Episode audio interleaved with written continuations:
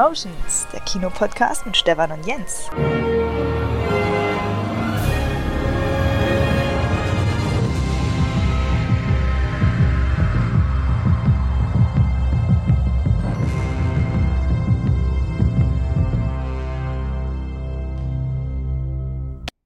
Jens. Hey, Stefan, großer Jedi-Meister.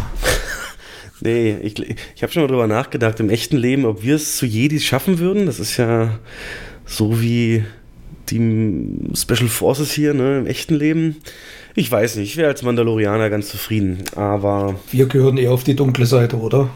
Oh, die ist, äh, die, die, die, ähm, die hat nicht nur Nachteile, sagen wir mal so, wie alles im Leben. Ja, ja, genau. Und was auch nicht nur Nachteile hat, erstmal also herzlich willkommen Jens, herzlich willkommen liebe Hörer. Ihr hört Cinemotions von Kinomenschen für Kinofans. Also wir arbeiten beide im Kino und berichten hier über das, was im Kino so passiert, so aus Kinosicht, aber natürlich auch über unsere Filme, Serien und alles, was uns medientechnisch noch interessiert. Die letzte Aufnahme ist lange her. Frohes Neues euch allen. Und ähm, das wollen wir jetzt mal so ein bisschen aufrollen. Keine Angst, das, was sowieso schon jeder Podcast durchgenudelt hat, werden wir nicht auch noch besprechen. Aber ich denke, so ein paar interessante Ansätze können wir auch, auch bieten. Nur mal so ein kleiner Ausblick. Natürlich wird es kurz um die Oscars gehen. Ganz tolle Internetfundstücke. Star Wars wird es eine Diskussion geben, was hätte sein können. Nicht nur, wie wir den Film fanden. Ähm, Oscars werden wir natürlich kurz besprechen. Neuigkeiten zu Bond, Doctor Strange, all eure liebsten Franchises bevor es dann in die Kino-News äh, geht. Und da es wirklich sensationelle Zahlen gibt, beispielsweise aus Frankreich. Und ja, man muss sagen, geradezu ähm, apokalyptische Ereignisse in China. Und äh, da gehen wir alles drauf ein und werden dann heute uns mal ein bisschen Greenwashing betreiben und mal gucken, wie grün sind denn eigentlich Kinos, speziell die Multiplex-Ketten. Und ähm, können sie noch grüner werden oder ist das eh alles nur ein Hype und Greta, geh weg, was willst du? Nein, so reden wir natürlich nicht, aber es gibt ja da verschiedene Ansätze und äh, jeder kann seinen Beitrag dahingehend leisten. Ich freue mich sehr. Wir hatten äh, einen Aufnahmetermin eigentlich schon vor ein paar Tagen. Da ist dann leider was dazwischen gekommen, wie es immer so ist. Deswegen sitzen wir jetzt hier, Aufnahmetag 27.01. und hoffen euch das alles ähm, ja, angenehm zu kredenzen. Hast du Bock, Jens? Ja, immer, klar. Geil. Also ich habe, muss ich gestehen, schon ein bisschen deine Notizen gelunzt und ich bin sehr, sehr äh, freudig gespannt drauf, weil heute ist ja auch zu einem Clash der Kulturen kommt, äh, wenn, wenn dein Lieblingsfranchise dann auf einmal äh, mit Künstlern zu tun hat, die du bisher noch gar nicht kanntest, in einer wichtigen Rolle sozusagen. Und da bin ich sehr gespannt, wie da deine Entdeckungsreise äh, verlaufen ist, genau. Jo, ähm, aber Fangen wir ganz klassisch an. Wie geht's denn dir? Ich habe äh, dich zwar heute gesehen, den ganzen Tag auf der Arbeit. ja, weißt ja, wie es mir geht. Ja. können, wir, können wir den Hörer mal einen Einblick machen? Wir werden keine Namen nennen, aber Leute, für euch zur Info geht ja um Kino jeden Montag. Also das, was in allen anderen Berufen in der Regel ja montags so ein bisschen so Meeting und wir rocken uns auf die Woche ein. Tatsächlich im Kino ist, äh, kann man so sagen, Montag der organisatorisch wichtigste Tag, denn es werden zwei relevante Dinge in den meisten Kinos für die kommende Kinowoche ab Donnerstag entsprechend fertiggestellt, nämlich einmal der Dienstplan, wenn man eben weiß, wann sollen wie viele Mitarbeiter euch die Nachos und Popcorn verkaufen und aber auch die sogenannte Filmplanung, die Disposition. Dispo, ne, kennt ihr jetzt, ja, sind doch das, was hier wenn ich so eine Tracker-Doku gucke auf N24, da gibt es auch einen Disponenten. Ja, der macht im Prinzip ja auch nichts anderes, als eben Touren zu planen. Wann fährt welche Tour, wie voll, sonst wo irgendwo hin. Nach ganz vielen Kriterien. Und ähm, das gibt es im Kino auch. Wir haben dazu eine eigene Folge, aber hier nochmal als Kurzabriss. Ja, wir finalisieren halt aufgrund der Vergangenheit, äh, aufgrund des Wochenendes, welche Filme sollen in welchem Saal, wie groß soll der Saal sein, zu welcher Startzeit sollen die starten und äh, wie ist es am, am gästefreundlichsten, was eben ja, das Interesse, die Nachfrage angeht. Ist immer auch ein bisschen Glaskugel, aber man hat da schon relativ educated äh, Systeme. Und Jens ist da so ein bisschen der Crack bei uns, der, der erfahrenste Filmdisponent, der schon, ich glaube, wie hast angefangen auf Karteikarten und dann kam Excel irgendwann und dann kam das, was wir jetzt haben. Aber mhm. Fakt ist, jetzt ist es halt ein System, das uns ähm, durch Einlesen eben der Verkaufszahlen alles auflistet, was wir brauchen. Und Jens schiebt dann in einem Drag-and-Drop-Programm ähm, die Filme auf ihre Startzeit und ins jeweilige Kino. Und du machst dir da, kann man schon sagen, durchaus einige Gedanken. Und ich würde sogar behaupten, du kriegst es hin, ähm, Wirtschaftlichkeit mit ähm, wirklich äh, Gäste, äh, sagen wir mal, wie nenne ich es, mit, mit Gästen, Gästeinteresse zu verbinden. Also nicht nur, ja, wie sage ich es, ähm, muss mich auch unterbrechen, wenn ich es falsch mache, aber du könntest ja rein nach Wirtschaftlichkeit gehen, dann würdest du nur die Filme zeigen, die uns am meisten Geld pro Ticket bringen. Moment, wenn jetzt die aufmerksamen Hörer sagen, Moment, ähm, ihr habt doch gesagt, die Hälfte kriegt ungefähr immer der Verleih. Ja, ist auch so am Anfang, ein, zwei Wochen. Aber je länger ein Film läuft, desto mehr erhöhen sich die Prozente, die wir behalten dürfen. Jetzt nicht weltbewegend, aber so ein halbes oder so Prozent und so kommt da immer bei rum. Und da könnte man natürlich einfach diese Filme dann zeigen, wo das am höchsten ist beispielsweise. Jens macht das aber nicht. Jens guckt auf beides. Erstens, ähm, ja, wo ist ein guter Mix aus äh, Verdienst pro Ticket und aber eben auch, was wollen die Leute sehen. Und da hast du ja einen ganz klaren Gewinner an diesem Wochenende ausgemacht. Nochmal zur Erinnerung, wir sind Ende Januar. Bad Boys läuft gerade. Ähm, aber es war ein anderer Film, dem du ganz besondere Aufmerksamkeit geschenkt hast. Äh, klär doch mal, welcher war das? Das war, wie hast du ihn genannt? Den deutschen Bohemian Rhapsody. Was? Habe ich das gesagt? Oh, ja, ja, hast du gesagt. Okay. Ja, trifft es ganz gut. Das war äh, tatsächlich die, das Biopic über Udo Lindenberg. Also Film heißt direkt Lindenberg. Und ähm, der hat sehr, sehr gute Zahlen abgeliefert, dass wir den tatsächlich jeden Tag auch ähm, flexibel getauscht haben, in einem größeren Saal, die Uhrzeit, Startzeit ein bisschen angepasst. Und manchmal kollidieren dann unsere Vorstellungen mit denen der Verleiher und deswegen war das heute tatsächlich ein Kampf und ein Krampf, ja. ähm, den Film ja passend zu halten, so dass man, also es besteht ja immer noch eine hohe Nachfrage und die wollen wir natürlich bedienen. Ähm, ja, Moment, hatte, hatte, hattest du ja auch. Also Jens hatte den Lindenberg mhm. passend ähm, äh, jeden Tag geplant in der sogenannten Hauptvorstellung. Die Zeit zwischen 19 und 21 Uhr, wo eben kinotypisch die meisten Gäste kommen. Und äh, Lindenberg, das hat sich auch so etabliert, ist so eine Art Film, die sollte nicht zu spät starten. Also weit vor Richtig. 20 Uhr. Genau. Einfach aufgrund der Art des Publikums. Also solche Gedanken machen wir uns auch. Andersrum kann Bad Boys auch 2030 starten. Das, das stört die Leute nicht. Ähm, und du hattest den auf 1930 oder so auch geplant. Und als du dann mal da reingeguckt hast, haben die Kollegen, die dann mal drüber schauen, ähm, stattdessen haben den einfach rausgenommen und stattdessen den Film namens Jojo Rabbit reingenommen. Ähm, der uns natürlich, also der ist auch letzte Woche gestartet. Scarlett Johansson, dafür auch äh, nominiert, Oscar nominiert. Ähm, aber bei Weitem nicht, in der Summe nicht die Gäste ähm, gezogen wie Lindenberg. Nicht mal ein Drittel.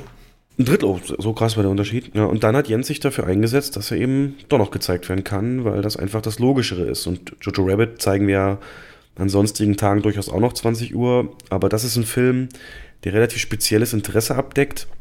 Und deswegen, äh, wer den gucken will, wird auch 17 Uhr oder, oder 22.30 Uhr sich den anschauen. Und es ist ja auch nicht jeden Tag so, dass wir den gar nicht zeigen, rund um 20 Uhr. Von daher, da hast du heute richtig gekämpft, ne? Du bist richtig äh, schlapp, ne? Muss man sagen. Du hast dich in den Ring geworfen. Ja, genau. Ja. Mit Erfolg am Ende dann. Mit Erfolg, genau. Ja. Und das ist das tägliche, das, der Struggle, den man im Prinzip jeden, jeden Montag hat. Nicht in der Ausprägung, aber so war es ja. Na gut, also das ähm, hatte ich dahingehend schon mal ausgepowert, beziehungsweise gefordert. Was gab es denn sonst so? Was, was hatte ich in den letzten Wochen, Monaten, muss man ja schon fast sagen, gefordert? Ähm, bist du gut reingekommen? Wie geht's dir? Mal einen kurzen, kurzen Abriss, damit die Leute noch wissen, wer du bist. Was, was hat sich so, was waren so deine, deine Privat- oder Dinge, die vielleicht interessant sind, ähm, der Welt mitzuteilen, die dich äh, erfreuen außerhalb ja. der Dispo. Feiertage war klassisch Family angesagt, ähm, soweit das möglich war. Und Silvester mit ein paar Freunden im kleinen Rahmen gut gefeiert. Ganz ruhig und ganz brav und artig. Ähm, nee, war, war okay, war schön. Und ansonsten nervt mich momentan das Wetter tierisch. Also du liebst es, ich hasse es. Das ist, ich finde es so ekelhaft, wenn das den ganzen Tag nicht hell wird und neblig und kalt und äh, Regen. Ähm, deswegen warte ich sehnsüchtig auf das Frühjahr. Und habe schon bei mir im Garten gesehen, die Krokusse kommen schon, oh schon zwei, zwei Zentimeter aus der Erde raus. Oh. Ähm, ja. Dann habe ich meine Frau ein bisschen geärgert. Ähm, also die Hörer wissen ja wahrscheinlich, also die, die uns treu sind, dass ähm, ich so, so ein Modellbahn-Spleen hatte und das vor ungefähr einem Jahr aufgegeben habe und stattdessen ähm, die virtuelle Modellbahn oder virtuelle Eisenbahn eingestiegen bin in Simulatoren. Das mache ich auch weiterhin noch. Und ich habe tatsächlich durch Zufall, Schlag am 30. Dezember bei eBay, was entdeckt, was ich mir dann ersteigert, gekauft und bin da hingefahren, habe es dann abgeholt, habe es jetzt hier im Arbeitszimmer stehen und meine Frau ist nach Hause gekommen und hat mich gefragt, ob ich noch alle Latten am Zaun habe. Jetzt kommt's. Äh, das ist eine kleine Modellbahnanlage. Wie, wie, ist- wie, warte mal, ich dachte, du, du hast die andere nur eingemottet und, und. Nee, nee, nee, nee, die ist ja weg gewesen. Ach, die ist komplett weg und jetzt hast du praktisch Ja, ja. Back to the Roots mäßig nicht Ich hab- widerstehen können und wolltest das Es hat haptisch. mir in den Fingern, ja, es hat mir in den Fingern gejuckt und äh, mir hat tatsächlich ein bisschen was gefehlt. Und ich habe mir jetzt tatsächlich was gekauft, ähm, was man, also es ist ganz, was ganz Altes und so kann man sich jetzt schlecht was drunter vorstellen. Und ich will die halt restaurieren, da bin ich jetzt dabei. Also ich mache halt. Nee, sag, sag ruhig mal, was das ist. Vielleicht haben wir da auch das ist, ähm, ähm, Fans. Das ist so ein, so ein altes Fertiggelände und äh, ziemlich runtergekommen, sehr, sehr günstig gewesen. Und das motze ich mir jetzt sozusagen auf. Hast schon die Vision vor Augen, wie es fertig aussieht? Ist schon alles, ja, ja, bin schon dabei. Was ist das für ein Zeitaufwand? Was, was willst du da investieren? Dann denkst du fertig werden? Äh, pff, März, Ende März. Ein, zwei Monate dauert das mit Sicherheit noch. Oh, spätestens dann muss ich zu dir kommen, dass ich endlich da auf der Leinwand mit dir das auch feiern kann, alles. Na, ist doch toll. Ja, das müssen wir definitiv machen. Das heißt, du, du verbindest jetzt modern virtuell Zugfahren wieder mit dem klassischen, Ja, genau. wie du aufgewachsen bist. Also nicht, nicht in dem großen Maße, wie ich es vorher hatte. Nimmt nicht viel Platz weg, kleine Ecke hier. Ja, ja, es geht immer klein los, du weißt, wie es ist. Ja, ja, das stimmt. Und dann. Ähm, ja, mal gucken. Und was meinst du mit deiner Frau einen Gefallen getan? Wie, wie muss ich das verstehen? Als du sagtest, ich habe, also du hast irgendwie eingeleitet diesen Satz mit, ähm, und dann habe ich da noch meiner Frau einen Gefallen getan. Also, Nee. Habe ich das gesagt? ja, so nach dem Motto, ähm, nee, die ist, aus, die ist aus allen Wolken gefallen. Ja, genau. Ich habe sie, ich hab sie überrumpelt sozusagen. weil die jetzt wieder sieht, äh, Jens Ja, jetzt nur ja, noch die ist nach Hause gekommen, ist, hat ins Zimmer geguckt und ähm, hm. Ja, hat sie gleich wieder ihren Häkelclub aktiviert und, und weiß jetzt, nächsten zwei Monate brauchst du die nicht ansprechen, oder wie schlimm ist das? Aber mittlerweile ist sie wieder ganz lieb. ah, okay. Alles gut. Ach, es ist immer ein Geben und Nehmen. Ja, ja, genau. Ähm, ich hatte letztens auch ähm, mit dem Phil, der war doch bei uns mal zu Gast von Nerd Talk, und da hatten wir da auch äh, über so ein bisschen Technik und Gimmick geredet und ähm, da hat er doch über den Vomit Acceptance Faktor gesprochen, also ähm, Dinge, die man sich kauft, wo man ja, wo die, dass die Frau aber auch akzeptieren muss und dass es für jede Beziehung einen Punkt gibt über eine Sache, die sich ein Mann kauft, wofür eine Frau nie Verständnis haben wird, ne? Und das ist wahrscheinlich dann ähm, bei dir in dem Bereich, ja. Ganz klar. Ja, cool. Äh, gerne, Ja, wenn du willst, ansonsten- Facebook äh, oder so. Ich kann das gerne mal in die Gruppe stellen, wenn du da äh, Fortschrittsbilder zeigen willst. Das ist sicherlich ein so ein spezielles Hobby, dass es da einen genauso Enthusiasten irgendwo draußen gibt, genau. Ja, ja, gibt es jede Menge, klar. Ähm, Ja, was hast du so? Was gibt's bei dir Neues? Ja, es ist lustig, ich habe so ähnlich mit äh, Woman Ac- Acceptance Factor. ähm, aber erstmal, also ich bin froh, als dann, also Weihnachten mag ich sehr, auch Family und so, aber Silvester hasse ich ja, ne? Und das ist Mhm. wirklich bei mir ganz tief drin, diese Nacht, wie, wo alles viel zu teuer ist, alles viel zu voll ist und man im Prinzip nur Homepartys machen kann, die sind auch cool und so, aber am Ende ähm, irgendwie, oh, ich habe mich da längst abgewöhnt, arbeite ja da auch immer. Und das Schlimmste sind diese WhatsApp. Ich weiß nicht, wie viel WhatsApp-Bilder mit äh, Frohes Neues oder irgendwelchen GIFs du bekommen hattest am Ende. Aber ich musste erstmal aussortieren, das ist. Äh, 25 Mal Sylvester Stallone, der vor der Tür steht. Echt jetzt? Silvester steht vor der Tür, ja, kenne ich, klar. Ja. Nee, den habe ich diesmal nicht bekommen, okay. Ja, nee, äh, das ist, äh, ja, da, da Oh, Frauchen kommt. oh, na, du kannst du ruhig begrüßen, ich kann hier Pause machen. Die kann ja mal reinrufen, sag mal Hallo. Sa Du lass sollst mal reinrufen. Ah, jetzt haben wir hier den Auftritt. Geil, geil, geil. Ja, Ich musste heute ein bisschen länger machen, weil die Kollegin krank geworden ist. das ist ja ganz sozial und lieb. Ich hoffe, das kriegt sie irgendwann zurück. okay. Die macht's ja gerne. Ja, sonst äh, ist, die, ist die Grundlage unserer Gesellschaft, ne? dass man so ein bisschen das durchzieht. Ähm, ja, was ich sagen wollte, Silvester, und dann durch. Schatzi, und dann, Essen, Essen ist im Supermarkt. Hast mir keinen Teller im Ofen warm gehalten. ja, jetzt rechtfertige dich. nee, alles gut. Steht unten. Sag ihr, ähm, ich kann es auch nicht verstehen. ja, das lasse ich alles drin, ne? Ja. ja, ja. Ja, so ist das im Hause, Hause Jens. Und ähm, da, das, das habe ich ja nur nicht das Problem. Und deswegen habe ich mir so überlegt, also was heißt Problem, ne? Weißt du, wie ich es meine? Also, Problem äh, ich wohne jetzt mit niemand, niemand zusammen. Und ähm, habe ich so geguckt, so dieses Jahr, was, was, was willst du da mal so erneuern oder wie es so ist, ne? Was, was, was kann man erreichen? Und jetzt kommt mein Spleen, nämlich halt das Gaming, das Zocken. Und da ist es so, dass mein Plan war, im April, so ein bisschen alles rund um April ausgerichtet. Denn April war das äh, Release-Datum für das wahrscheinlich meist erwartete Spiel letzten zehn Jahre. Und zwar heißt das Cyberpunk 2077. Das ist ein unfassbar großes, komplexes ähm, Rollenspiel, das in einem fiktiven Zukunftsszenario spielt, ein bisschen wie Blade Runner, also eine Cyberpunk-Zukunft, wo du halt einen Charakter spielst, der äh, ja da halt in eine unglaubliche Story von epischen Ausmaßen gezogen wird, von einem Entwickler, der auch schon mein, eins meiner anderen Lieblingsspiele gemacht hat, nämlich The Witcher, was ja jetzt aktuell kann ich schon mal anteasern, seitdem die Serie raus ist, hat dieses Spiel, ähm, speziell Teil 3, der der beste der Reihe ist, ähm, einen neuen Spielerrekord. Also die, die Anzahl an gleichzeitig spielenden Leuten ist, ist, ist ähm, höher, als das released Was? wurde. Was heißt denn Teil 3? Also, ähm, naja, bei Computerspielen gibt es ja auch ein Original. Also, wie, ach so, ja, okay, wie also das-. The Witcher ja, okay, Teil 3, also wie, wie genau. eine Fort ja, Ja, genau, genau, genau. Und diese Witcher-Spiele, die fingen recht einfach an. Du warst halt immer genau dieser Witcher, dieser Geralt, also auch auf dieser Buchvorlage basiert das alles. Und ähm, und, äh, das geht auch verschiedene Stories durch aus den Büchern, aber die dichten sich auch ein bisschen was dazu, damit es eben stimmig ist. Das war aber noch ein recht klassisches Rollenspiel, das zweite schon komplexer und dann das dritte, das vor vier oder fünf Jahren rauskam, das war so das Nonplusultra von, du hast halt eine komplett riesengroße Mittelalterwelt, entsprechend dieses Witcher-Setting mit allen Monstern und seinen Fähigkeiten und äh, etlichen Aufgaben, Nebenaufgaben, interessante Dialoge, Charaktere, Musik, da hat einfach alles gestimmt.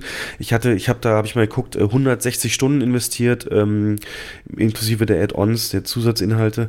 Und das ist so eine, hat so einen ganz magischen Sog. Und das ähm, neue Spiel ist halt von denen auch wieder. Und ähm, ja, äh, es wird halt einfach wieder episch. So eine Welt, in die du dich dann verlierst, wo du, wo es halt ganz viel drum geht, wer ist gut, was ist böse Moral. Natürlich alles auch in der Unterwelt platziert und du kannst dich argumentieren, so, so, so mit, mit Enhancen. Äh, Implantate und so, kannst verschiedene Wege dann auch auswählen. Bist du, machst du dich eher zu so einem Rambo, der sich überall durchschießt, machst du dich eher zu so einem Schleicher, der eher so mh, im Geheimen alles versucht auszukundschaften und zu erledigen ähm, und so weiter und so fort. Und ich habe da nur ein paar Vor... Also das hat mir schon gereicht, die Reputation von dieser Firma, von den Witcher-Spielen, ähm, reicht mir, mich da eben drauf zu, zu hypen, obwohl Cyberpunk jetzt nicht unbedingt mein Lieblingssetting ist. Ähm, und das war für Mitte April angesetzt und vor ein paar Wochen, zwei Wochen, glaube ich, kam dann die Botschaft, ja, nee, äh, wir brauchen noch ein paar Monate und jetzt ist es Mitte September.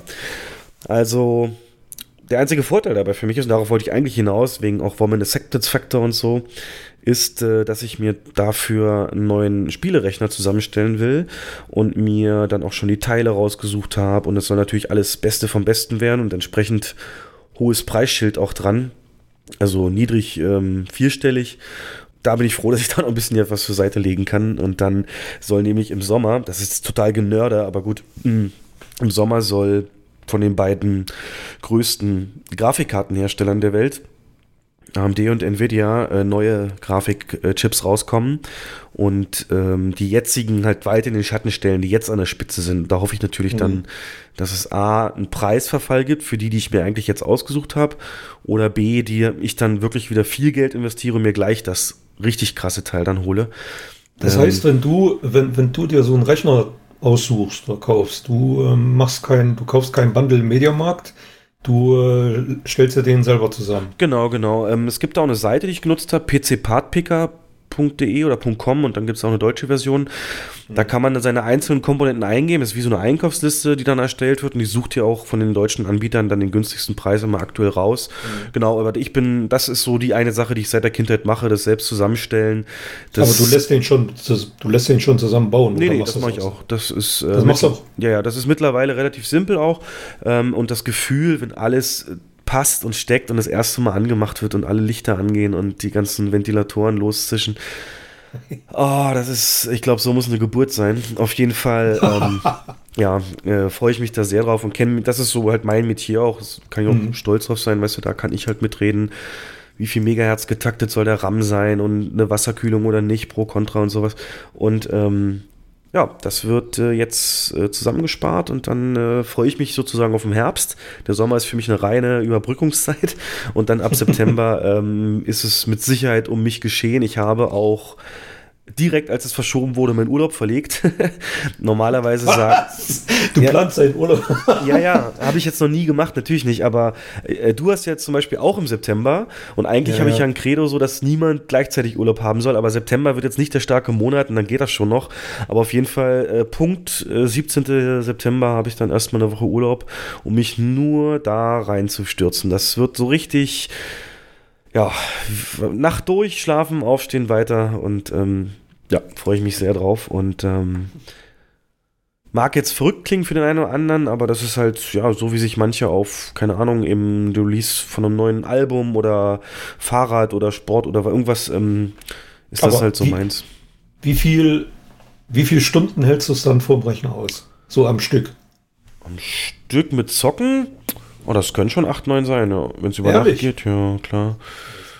Ja, dann wird sich hingelegt. Und das ist ja auch, ich will mir auch einen neuen Monitor holen. So, so ein ultraweiten Monitor mit einem Seitenverhältnis von 32 zu 9, der dann so breit ist wie zwei ineinander gestellte Monitore, wie ich es jetzt mhm. habe, nur eben als einer. Und ich glaube, das wird auch ein ganz angenehmes Guckgefühl dann, ohne diesen störenden Rahmen in der Mitte.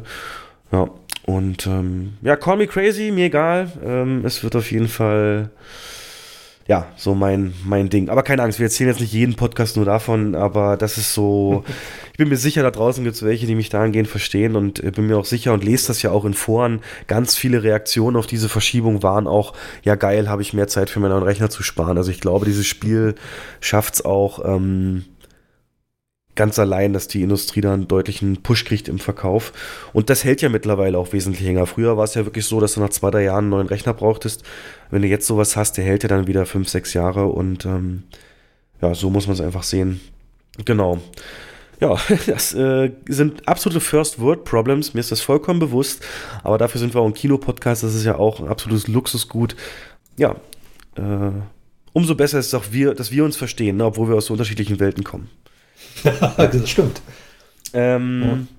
In dem Zusammenhang wollte ich noch mal einen Podcast empfehlen. Ich höre ja wirklich unglaublich viele Podcasts. Und ich habe jetzt einen gehört, äh, der nennt sich The Rewatchables, ist wohl ein relativ bekannter, auch im englischen Bereich, geht halt auch um Filme und der, der Host, ähm, mir ist der Name leider entfallen, hat oft relativ bekannte Gäste. Und die letzten zwei Podcasts, die er hatte, oder mittlerweile müssen es drei sein, war der Gast Quentin Tarantino. Und ich finde, dieses Medium-Podcast, nochmal, Jens, du kennst ja auch noch die Zeit, wo man alles über Regisseure und so weiter so aus Zeitungen wie Cinema erfahren hat und so weiter, wo das alles für dich so mehr oder weniger, oh. oder so ging es mir ja, das waren Kunstfiguren, das waren Leute unerreichbar, ja. wo du dachtest, die also jetzt in Anführungszeichen die scheißen Gold, ne? so nach dem Motto, irgendwie hat mir der Bezug gefehlt, das, das können ja auch normale Menschen sein, wie man ja auch manche andere Idole, die man so in den Himmel hebt, ähm, Sportbereich vielleicht, so fanatische Fans oder Musik, ähm, nicht wirklich als, als Mensch ansehen kann, sondern eben als die Schaffenden, der Regisseur Tarantino, ne? Nicht der Mensch Tarantino. Wie, wie oft denkt man über den Mensch Tarantino? Und dann ähm, wird er in dem Podcast, ähm, ich erzähle es aus zwei Gründen, warum ich den unbedingt hören musste, denn Tarantino redet da über drei Filme in den drei verschiedenen Podcasts, die ihm wichtig waren oder wichtig ist, drüber zu reden. Eins war Dunkirk, den habe ich nicht gehört, und der Podcast danach, der ging um Unstoppable. Und du weißt ja, dass äh, Unstoppable einer meiner absoluten Lieblingsfilme ist, auf jeder Geheimtippliste bei mir drauf und äh, wird regelmäßig geguckt und absolut ja auch so ein Eskapistenfilm für mich, wenn ich mal eine andere Welt will, einfach nur rein da und los. Und äh, was du da erfährst, wie so ein Tarantino diesen, der lobt ihn übrigens auch in den Himmel, ne? Mhm. Ähm, ich ich spiele mal jetzt was rein, ich gucke mal, ob dein Englisch gut genug ist, aber ähm, was er da zum Beispiel über, über, über den Film gesagt hat, der hat dann, also nur kurze Einleitung, er hat dann eben kurz vorher, vor dem Ausschnitt, sagt er, so, also, ne, ich wusste ja, wir haben den Podcast und dann habe ich mir den eben nochmal angeguckt und nach sieben Minuten ging es mir so und so. Und jetzt äh, hörst du einfach mal an. So it wasn't like I was, uh, there's no dreading it, but it's not what I would have chosen to watch this morning yeah. if I had to sneak one movie in. But I did. Seven minutes into the movie, yeah. bam, I'm right there, and it's even better than it was the last month I watched it. And I'm, and, and I'm, I'm, guys, I'm not trying to even. Uh, uh, I just actually think it's, I, I think it's storytelling is so masterful. It's such movie storytelling, just cinematic storytelling.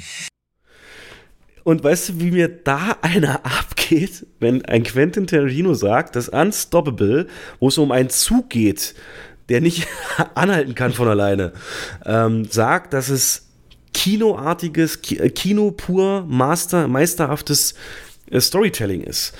Und mhm. natürlich in dem, in dem Podcast äh, wird das dann auch noch weiter begründet, warum und wie. Und er sagt aber auch, dass er, dass er zu Anfang, dass es jetzt kein Film ist, den er sich jetzt so rausgesucht hätte. Ne? Nee, wegen dem Podcast, genau. Er hat gesagt, ja, also, genau. hätte ich jetzt nicht wegen dem Podcast gemusst, hätte ja, ich ja, genau.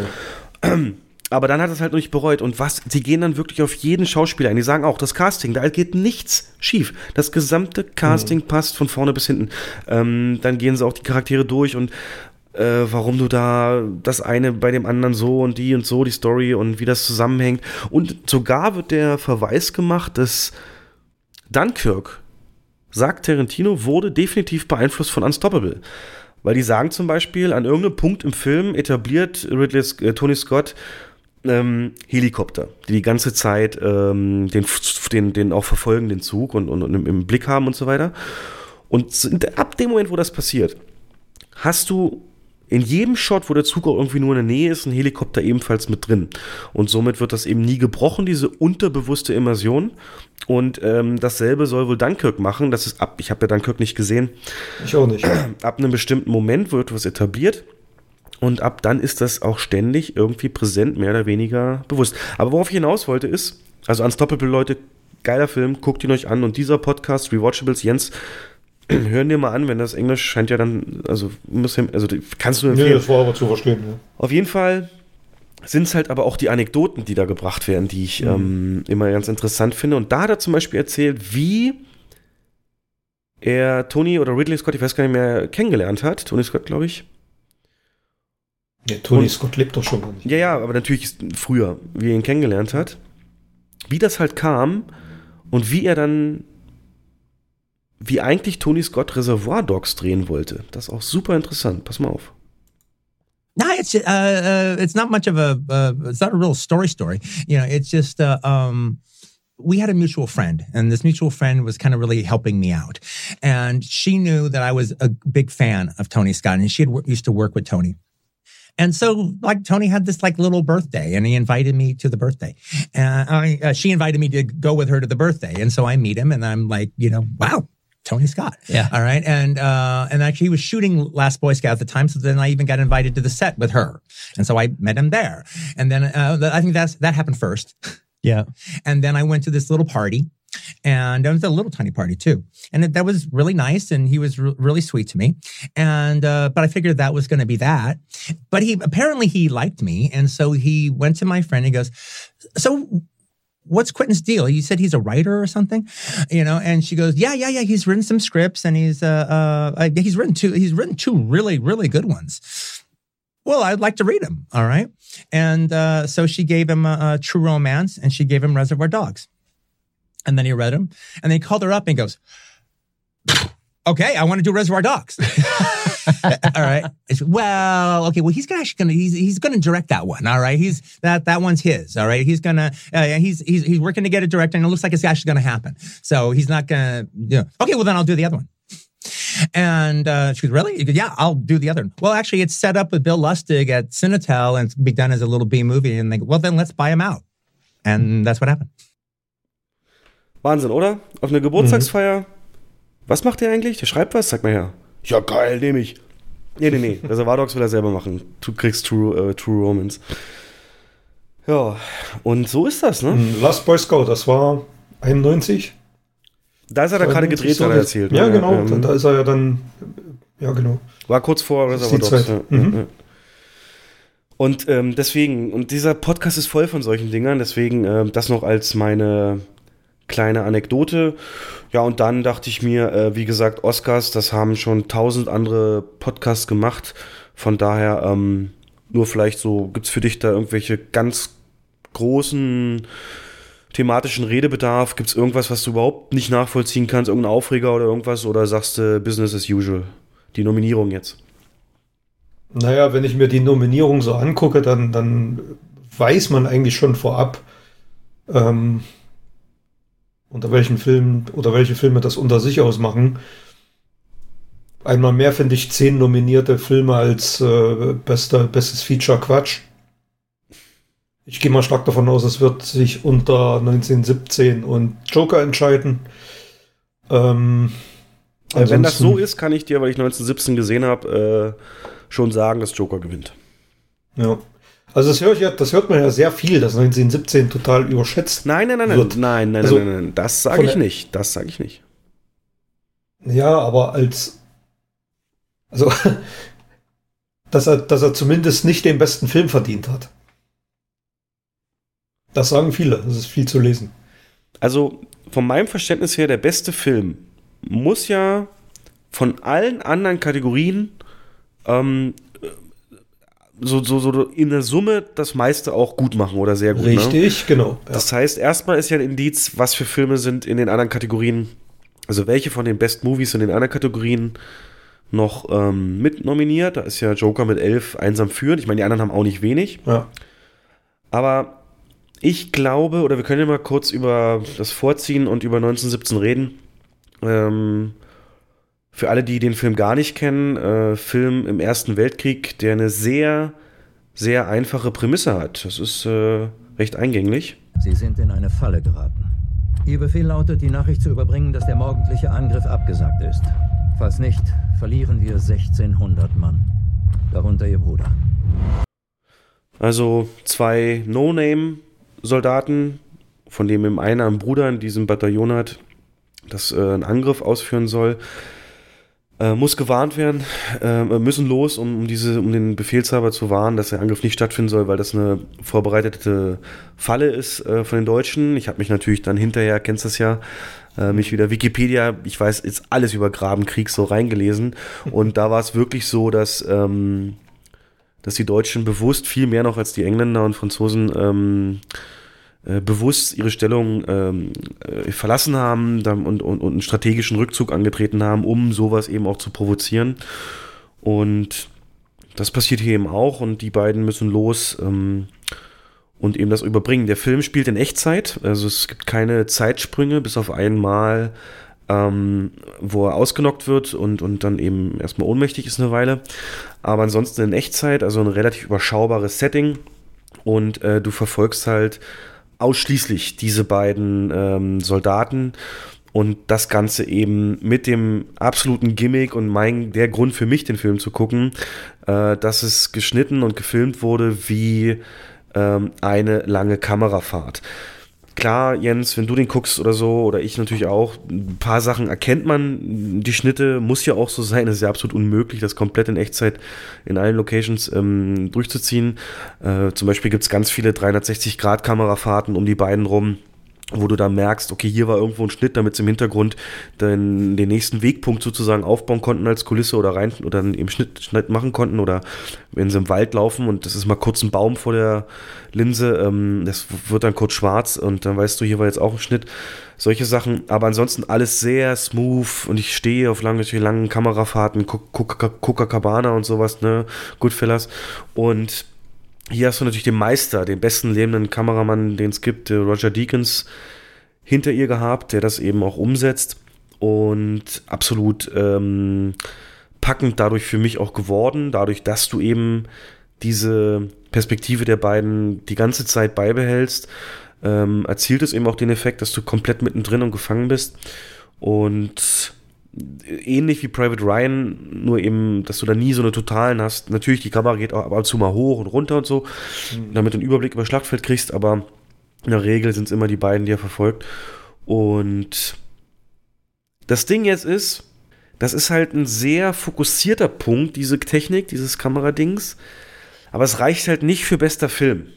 Das ist jetzt, das wollte ich dich gerade fragen. Ist, also, ich meine, dass der tatsächlich deswegen nominiert wurde, weil er quasi innovativ äh, ist in seiner Machart. Wobei, wenn du überlegst, Aber- vor zwei Jahren gab es erst Birdman, der genau denselben Trick angewendet hat und Ja, einen ich- Oscar gewonnen hat. Ich gehe noch viel weiter zurück. Ich gehe in die 40er. Da hat Hitchcock einen äh, Film gedreht, Cocktail für eine Leiche.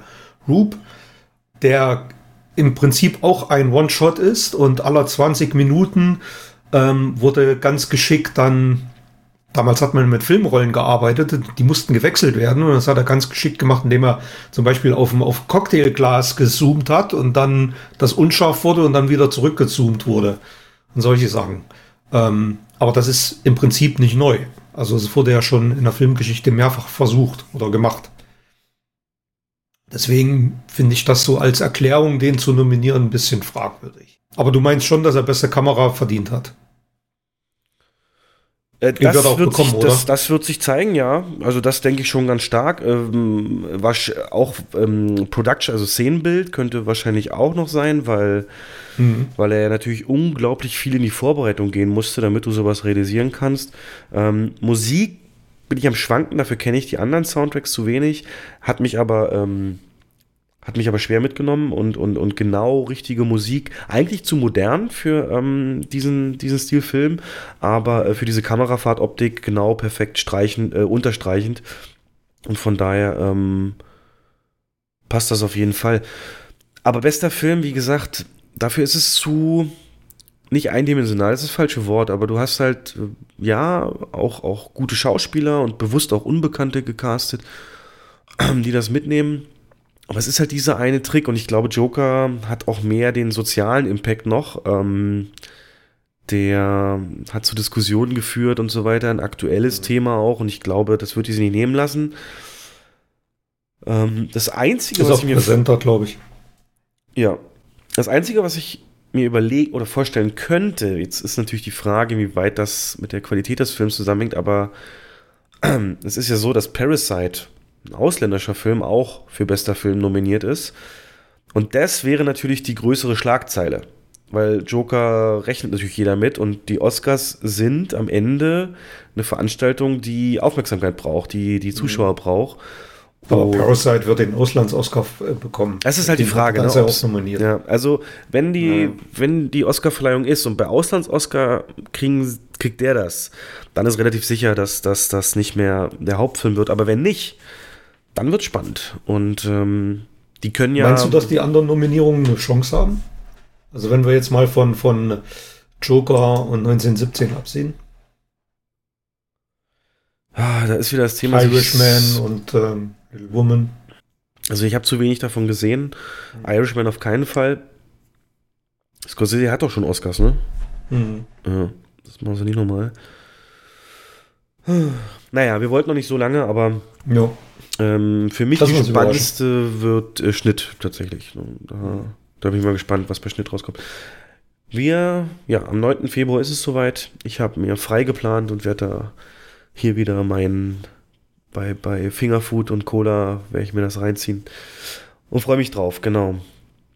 Und mein einziges Ziel ist, dich wieder beim Tippspiel zu schlagen. Nee, was heißt wieder? Ich glaube, du hast letztes Mal gewonnen knapp.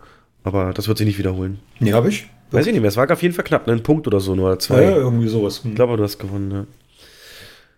Gut. Ach so, die Frage wäre noch, eine Frage zu den Oscars noch.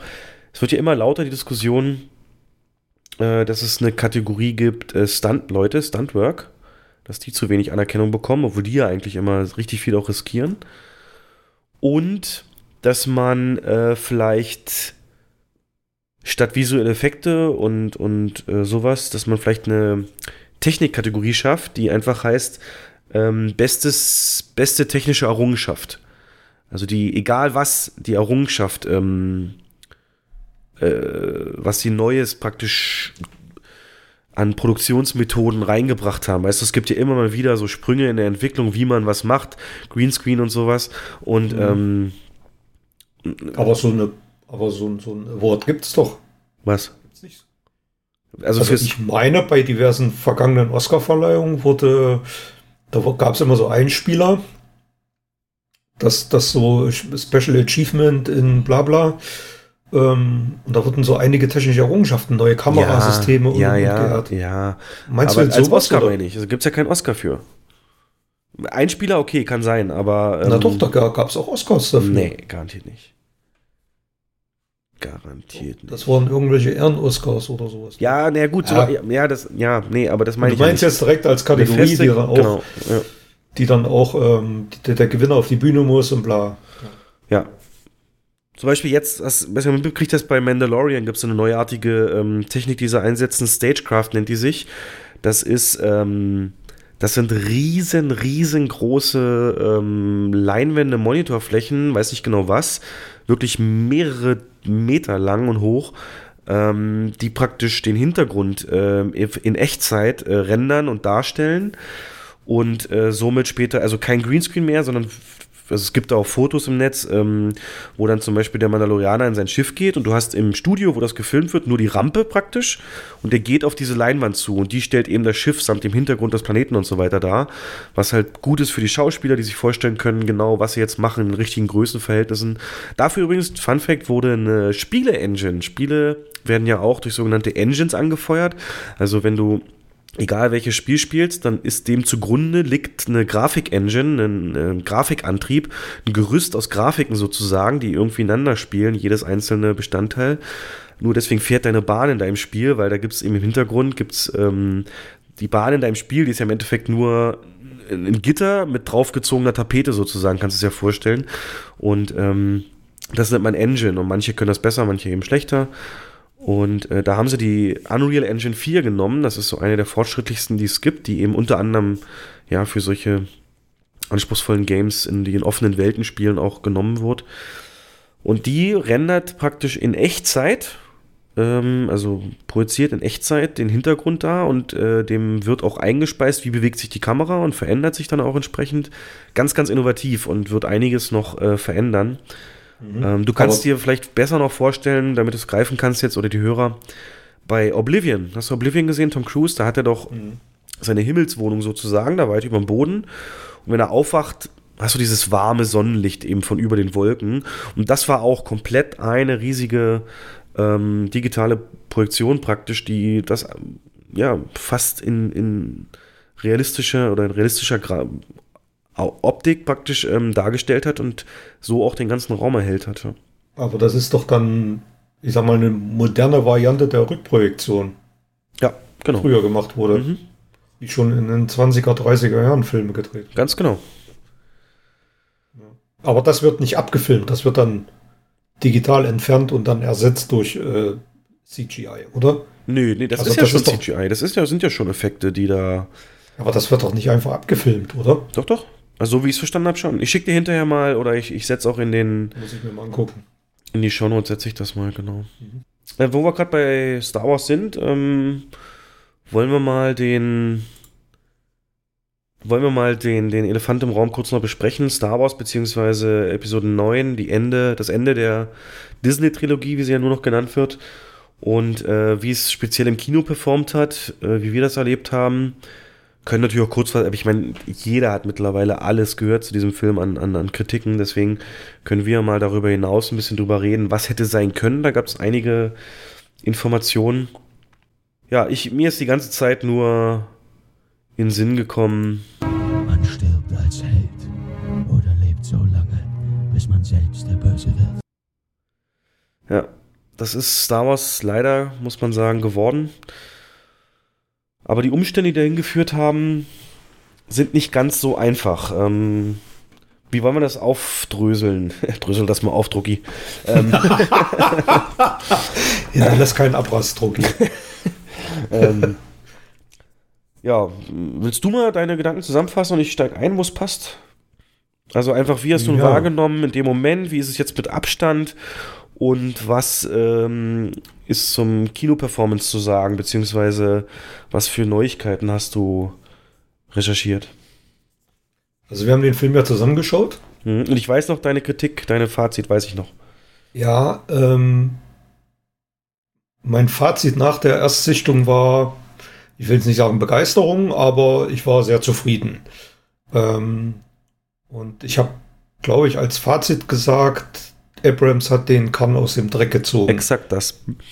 Ne, den ähm, Ryan Johnson mit Episode 8 hinterlassen hat. Da sind wir uns immer noch einig, das war nichts. Ja. Und mit ein bisschen Abstand muss ich sagen, ähm, sehe ich Episode 9 eher als Notlösung, versucht irgendwas zu kitten, so, so, so gut wie es geht. Und äh, letzten Endes bleibt ein zusammenhangloser Wust an, an Storywendungen und Stiländerungen innerhalb einer Trilogie, die insgesamt nicht mehr, ja, also nicht wirklich für den Star Wars-Fan nicht mehr, nicht mehr wirklich schön ist. Und ähm, die auch teilweise zu Recht gehasste Prequel-Trilogie tatsächlich ein bisschen aufwertet. Das es ist, ist wirklich so. Ja. ja. Ja, das ist halt. Also ich war von Episode 7 recht angetan. Das war purer Fanservice, dieser Film. Und ähm, die 8 hat dann viel kaputt gemacht, hat die ganze, die ganze Storyline, die da aufgebaut wurde, komplett über den Haufen geworfen. Nein, nein, du verstehst Ryan Johnson falsch. Der hat unsere Erwartungen einfach. Ähm, Richtig. Ja, ja, genau. Hat mit unseren Erwartungen gespielt. Und Abrams hat natürlich das Unmögliche versucht, um diesen Film, ja, um so die, die, weiß ich nicht, den Film durch ein Sieb laufen zu lassen, das Gute drin, ja, was, was so übrig bleibt, das Gute rauszufiltern, zu verwenden für sein Episode 9 und ähm, dennoch zu versuchen, die Sachen, die keinen Sinn ergeben haben oder die, die im Prinzip diese Trilogie kaputt gemacht haben, irgendwie zu umgehen oder umzukehren und, und, und. Und das macht den ganzen Film tatsächlich ein bisschen unglaubwürdig am Ende. Und es gibt ja mittlerweile sogar ein Story Leak für eine stopp, stopp, stopp, stopp, stopp, stopp. Lass uns das, genau, also ich gehe mit. Also ja. wir müssen das ein bisschen anteasern, Leute. Ne? Es gibt einen Story Leak, wie es hätte sein können. Und der wird hier, ja, wie es hätte sein können, genau. Wie, den werdet ihr hier hören beziehungsweise wir werden darauf eingehen. Also erstmal gebe ich dir völlig recht. Ähm, ich habe eine Frage. Glaubst du, dass es einen, einen Plan gab für die Trilogie? Es gab, das glaube ich schon, so einen ganz groben Handlungsfaden. Wirklich, glaubst du das? Ein, wirklich ganz grob. Also da ging es um die Figur Ray und wahrscheinlich, wie diese Figur enden soll und wie Figur Kylo Ren enden soll. Nee, das kann ich schon widerlegen. Also es, ähm, also wir spoilern ab jetzt, Leute. Mhm.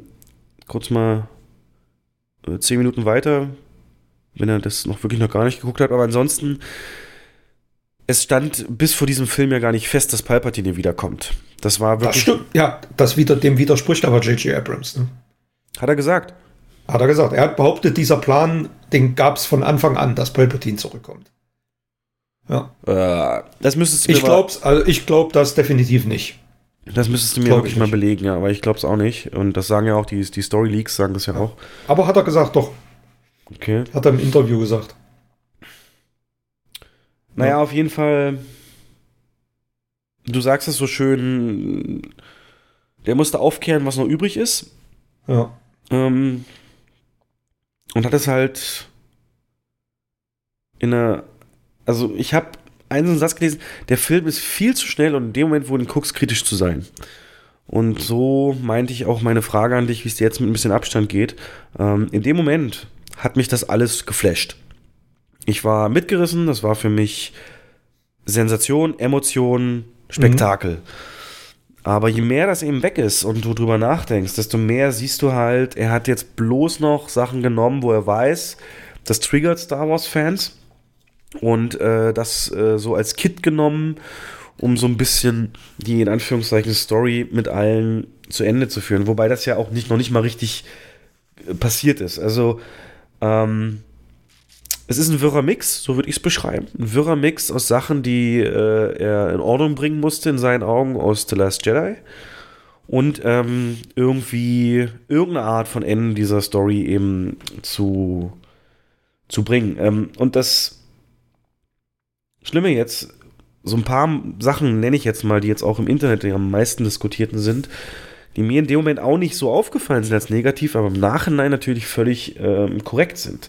Und die auch wieder zeigen, dass es keinen Plan gab. Darauf nochmal äh, zu meiner Frage entsprechend. Also das Ende. Nehmen wir mal das Ende, ganz vorweg. Mhm. Warum geht Ray nach Tatooine? Tatooine wissen wir alle, Planet, Luke Skywalker, zwei Sonnen. Gut. Ja, aber das sind Drehbuchdetails, da, da glaube ich tatsächlich nicht dran, dass die vorher geplant waren. So Nein, nein, aber nochmal, wenn er die Wahl hatte, das zu einem anständigen, halbwegs Ja. noch in sich stimmigen Ende zu führen, warum Tatooine? Tatooine ist ein Planet, der der gesamten Skywalker-Familie nur Leid gebracht hat. Ähm, da ist Onkel Owen und so sind da gestorben und, und die Tusken wurden da zermetzelt. Und ähm, eigentlich hat kein Skywalker an dem Planeten eine gute Erinnerung. Und äh, warum? Warum jetzt äh, gerade da? Macht keinen Sinn. Das war, muss man, sei ehrlich zu dir selbst, hör auf, die, hör auf dein Inneres. Das war dafür da, damit du einfach nochmal die Bilder hast mit John Williams Score. Und ähm, Nein, das war für den, genau, für den Sonnenaufgang. ja, aber das ist Ja, natürlich. das war einfach, ist, um, das den ist Bogen, aber, ja, um den Bogen zu Episode 4 zu spannen. Einen aber es macht doch innerhalb der Story macht's keinen Sinn. Nein, macht sie, macht Okay, nicht. danke, danke. Es war ein reines, äh, ja, wie soll man sagen, Fanservice für Episode 4 Nerds, die, ähm, und zum- zumal Tatooine ist eigentlich, es ist halt nun mal der Planet, den jeder Star Wars Film kennt. Coruscant, äh, den kann kaum jemand aussprechen, geschweige denn weiß jemand, wo der liegt oder was das genau ist. Naja, ähm. Also schon Das mal macht Quatsch. So, dann, ja, das stimmt. dann, dann hast du da diese Szene, die auch mittlerweile im Internet so ein Meme geworden ist, wie Ray dann halt dann alles verbuddelt und so, und dann kommt dieses alte Vibe da vorbei mit dem Tier und sagt so, na, wer bist du denn? Und so, Ray, ja, und, und weiter. ja, Ray. Und dann siehst du die, die Force Geist, die, die, die Ray Machtgeist. hat. Hä? Raider hat.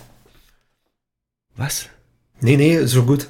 Ich habe gerade gesponnen. Erzähl weiter. Okay, und dann siehst du halt die Force, die Machtgeister von, ähm, von Luke und Leia und dadurch sagt sie dann äh, Ray Skywalker. So, und das ist so ein bisschen dann der Link of The Rise of Skywalker. Und jetzt gibt es halt so im Internet die Memes, wo halt auch so in, in so Panels, in so vier Panels, ne, du siehst erst sie, die Frau, die das fragt, und dann Force Geist und dann nochmal Ray mit der Antwort. Und dann hast du halt äh, die Variation, dass dann zum Beispiel in einer Version im dritten Panel der Force Geist von, von Jar Binks gezeigt wird und sie sagt dann, ich bin Ray Ray Binks.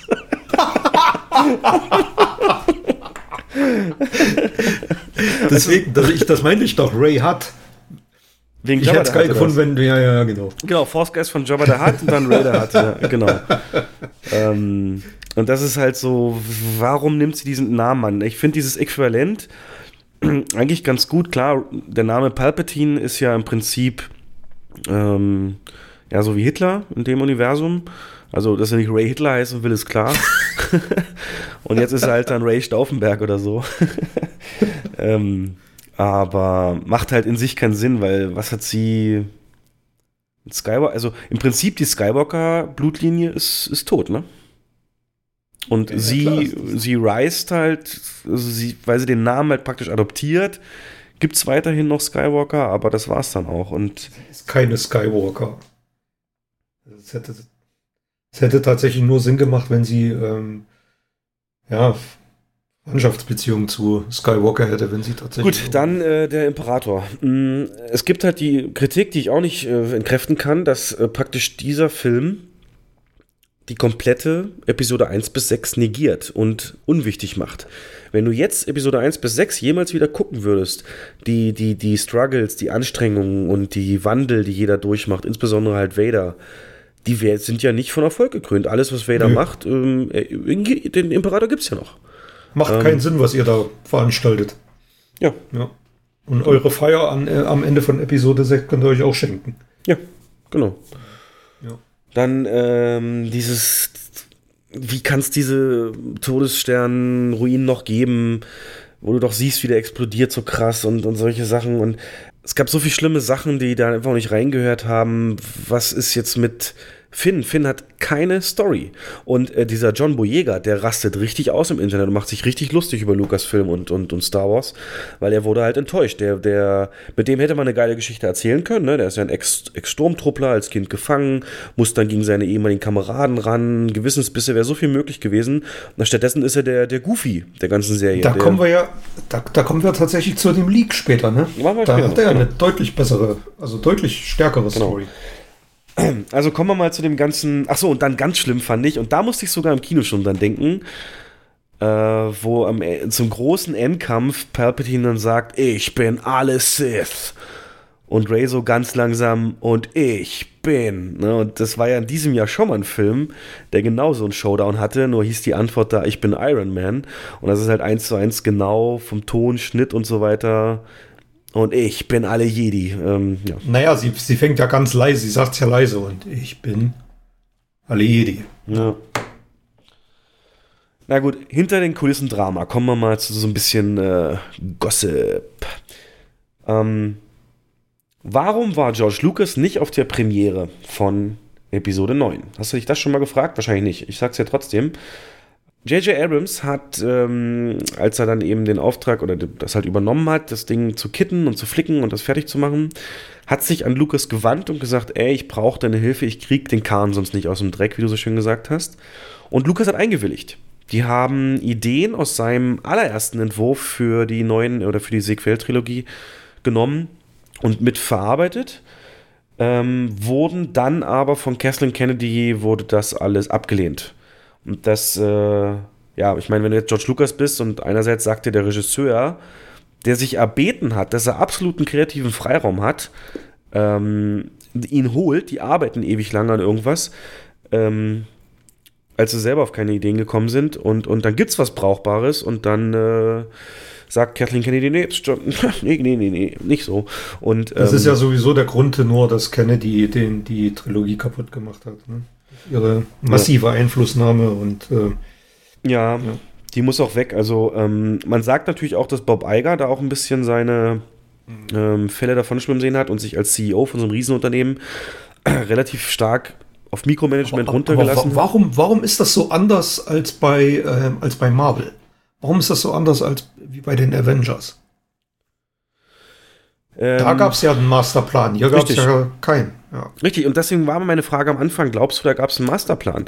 Und ich glaube, Der halt, Masterplan nicht, aber es gab, es gab einen groben ja, Story-Entwurf. äh, ne? beim MCU, So, das hat er, sagen wir so, hatten sie die Comics, ja, okay, die gibt es so wirklich ja nicht beim Star Wars. Aber ähm, ich meine, George Lucas hat zwei Trilogien hingekriegt und die alleine geschrieben. Also, Ja. wenn das eine kohärente Story-Verantwortlichkeit gegeben hätte, hätte sowas niemals passieren können. Die hätten, ähm, ich meine, Episode 7 wurde halt gesagt, hier macht mal möglichst viel gleich zu Episode 4. Und Dreht äh, man zum ein Beispiel kam ja jetzt raus, oder schon länger auch, dass der, der die Starkiller-Basis, dass die äh, gar nicht, die ist eine der letzten Hinzufügungen von Episode 7 gewesen. Die kam im ursprünglichen Version nicht vor. Und, obwohl äh, George Lucas selber ja ähm, in der Urtrilogie auch nicht so den großen Einfluss auf, auf Episode 5 zum Beispiel hatte. Ja, Da hat ja Irwin Kirschner Regie geführt und ähm, ja, da aber gab nach es auch Skript. Drehbuchänderungen. Ja, nee, Lawrence Kasdan war das, ja, ja. Aber Ja, mit, genau. mit, mit, mit Lukas aber auch stark zusammen und das war halt sein Baby, er hatte ja auch Ja, da, gab, da gab's, natürlich gab es da einen roten Faden, der da gehalten wurde. Ne, den gab es hier halt nicht. Ja. Und Also es gab, es, es ist auch so viel Stilbruch innerhalb dieser drei Filme. Das ist das, was mich so am meisten stört. Und da, es werden so, es werden so, so, so Türen aufgemacht und äh, da, da geht man rein, aber man geht nicht durch. Wie diese Kinder, die da am Ende der den Besen hochhebt und das macht alles am Ende überhaupt null Sinn mehr. es macht Diese Sinn. ganzen, ja. Ja, ähm, es gibt ja auch, also alleine auch, es gibt ganz viele Kritiken, die gehen halt wirklich so los. Als ich den, den, den Titel, da den, den Anfangstext gelesen habe, wusste ich schon, das wird nicht gut. Denn der erste Satz äh, aus dem Anfangstitel-Crawl ist ja, die Toten sprechen. Ne? Und äh, dann wird, und jetzt nur mal, ich, das ist bestimmt eine Info, die hast du noch nicht, aber dann wird ja davon berichtet, dass Palpatine seine Rückkehr eben wieder bekannt gegeben hat, ähm, über eine Ra ein Signal halt durch die Galaxie, ne? Aber dieses Signal hörst du ja nirgends. Das hat, hat man nie gehört. Und dieser ganze Text am Anfang erklärt ja im Prinzip relativ Also auch völlig falsche Methode, ähm, dass eben er wieder da ist und wir haben keine Zeit, los, weiter. Müssen wir halt so erklären. Aber jetzt kommt's. Es gibt tatsächlich ein Medium, wo dieses, ähm, dieser Funkspruch äh, abgespielt wurde und jetzt rastest du aus. Es ist aus dem Spiel Fortnite. Fortnite ist ähm, das Spiel, was du auch gesehen hast, beispielsweise bei Endgame, was ähm, Fettbauchtor äh, da mit seinen Kollegen zockt in seiner Höhle da in Norwegen, in seiner Hütte. Mhm. Ähm, dieses, äh, gerade dieses absolute Phänomenspiel bei der Jugend, was wirklich absolute Rekorde bricht. Ähm, so ein bisschen Comic-Grafik und ähm, eine Welt, wo die begehbare Fläche wird immer kleiner, muss ich halt gegenseitig ausschalten, bevor sie zu klein ist und so weiter und so fort. Also Fortnite ist ein Computerspiel für Kinder, ja. Und ähm, bei Fortnite ist es so, dass im Online-Spiel es gibt immer Seasons mit ähm, ja, also verschiedenen Zielen, die man erreichen kann. Und als von Episode 1 oder von Season 1 auf 2 oder 2 auf 3 die aktuelle gewechselt wurde, gab es ein Star Wars Event, weil Star Wars Charaktere ähm, da eingeführt wurden und, und, und äh, Waffen und so. Und da gab es den Funkspruch zu hören. At last the work of generations is complete. The great error is corrected. The day of victory is at hand. The day of revenge. The day of the Sith. Das hast du nur in diesem Spiel gehört. Noch Fragen? Also, das ist so ein Ding, ne? Und dann gibt es natürlich die ähm, Geschichte, dass es halt ein, ähm, von diesem Film mehrere Schnitte gibt. Einmal einen J.J. Abrams Cut und einmal einen Disney Cut. Und den Disney Cut haben wir halt gesehen. Die haben halt äh, sich, weil sich ja so viele eingemischt haben, Kathleen Kennedy, Bob Iger und Obwohl so. der Abrams Cut noch, noch mehr oder weniger ein Gerücht ist, was, was aber sehr glaubhaft ist. Ja, wobei ich da gelesen habe, das soll dasselbe Ende haben, Mhm. ähm, wie es jetzt auch ist. Ähm, bevor wir zu den Leaks kommen, wie man es besser machen kann, ist äh, ganz klar The Mandalorian. Ähm, ich habe beim Kumpel in Holland das gucken können und ich muss sagen, das ist wirklich, wirklich ähm, ein echter ähm, Hoffnungsschimmer für Star Wars, denn ich glaube, das ist auch die Zukunft für Star Wars-Serien, ähm, einfach weil die sich Zeit lassen können. Ähm, die, die haben die Möglichkeit, ähm, ausführlicher zu erklären, darzustellen. Und auch The Mandalorian ist so unfassbar viele ähm, Nostalgie-Anspielungen, aber es sind halt wirklich nur das, das ist Anspielung. In, in Episode 9 kriegst du es ja ins Gesicht, ja. Und äh, Mandalorian macht es wirklich per Anspielung. Du hast auch eine Szene auf Tatooine, sogar in der Bar, wo Han Solo und Guido und so waren, das hast du alles da. Aber es ist alles, obwohl du es natürlich sofort erkennst, insofern verändert, dass durch das, was du siehst, eine Entwicklung dargestellt wird. Also, ich mache dir mal ein Beispiel, ist jetzt kein Spoiler, aber da gibt es halt eine Folge, wo der Typ da in genau diese Bar geht, in die Kantina, und die wird von einem Roboter geleitet, äh, hinterm Tresen. Und du weißt noch, was der Barkeeper zu C3PO sagt, als er reinkommt. Hm. Ihr seid hier nicht erwünscht oder irgendwie. Genau, wir bedienen eure Art hier nicht. Ja, Und ähm, da merkst du, okay, scheint sich einiges getan zu haben. Und ähm, sowas davon lebt der Mandalorian. Es hat, äh, nimmt das, was du kennst, aber setzt es dezent ein. Ähm, außer Baby Yoda. ja, die, die Serie hat halt auch einen, einen Showrunner, der ähm, Fan ist, ne? ja, wen denn? Ähm, na, wie heißt er? Iron Man. Hm. Hat schon Favreau. Ja. Wobei der ja mehr oder weniger, ja, Showrunner, aber Dave Filoni, den Namen solltest du auch mal merken. Dave Filoni, auch riesen äh, Star Wars-Fan und der wird heiß gehandelt als Kennedy-Nachfolger, weil der ist praktisch der Feige von Star Wars, der liebt das auch so abgöttisch. Ja. Ähm, Na, so ein Typ fehlt halt in Star Wars. Oder hat in Star Wars gefehlt. So ein Kevin. ja. Ja. Ähm, ist die Frage, was jetzt, also der JJ-Cut, ob der was besser macht, weiß man nicht. Was er auf jeden Fall gehabt hätte, was äh, bestätigt ist oder beziehungsweise glaubhaft auch, ist halt, dass sie sämtliche Jedi-Schauspieler aus den äh, vergangenen Filmen, inklusive Liam Neeson, Hayden Christensen und so weiter, da hatten. Ähm, voll kostümiert, die ähm, auch Machtgeist-Szenen aufnehmen äh, sollten. Und zwar sollte der Endkampf eben anders laufen, dass sie eben dann am Ende, kurz bevor Palpatine seinen tödlichen Schlag äh, vollzieht, entstehen die alle kreisförmig um sie herum, beschützen sie und, und geben mir dann halt die Kraft, das ähm, zu schaffen und ähm, Ja, gerade mit. Genau, genau diese Szene habe ich mir so gewünscht vor dem Film. Ich habe gesagt, ich will alle Machtgeister sehen. Ich will die sehen. Äh, Am Ende bei einer Feier oder sonst wie, ich will die sehen. Und es kam leider nicht dazu. Ja, das ist bestätigt. Die sind am Set gewesen in ihren Kostümen und ähm, jetzt hört man sie halt nur. Ne? Jazz man happy, Lisa. You must avenge my death, Kimba. I mean, Simba. Luke, I am your father. This is CNN. James Earl Jones in seinen größten Rollen an. Ähm, ja, das wäre episch, gänsehautmäßig gewesen. Ja, und die haben episch. sie anscheinend ja auch gedreht und dann am Ende verhunzt für nur Ton praktisch, ähm, hat am Ende nur Warum? einen Satz, Satz Verstehe aufgenommen. verstehe ich nicht. Also gut, die meine Begründung, ist, weil, was ich gelesen habe, ist, dass äh, in China ähm, das kritisch ist, wenn du zu Ja, viel Geister, Geister. in Filmen hast. Ja. ja, ja. Auf jeden Fall man wollte die Szene mit Luke und Leia nicht abwerten, die dann am Ende kam. Aber Ja. Nochmal die Mandalorian, also absolut zu empfehlen, weil er das eben so hinkriegt und ähm, das muss ja nicht immer alle- alles Top-Level sein. Ne, Mandalorianer hat äh, nichts mit, mit, mit, mit Vader zu tun und so weiter, aber erzählt halt mal eine Geschichte von, von einer ikonischen Figur praktisch, aber, also ist ja nicht Boba Fett, aber ähm, die Kultur, warum, was sind ihre Werte und so weiter von, von den Mandalorianern.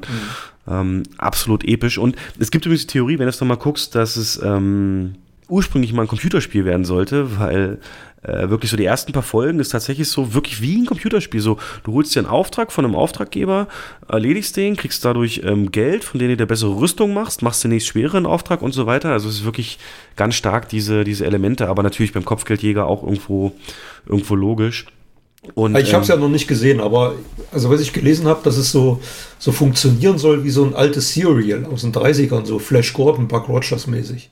Hm. Ist das, ne, so, so kurze, die Folgen gehen ja auch nicht lange, die gehen ja nur 35 oder 40 Minuten. Ja, genau.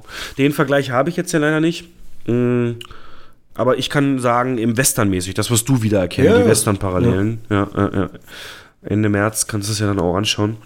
Und was ich noch sagen will, ist, äh, Star Wars von, von meiner Seite aus, und das wird übrigens auch thematisiert bei Mandalorian, die alles rund ums Imperium, die Zeitspanne, das finde ich am faszinierendsten. Das ist das, was ich sehen will, weil das eine unglaubliche Bedrohung ist, ähm, trotzdem aber vielschichtig und ähm, es gibt tatsächlich bei Mandalorian auch mal so einen Satz ähm, von einem, der ihm sagt, also spielt ja kurz nach ähm, Return of the Jedi, also kurz bevor die ähm, also noch zwischen Erste Ordnung, aber Ende Imperium. Also es gibt noch so Imperiumsreste und so weiter. Und dann sagt er auch, ähm, der eine Typ, du, ähm, als das Imperium diesen Planeten äh, hatte, da gab es hier Handel, Wohlstand, Sicherheit, das, das, das, das, das, das. Und guck dich mal um, was gibt's jetzt? Chaos. Armut, Verrottung. Ja, genau, so ein bisschen so. Und ähm, da ist auch was dran. Also äh, finde ich entsprechend da, da sehr faszinierend. Es gibt ja ähm, auch noch verschiedene andere Möglichkeiten, generell die, die, die Sequel-Trilogie anzugehen, äh, weil es ja geile Buchvorlagen gibt. Und zwar möchte ich dir hier nochmal ans Herz legen, ähm, die Erben des Imperiums. Ähm, das ist, oder, oder man sagt umgangssprachlich die Thrawn-Trilogie über Großadmiral Thrawn. Ähm, das gibt's als Hörbuch auf Spotify und, oder, oder bei YouTube. Und ich, ich habe dir hier mal nur den Anfang eingespielt, wie der praktisch das Buch losgeht. Und ähm, ja, gedanklich bist du jetzt nach, nach ähm, Return of the Jedi. Und jetzt guck dir mal an. Das ist wirklich, die haben es wirklich versucht, filmisch zu machen. Es war einmal vor langer Zeit in einer weit, weit entfernten Galaxis. Star Wars. Erben des Imperiums. Fünf Jahre sind seit der Zerstörung des zweiten Todessterns und dem Tod von Imperator Palpatine und Darth Vader vergangen. Das Imperium, das während der Schlacht von Endor große Verluste erlitten hatte, musste sich in die äußeren Sternsysteme zurückziehen. Unterdessen haben die siegreichen Rebellen eine neue Republik errichtet, der sich immer mehr Sternsysteme anschließen. Doch die militärisch orientierte Rebellenbewegung in ein ziviles Regime umzuwandeln, ist kein leichtes Unterfangen. Die erst vor kurzem gebildete Regierung besteht aus einem provisorischen Rat, deren Mitglieder sich oft in politischen Streitereien verstricken. Während Luke Skywalker und seine schwangere Schwester Lea Organa Solo damit beschäftigt sind, den inneren Zusammenhalt der neuen Republik zu festigen und weitere Sternsysteme auf ihre Seite zu ziehen, ahnen sie nicht, welch neue Gefahr von außen droht. Unter der Führung des letzten überlebenden Großadmirals des Imperators, Thrawn, hat sich die imperiale Flotte neu formiert und bereitet einen Angriff vor, mit dem die Initiative gegen die Rebellion zurückgewonnen werden soll. Alter. Hannibal Lecter liest Star Wars. Naja. Das war die Synchronstimme von Anthony Hopkins, ne? Was? Ja, ja, ja klar. Ich meine schon. Okay, wenn sich das so sehr vom Inhalt abgelenkt hat, dann nein, aber du siehst, also das ist sowas, weißt du, das hätten sich so viele gewünscht, dass es so in die Richtung dann geht. Der Zeitsprung ist da natürlich viel größer jetzt aktuell, aber das allein diese Prämisse hätte mich schon gehuckt, ne? Oder mhm. Aber das hätte man hätte man ja mit so einem großen zeitlichen Abstand nicht mehr äh, verfilmen können ohne andere Schauspieler für. Ja, du weißt, wie weit die Aging gekommen ist. Okay, ähm, dann das Leak, der Leak. Also es war ja so, dass äh, vor J.J. Abrams ganz und eigentlich auch schon bevor Last Jedi rauskam oder ungefähr zu der Zeit, ähm, Colin Trevorrow, äh, Regisseur von äh, Jurassic World beispielsweise oder Book of Henry, ähm, Episode 9 drehen sollte. Er war schon Vertrag, war trocken und so weiter. Und ähm, es kam dann aber nicht so. Er wurde dann äh, gefeuert. Wir haben damals im Podcast drüber geredet ähm, und haben das so ein bisschen auf Book of Henry geschoben und wie schlecht der Film ist und äh, wie schlecht er eben performt hat. Aber es scheint sich herauszustellen, dass es ähm, eher von Trevorrows Seite ausging, dass der das Ding verlassen hat, weil auch er keinen ähm, kreativen Freiraum entsprechend von Kennedy bekommen hat, obwohl er ein Skript hatte, das sich sehen lassen konnte. Ähm, du kannst es mal zusammenfassen gleich, aber in seinem Skript ist es so, dass äh, übrigens fertiggestellt wurde ähm, am 16.12. 2016, äh, was zwei Wochen vor dem Tod von ähm, Carrie Fisher war, was da natürlich dann auch wieder unglaublich viel auf den Kopf gestellt hat. Aber ich sag mal so, es hätte sicherlich Möglichkeiten gegeben. Und dieses Skript, wozu mittlerweile auch schon Konzeptzeichnungen rausgekommen sind, ähm, ist faszinierend, um es mal so zu sagen. Traust du dir es zu, ähm, das zusammenzukriegen oder irgendwie zusammenzufassen?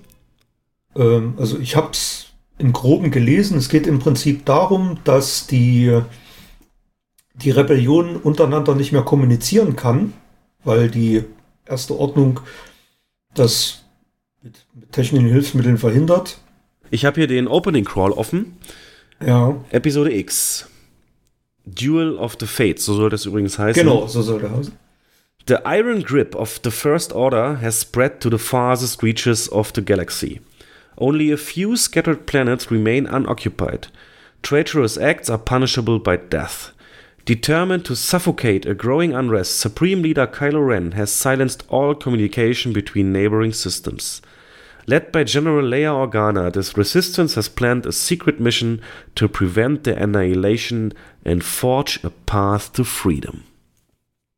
Genau. Und auf diese Mission sollten Finn und Rose gehen. Ähm, was natürlich auch viel mehr Screentime für die beiden bedeutet hätte. Ja. Und die, die Sache, die in Episode 8 vorbereitet wurde, sinnvoll weitergeführt ja, hätte. Ja, jetzt, jetzt, man muss es so sagen, jetzt ist Finn sexuell missbraucht worden von ihr. Mehr ist es jetzt nicht. Ja. Da hätte, da hätte eine ja. Romanze raus werden können. Hätte, wäre auch, ja, es war mit Sicherheit Sinn und Zweck der ganzen Sache.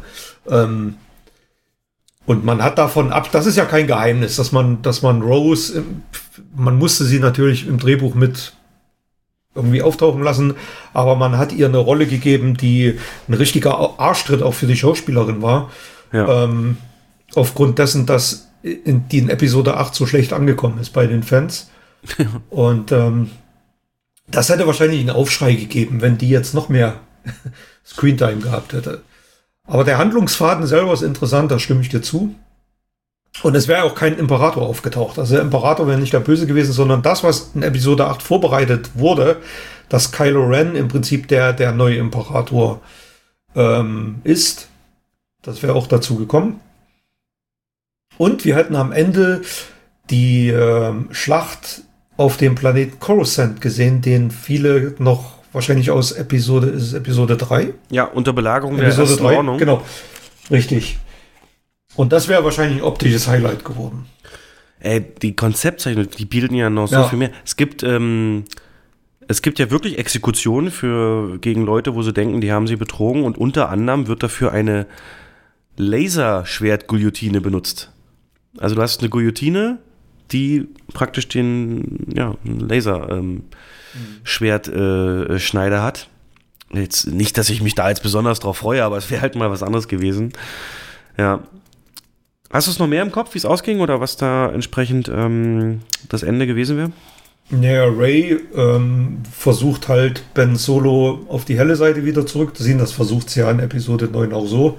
Hier ist es, läuft es ein bisschen anders. Ähm, letzten Endes ist es aber so, dass es nicht gelingt und er tatsächlich dann am Ende, ja, getötet wird. Also so habe ich es gelesen. Ja. Das sollte passieren. Und eigentlich auch im, im, im, in dem, was wir bekommen haben, aber da haben sie dann auch nochmal die, die Notbremse gezogen. Ja. Tja, wie geht's weiter? Also, es gibt ja jetzt, es ist kaum zu glauben, ne? aber äh, selbst bei der Produktion der Serie ähm, Kenobi gibt es jetzt Gerüchte über Behind-the-Scenes-Trouble. Das Gibt's auch, die ist ja abgeblasen worden vorerst. Nein. Doch, Nein, das hat doch äh, McGregor widerlegt. Die kommt jetzt nur später. ich habe es doch gestern gelesen, dass es die sämtliche Crew ist nach Hause geschickt worden. Die sind alle weggeschickt worden. Was? An, ja, die Produktion ist gestoppt. Ähm, angeblich, also offiziell heißt es, aufgrund irgendwelcher Probleme, ähm, es ist zeitlich nach hinten verschoben, aber Genau. die, genau. Aber ist nicht gecancelt. Von Canceln ist keine Rede, aber ähm, die ganze Crew ist nach Hause geschickt worden. Ich weiß jetzt nicht, ob die alle gekündigt wurden, keine Ahnung, weiß ich nicht, aber ja. Ich denke mal, da wird noch an Drehbüchern gefeilt.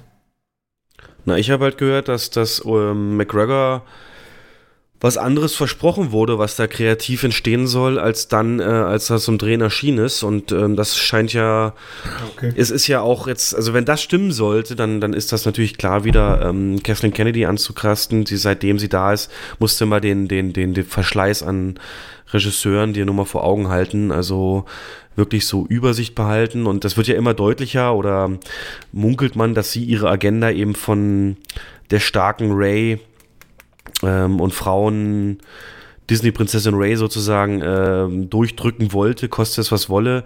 Denn vielen stößt halt sauer auf, dass Ray ohne dass sie irgendwelche Opfer, Strapazen oder Training bringen musste, innerhalb kürzester Zeit alles kann. Es gibt sogar die Theorie, die hat, ist ja ich nicht ernsthaft, dass Ray ein Stand-in ist, also ein Stellvertreter für den Besucher des Disney Theme Parks, der ja auch sich in diesen Millennium Falcon Attraktion reinsetzt und dann da durch die allergrößten Gefahren durchfliegt und ähm, äh, Gegner abschießt, während er da lang fließt und man ja muss man da ja wirklich aktiv werden. Ich habe mir im Internet mal angeguckt, wie der wie der Rider in dem Falcon aussieht. Du sitzt da mit vier Leuten und einer steuert hoch, einer rechts, einer links und einer schießt und du musst dich halt irgendwie koordinieren und und das ähm, dass das so Du hast recht, so jetzt habe ich noch gar nicht gedacht. Das war ja immer ein roter Faden durch die, durch die beiden bisherigen Trilogien, dass es auch extreme Verluste gab. Ja. Die, die, ne? wenn es die haben nur ein Arm ist, ja. ja, äh, aber darum geht's ja. Die haben beide ihre Hand verloren. Und äh, sie hat eigentlich gar nichts verloren. Nichts, Hm. null. Vergleichst sie vom Anfang Ja. und ähm, ja, naja. Das Einzige, was sie verloren hat, ist Han Solo, aber den kannte sie auch bloß kurz. Also von daher. Ja, die Chemie zwischen den Leuten, die sind, glaube ich, jetzt im dritten Teil sind die alle zu dritt zum ersten Mal zusammen aufgetreten. Ne? Ja. Ja, das stimmt. Ach Mann, ich bleib dabei. Äh, Box Office ist ja übrigens auch interessant. Der wird es wahrscheinlich gerade so, wenn überhaupt, schaffen, Rogue One einzuholen, ne? Vom US-amerikanischen Einspiel her. Da ist er jetzt noch 10 Millionen dahinter oder 5. Und ähm, das will was heißen, ne? Hättest du das vor, vor vier, fünf Jahren gesagt, dass der Abschluss dieser Trilogie nicht mal einen Spin-off-Film großartig einholt oder überholt, Wobei ich den ja auch wirklich absolut klasse fand und wieder Imperium auf der Höhe der Macht, geile Story, geile Bösewichte. Ich habe im Internet die allerbeste, herzenserwärmendste Reaktion auf das Ende von Rogue One gesehen, von so einer Frau, die das zum ersten Mal guckt und ihr Freund filmt das heimlich. Ich muss da jedes Mal in Tränen ausbrechen.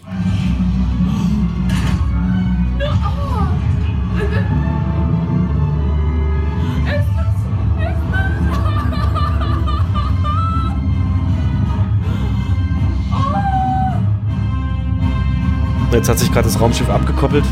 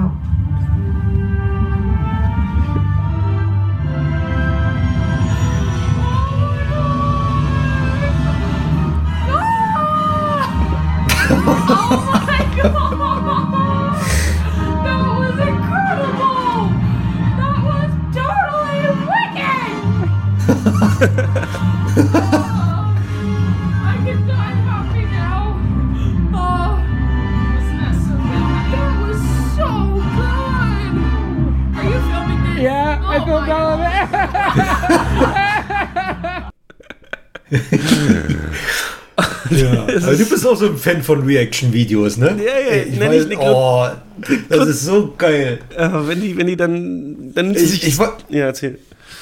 Also wirklich besser als Episode 9 sind die Reaction-Videos auf den Trailer bei, bei, beim Disney Day oder. Was, wo, wo sie, wo sie, wo sie den einen neuen Trailer Convention. gezeigt haben, oder was? Ja, ja, da, also da, ich weiß nicht, die gucke ich mir heute noch an, die Reaction-Videos. Gibt's da einen besonders Ja, Hammer. Irgendeinen Kanal, den du empfehlen kannst, wo es besonders. oh, frag mich jetzt nicht. weil die, weil die hab alle so alle- abgehen wegen Palpatine Ich habe oder? die alle ange am Ende. What the fuck? Brüllt da einer rum und richtig geil. Dann kommt Ian McDermott auf, dem, auf Ja. die Bühne und irgend so ein Typ brüllt von hinten. What the fuck? Ah, wir haben es auch damals auch live Tausende von richtig geil. Ja. Ja.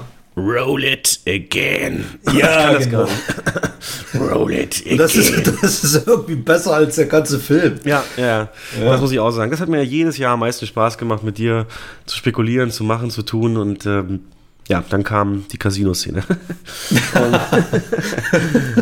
okay, ähm, Ja. dann beenden wir mal ähm, Star Wars und gucken mal, was gab es noch so im Filmbereich Neues. Da wollen wir ja am besten mal auf das eingehen, was ich schon angeteasert habe. James Bond, Produktionsdetails und äh, eine Neuigkeit ist eben der Titelsong, der äh, ja jedes Mal von einem bekannten Künstler performt wird. Wer ist es denn diesmal? Kannst du uns mal aufklären, wer das macht? Ich habe keine Ahnung. Die Ey, die Alte hat gestern irgendwie Grammys gewonnen ohne Ende. hat ne? den besten Song des Jahres 2019 Oh. äh, Grammy bekommen, ja. Für den Mann, äh, für, für, für besonders lange grüne Fingernägel, oder? für Bad Guy ist der, ist der ähm, Mhm. Song. Und ja, Billie Eilish, ähm, 18 Jahre alt oder 19 Jahre alt, ähm, der Star in USA, Spotify mit mehreren Tracks in der Top 10. Ich würde sagen, sie macht so Elektro-Emo-Pop, äh, ist natürlich auch nicht meins, ähm, obwohl ich dieses Bad Guy auch bei uns in der Foyer-Playlist drin habe. Ähm, aber da bin ich sehr gespannt, ob sie ihren Stil auch für einen Bond-Titelsong einsetzt, weil dann ist es halt sehr Depri. Also in der Regel ähm, trotzdem treibende Rhythmen, aber trotzdem Depri. Und ähm, ja. Im Internet wird sich halt schon lustig gemacht. So, ne, dieses Bad Guy geht so, na, na, na, na, bad guy, and then I was a bad guy. Und, so, und dann dichten die das schon so um. Na, na, na, na, Bond guy, this is a Bond guy. Und ähm, könnte man natürlich jetzt einfach so machen. Aber ja, hat dir gar nichts gesagt, der Name, ne? Null. Was sagst du? Also, du hast doch Songs auch mal reingehört. Passt das oder passt das nicht? Von der Musik? Gar nicht, finde ich. Gar nicht. Was wäre so dein Traum-Performer? Mein Traumperformer, ist, das ist echt schwer. Also ich bin. Also kann ich dir gar nicht, weiß ich nicht, kann ich dir nicht sagen. Na Ich gut. fand zum Beispiel den, den äh, Skyfall von Adele großartig. Also spricht ja, spricht ja nichts dagegen, wirklich erfolgreiche momentane Künstler dafür zu nehmen, aber es muss auch passen. Es muss auch irgendwo passen. Lass mich gern positiv überraschen. Ähm, bin da sehr gespannt drauf, aber erhoffe mir da nicht viel.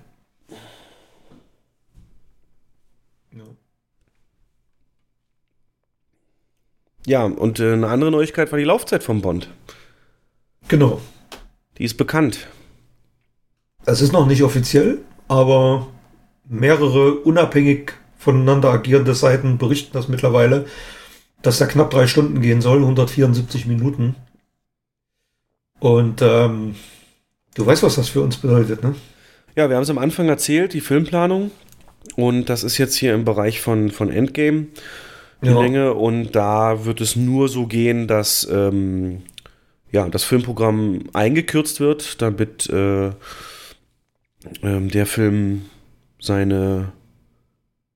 Also normal ist es so, dass, dass ein Film viermal am Tag gezeigt wird, klassisch eben 14, 17, 20, 23 Uhr. Was bei der Länge natürlich nicht möglich ist, also wird das auf drei Vorstellungen pro Saal hinauslaufen. Und um das zu kompensieren. Ja, wahrscheinlich, nee, das schafft er nicht. Also wenn der noch mit einer Pause läuft, was Stimmt. ich wahrscheinlich vermute, mhm. ähm, kriegst du pro Saal maximal zwei hin. Also sagen wir mal halbe Stunde Werbung noch dran, plus äh, Pause 15 Minuten, sind wir nochmal 45 Minuten länger, ja. ja.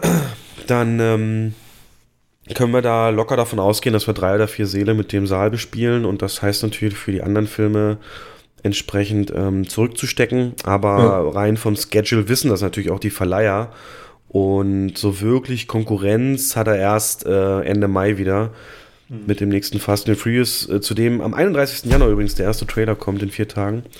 Und ähm, ja, also wird spannend. Und du siehst ja, wie erschreckend schnell Star Wars durch ist, ne? Nach sechs Wochen ist das, äh, ist, der, ist der Film gegessen, kann man sagen. Ja, bei Bond wird es natürlich davon abhängen. Also Bond willst du natürlich nicht am ersten Wochenende sehen oder da ist der Drang nicht so hoch. Also ich schon. Ja, aber der Anteil an so Hardcore-Fans, die es eben, ja. deswegen gucken, das ist nicht so. Bonn guckst du, der, der, der, der, wird sich lange halten, denke ich. Wirklich durchaus bis Ende Mai locker, acht Wochen.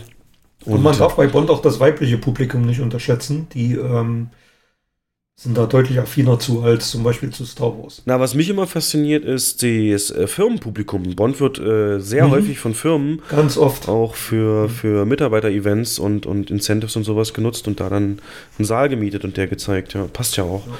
Es gibt ja hinter den Kulissen noch eine Änderung. Ne? Hast du davon gehört, dass der, der Komponist rausgeschmissen wurde? Namens ähm. Dan Romer. Ich kannte den nicht. Ähm, ist der Hauskomponist von dem Regisseur Cary Fuku, wie heißt er? Ja, Fukanari ja, oder so. Fuku, Fuku, irgendwas. Und äh, den hat man gefeuert und hat jetzt Hans Zimmer beauftragt, den Score zu schreiben. Und das ist natürlich ein Kraftakt innerhalb von zweieinhalb, drei Monaten für so ein, ähm, für so ein Megaprojekt komplette Filmmusik hinzu. Mhm. Na gut, kommen. Zimmer hat hinter sich eine Armee von 100. Ja, äh, wird er, er, wird sich auch Hilfe holen. Ja, aber es wird natürlich fraglich, wie kreativ es dann wird oder ob es, ähm, mhm. weil auch bei Star Wars fand ich absolut zum Vergessen der Soundtrack. Und du bist ja Zimmer-Fan, ne? Also ich bin jetzt kein großer Zimmer. Die Frage ist, ob er sein Mojo noch hat und äh, das, das glaube ich, ähm, konnte er jetzt lange nicht mehr beweisen. Also ich habe ja Dunkirk nicht gesehen, aber Interstellar fand ich schrecklich. Mhm. Ich weiß, der Soundtrack wird gehypt. Das ist für mich viel Einheitsbrei. Ja. klingt für mich alles gleich. Ja, es wird Zeit für eine neue Generation. Ja. Ich hätte gern David Arnold nochmal gehört. Der hat die Brosnan Bonds perfekt vertont, finde ich. Oder Thomas Newman letztens, die letzten beiden Craigs. Das war oh, auch Thomas Newman war super. Hm. Ja. Skyfall. Jo, gucken wir mal. Äh, andere jo. Änderungen bei Doctor Strange. Der hat auch jemand verloren, nämlich den Regisseur. Der nächste Doctor Strange. Mhm. Ähm, ja, Scott Derrickson äh, ist nicht mehr an Bord wegen kreativer Differenzen, wie es in Hollywood so schön heißt. Ähm, man munkelt jetzt, dass, dass auch an ihn das Versprechen eben gegeben wurde. Das kann der erste echte Horrorfilm im Marvel-Universum sein. Und wenn du dir in Erinnerung rufst, dass ähm, Scott Derrickson unter anderem auch Hellraiser gemacht hat, äh, ist das natürlich genau sein Metier. Und von daher ähm, wurde es wohl so ihm beschrieben, okay, du kannst Scary Elements heißt es in, einem Zitat, also so ein paar gruselige Elemente mit reinholen, aber es kann kein Full-on-Horrorfilm mehr werden. Und, Also kein äh, R-Rated. Gen genau, nee, R-Rated ist komplett vom Tisch. Und ähm, das äh, hat er eben anders gesehen, als er da an Bord kam. Und jetzt ist eben Frage, sucht sich Kevin Feige nur Regisseure, die einfach seine Anweisungen befolgen? Könnte ja auch bei Ant-Man mit äh, Edgar Wright darauf hindeuten, dass der zu krasse eigene Sachen machen wollte. Ähm, aber nicht umsonst ist Marvel deswegen so erfolgreich, weil hier eben ein starker Produzent im Hintergrund ist. Ne? Wir verteufeln Mhm. gerade die ganze Zeit Kathleen Kennedy, dass sie äh, Ryan Johnson so eine lange Leine gegeben hat und, und ähm, andererseits feiern wir das Marvel-Universum, was ja streng genommen auch ähm, ja, naja, sehr stark ähm, Regisseure hat, die Vorgaben umsetzen, die sie bekommen von, von Produzenten. Auftragsarbeiten, ja. Genau.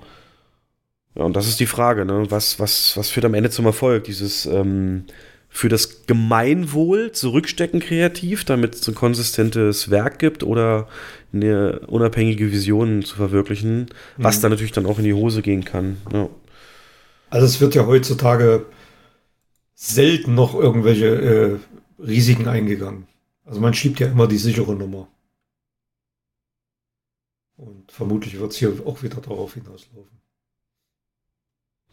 Ich habe keinen Bock mehr aufs Marvel. Ne? Das ich, also so Mhm. stark, wie ich es im Moment fühle, war es noch nie. Das es war zu ein krasser Abschluss mit Endgame.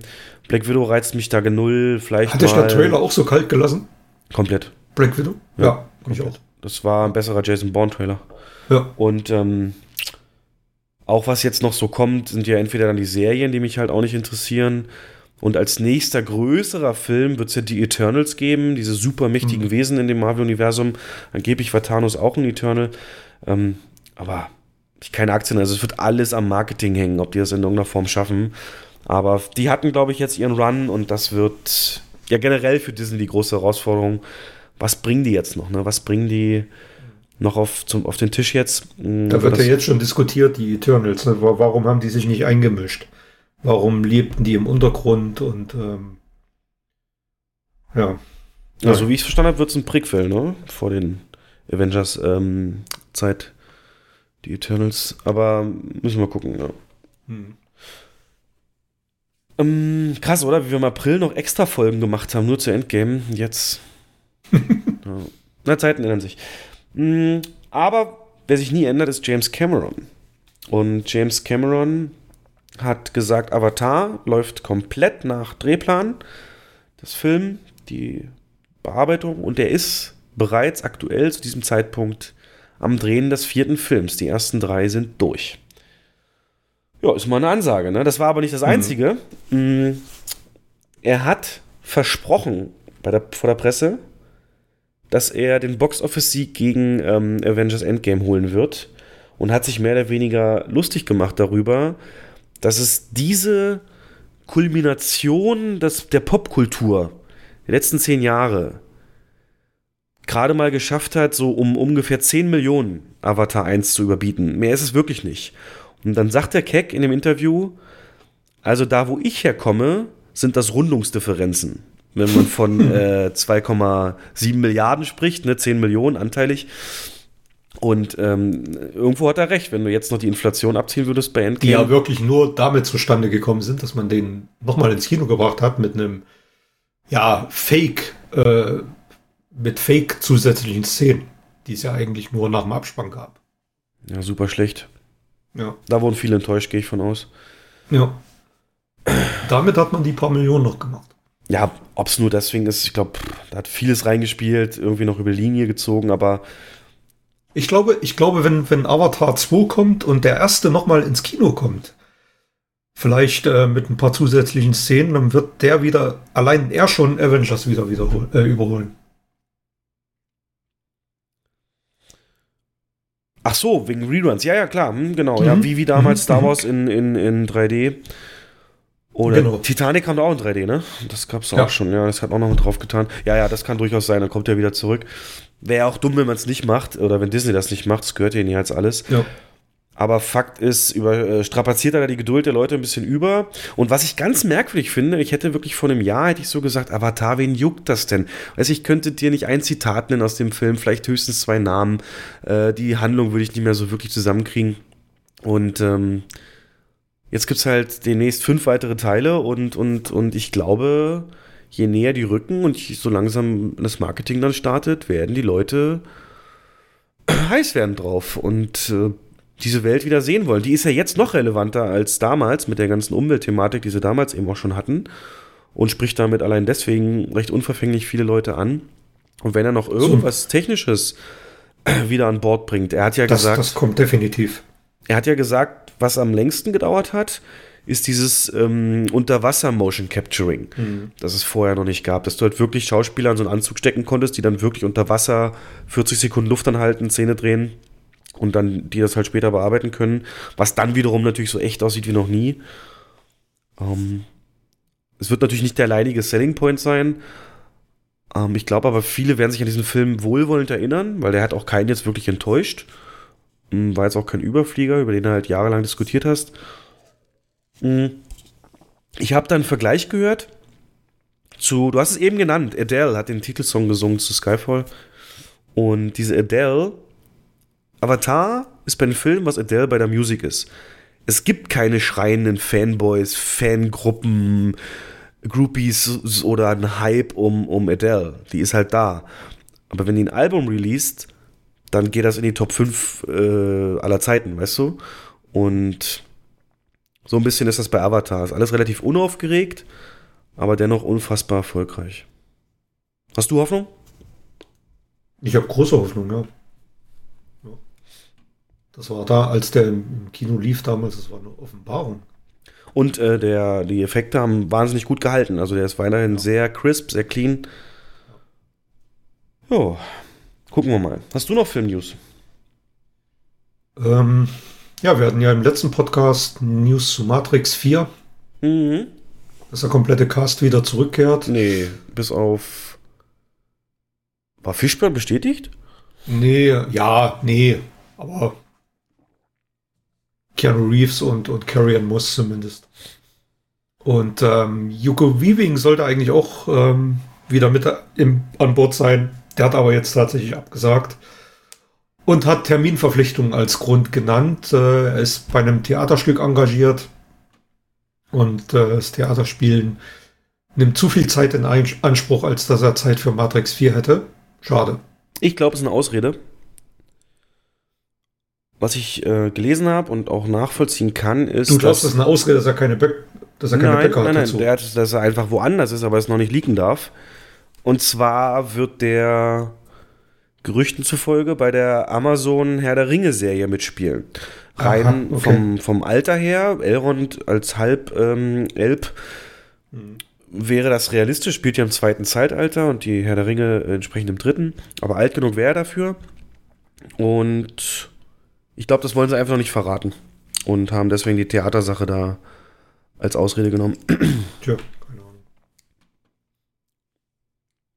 Noch was? Ja, hast du noch was? Nur noch äh, wollte ich dich fragen, ob du traurig bist, dass du nie wieder das Logo 20th Century Fox sehen wirst. ja. Seine ja. Kindheit geprägt hat. Kindheit geprägt. So bestimmt. Bettwäsche und Unterhosen mit dem Logo. Ganz bestimmt. ich würde mir das anziehen. ähm, Nee, es wird, äh, Disney ähm, entfernt sich von Fox, weil das gehört ja, die Fox Group ist ja von Rupert Murdoch äh, eine Firma, die nicht unbedingt das beste Image hat, die passt überhaupt nicht zu Disney. Deswegen tilgen sie den Namen Fox einfach aus allen Geschichten, eben insbesondere 20th Century Fox wird es da nicht mehr geben. Das Fox wird im Logo durch Studios ersetzt werden. Und dann gibt es ja noch Fox Searchlight, diese Indie-Abteilung, die auch mal anderen Filmen eine Chance gibt, so Indie-Filmen. Das wird einfach äh, Searchlight Pictures heißen. Genau. Ja. Ähm, man muss aber sagen, dass die TV-Sparte ausgenommen ist, weil die Disney ja nicht gekauft hat. Also es wird auch weiterhin Fox im Fernsehen geben. Bist du sicher? Ja, habe ich gelesen. Aber wieso sind dann die sämtliche Disney-Folgen bei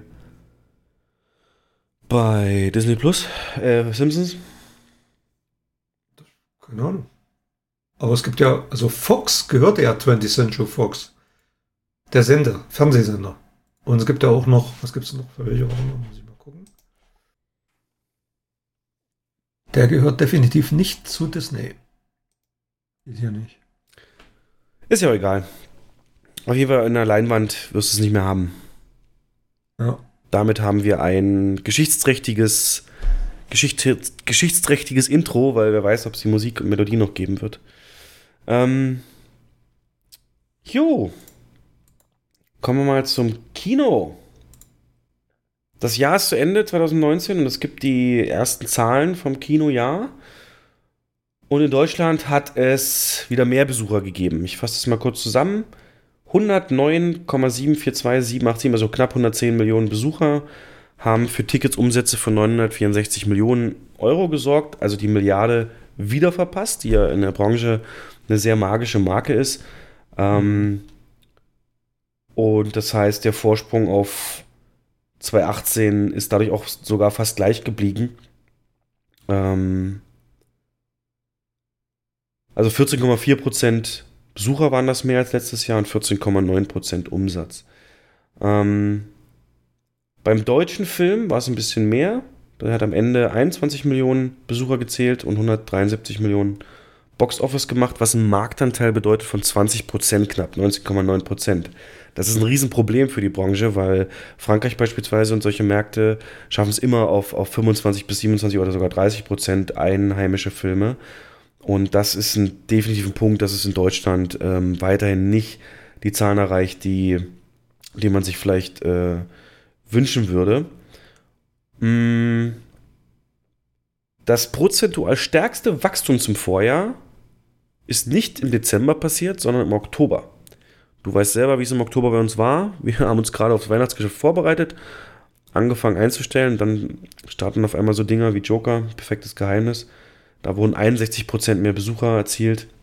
Und äh, danach kommt der April, was natürlich an Endgame liegt, mit 60% auch knapp, knapp mehr. Und ähm, aber grundsätzlich waren alle Quartale besser, bis auf einen Monat konkret. Äh, zwei Monate, Februar und November, haben tatsächlich weniger Umsatz gemacht als letztes Jahr. Mm. Der besucherstärkste Monat war auch nicht der Dezember, wer hätte das gedacht? Das war auch der Oktober. Da waren. Ja, hätte ich jetzt auch vermutet. Ja, und 12,8 Millionen Menschen im Kino und im Dezember. Vorgezogenes Weihnachtsgeschäft, ja. ja. Und was eben gut ist, der Anzahl der Filme, die mehr als eine Million Besucher, also so, was wir sagen, so Mittelklasse, ähm, ist gegenüber 2018 weiter gesunken. Ähm, es gibt davon nur noch 24 und das liegt unter anderem auch an, an erfolgreichen oder fehlenden erfolgreichen deutschen Filmen. Aber diese Hits äh, von, von Disney vor allem haben das natürlich mehr als ausgeglichen. Aber in einem regulären Jahr wäre das halt deutlich zu spüren gewesen. Ich kann das nochmal kurz in Zahlen machen. Der erfolgreichste Film dieses Jahr, äh, letztes Jahr gestartet, muss man ja sagen, der läuft ja immer noch, ist Die Eiskönigin 2. Der einzige Film, der über 6 Millionen Besucher gemacht hat, 6,4 steht da jetzt. Und dann kommt Der König der Löwen mit 5,5 Millionen Besuchern und auf Platz 3 ist jetzt mittlerweile Endgame mit 5,1 Millionen Besuchern. Und als einziger deutscher Film in diesen Charts das perfekte Geheimnis, der es jetzt geschafft hat, vor kurzem die 5 Millionen Grenze zu über, überstreiten. Genau. Und da stellt sich halt die Frage, was ist los mit dem deutschen Film? Mhm. Ähm, es gibt mittlerweile Überlegungen, ob man nicht diese Mittelklasse-Filme, von denen es halt immer weniger geht, nicht direkt an, ähm, an die ähm, Streaming-Anbieter abgibt, beispielsweise, und dafür mehr in, in hochqualitative ähm, Filme investiert. Denn man sagt, dass einfach in Deutschland, das sagt mittlerweile auch die Vorsitzende des HDF, dass es in Deutschland zu viele Filme gibt, die sich niemand anguckt. Das hat die ausgesprochen. Es gab irgendwie 500 Filmstarts, deutsche Filme insgesamt. Aber das waren zu drei Vierteln halt Indie-Produktionen im Budgetbereich von so maximal drei Millionen. Und das ist halt ein Riesenproblem, dass die Förderung für deutsche Filme, die greift ja, sobald du eben kulturell da was vorweisen kannst, ne? Irgendwelche so Kultur. Ja, gibt es so gewisse Kriterien, ja, die du erfüllen musst. Und dass man eben sagen würde, Also der Vorschlag ist oder die Gedanke, dass du keine Filme mehr förderst, die die keine Chance haben auf einen Einsp oder Besucherzahlen unter 100.000 beispielsweise oder so. Und dafür das Geld zusammenlegst, um, um, um hochwertiges Zeug zu machen ne? und, und, und durchdacht und in Schreibe investierst und Technik. Ähm, ja. Das, das war ja auch der Grund. Hast du das gelesen mit dem Brief, den die, der Produzentenverband geschrieben hat? Nee. Ähm, war bei Blickpunkt Film zu lesen. Dass da hat der Produzentenverband einen Brief an diverse Politiker verfasst, worum es genau um dieses Thema ging es da. Und ähm, das Zitat, Kinos werden mit schlechten Filmen zugemüllt. Und da geht es tatsächlich darum, dass die Herausbringungskosten von den Filmverleihern ähm, bei Misserfolgen gedrückt werden können. Genau, das meine ich diverse, doch. Da habe ich auch, ja, das, da, da meine ich das. Hm? Ja, ja, genau. Durch diverse Maßnahmen, also wenn der Verleih merkt, der Film läuft nicht gut, dann, dann, äh, ja, dann, dann senken die halt die Leihmiete oder, oder setzen den anders ein oder, oder ändern sofort die Marketingstrategie. Der Produzent nicht, der geht in, Vor, in, in Vorleistung und hat das größere Risiko. Und darum geht es, dass diese Erlösverteilung, die momentan stattfindet, äh, unzureichend ist. Dass der Produzent ähm, genau aus, aus, Grund, aus diesem Grund keinen Bock hat, äh, Risiken einzugehen und, und kreative Stoffe zu verfilmen. Deswegen haben wir halt diese ganzen Remakes und Fortsetzungen und Klassentreffen 2.0 und Hochzeit und Co. Ähm, das sind halt alles Filme, die ja, seicht unterhalten, aber halt wirklich nichts Innovatives beitragen. Und gerade diese, diese Quote, ähm, die Frankreich so auszeichnet, diese, diese hohe Quote, die gibt es in Deutschland genau aus diesem Grund halt nicht. Ja. Musst du dir mal durchlesen, den Artikel, sehr interessant. Können wir dann auf jeden Fall verlinken, weil die mhm. französischen Zahlen habe ich auch hier. Die Franzosen haben im letzten Jahr das erfolgreichste Jahr seit 1966 gefeiert. Mhm. Die haben 213 Millionen ähm, Tickets verkauft. Nochmal zur Erinnerung, wir sind bei 110. Also 100 Millionen Tickets mehr. Und das sind einfach Sphären, das kann man sich. Und wie du schon sagst, sie haben viel höheren Anteil an, an Eigenproduktionen. Ja, in den Top 100. An, Erfol an erfolgreichen Eigenproduktionen. Genau, in den Top 100 sind so bei denen ähm, 30 französische Filme und 22 Hollywood-Filme nur. Mhm. Und dann halt der Rest. Ja. Äh, auch die Dings legt das nahe, die USA, die Kette, von der ich manchmal erzähle, Alamo Drafthouse. Deren Umsätze sind gestiegen, obwohl auch in den USA das Boxoffice insgesamt äh, gesunken ist, trotz Disney-Erfolgen und so weiter, haben die anderen Studios halt nicht so performt. Und die haben mal geguckt, äh, die haben 2083 verschiedene Filme gezeigt, also eben gerade diesen mit Indie, also mit Mittelbudget und Indie- und Arthouse-Filmen Chancen gegeben. Jetzt nicht unbedingt lange, aber eben ja. öfter. 2083 verschiedene Filme. Und das nächste Konkurrenzkette liegt bei 1142, also fast 1000 Filme weniger in der Variation gezeigt. Und dadurch haben die ja, es insgesamt in einem schwächelnden Marktumfeld ihre eigenen Umsätze zu stärken.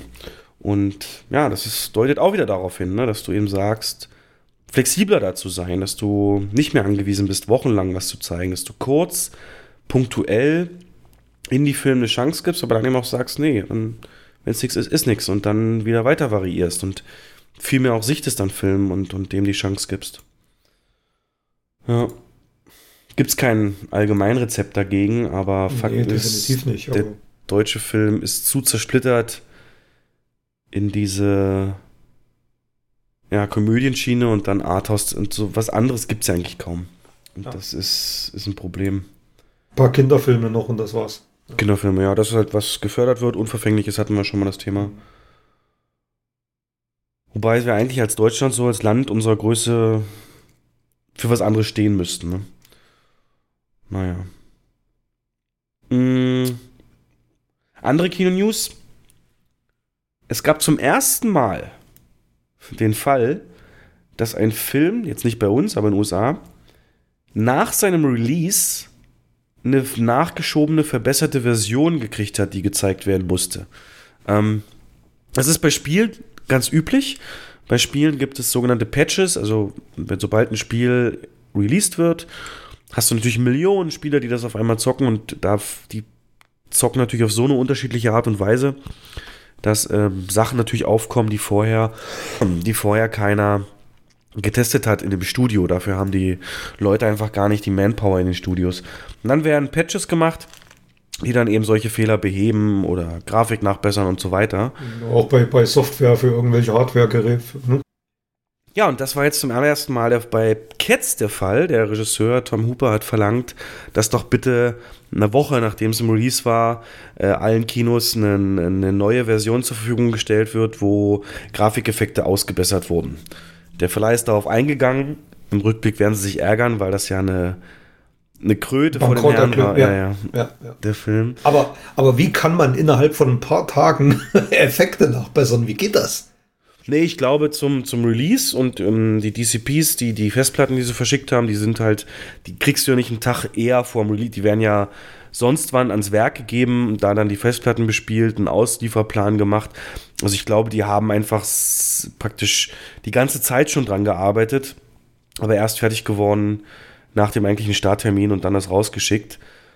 Und hat den Film jetzt nicht gerettet, aber darf auf keinen Fall sich rumsprechen, ne? weil das, äh, das muss den Studios auch einfach mal zeigen oder sagen, ey, da muss halt zur Not auch ein, ein Release-Termin verschoben werden. Aber das ist äh, ja für die, die es dann in der ersten Woche gesehen haben, die haben faktisch ein schlechteres Erlebnis, in Anführungszeichen, bei dem Film, zumindest optisch, ähm, bekommen. Äh, die ersten Berichte waren ja auch dramatisch, ne? Mit, mit, mit ja gesagt, Füße, Ja, genau. Schwänze, die weg sind und Füße, die im Boden verschwinden. Ja, und, genau, äh, genau. Und das haben sie alles ein bisschen ausgeglichen. Aber rettet dieses Desaster an Film natürlich jetzt auch nicht. Ja. Ja. Aber die Frage ist noch, warum? Warum ist dieser Film so ein absoluter Megaflop geworden? Also ich war ja anfangs tatsächlich der Meinung, der hat großes Potenzial. Ähm, ja, du lässt nach, ne? Ja, ich lasse nach. Musicals haben Potenzial und Andrew Lloyd Webber, Aber ganz ehrlich, wer mag denn Cats? Kennst du jemand, der Cats mag? riesen, riesen Mega-Erfolg auf der der Bühne. hat in den letzten 40 Jahren, ich kenne die Zahlen, 4 Milliarden gemacht oder 12 sogar. Ja. Aber kennst du irgendjemand, der Cats mag? Ist das in irgendeiner Form relevant? Kann ich dir nicht sagen. Siehst du, wir haben uns da natürlich leiten lassen, ja, Musical und so, aber es hat halt keine Relevanz. Das ist ein Musical, das lebt durch den Weber-Namen und diese Historie. Aber, Aber Phantom der Oper hat auch funktioniert im Kino. Ja, aber das war ja, also erstmal ist das 100 Jahre her oder 10 oder 20 und ähm, das ist natürlich auch ein Ding, was, was äh, ikonischer ist. Und nicht so, also das Musical selbst soll ja auch super abstrakt sein. Ich weiß bis heute nicht, worum es geht, obwohl wir uns mit dem Film beschäftigen. Und ähm, ja, wir hatten es sogar so bei uns, dass eine Gruppe von Mitarbeitern da reingegangen ist, nur um zu gucken, wie schlimm es wirklich ist. Und hinterher gesagt haben, wirklich Al. Albtraummaterial. Ja. Wenn du da eine Rebel Wilson siehst, die, also gibt es so ein Making-of, wo dann Menschliche Kakerlaken frisst. menschliche Kakerlaken frisst, sich breitbeinig, breitbeinig hinsetzt. Hast natürlich keine Geschlechtsteile an diesen Katzen, die haben sie weggelassen. Ja, sch- schade. Ja. Das hätte den Film wahrscheinlich gerettet, ne? Ich weiß es auch So eine, nicht. so eine NC-17-Fassung. Und das ist der Regisseur, der King's Speech gemacht hat, ne? Ja. Das ist nicht vergessen. Also meinst du, dass es keinen Starlight Express geben wird in den nächsten 20 Jahren im Kino? Also es wird keiner mehr das Risiko eingehen, Andrew Lloyd Webber Musical zu verfilmen. ja. Oder ist die große Zeit der, der ähm, Musikfilme vorbei? Nee, das glaube ich nicht. Aber das gibt's alle Jahre mal. Jetzt war Biopic so, Bandfilme sind jetzt gerade dran. Hier Rocketman, Bohemian und sowas. Jetzt kommt Michael Jackson-Film ja. Und dann irgendwann wird sich das wieder ablösen mit den Musical-Dingern. Aber jetzt glaube ich, mir würde auch keins einfallen, König der Löwen, was man noch irgendwie ins Kino bringen könnte. Ähm, Hamilton vielleicht, das ist ja gerade sehr aktuell, aber eben auch mehr amerikanischer Markt. Aber gut, mh, werden wir sehen. Werden wir sehen. Ja. Hast du noch Kino-News?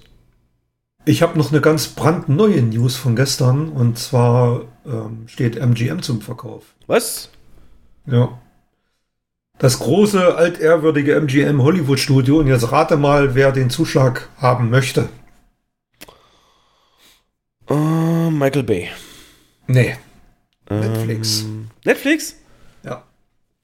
Netflix und Apple konkurrieren um den ähm, Erwerb des MGM-Studios. Soll dieses Jahr noch über die Bühne gehen. Ob es nun einer von beiden wird, ist, äh, steht in den Sternen, aber es würde natürlich für Netflix bedeuten, dass sie einen riesengroßen Filmstock an Klassikern hätten, ne? inklusive den ganzen Bond-Filmen. Und ähm, ich mir schon vorstellen, dass es dazu kommt. Also Apple kannst du finanziell nicht besiegen, ne? Wenn die das wollen, kriegen die das. Aber ist die Frage, wie sehr sie es wollen. Wie sehr sie es wollen, genau. Ja. Ich habe ja auch gelesen, Netflix, die machen ja einen Schweineumsatz, aber trotzdem irgendwie keinen Gewinn und verschulden sich jeden Jahr, Mhm. jedes Jahr mehr.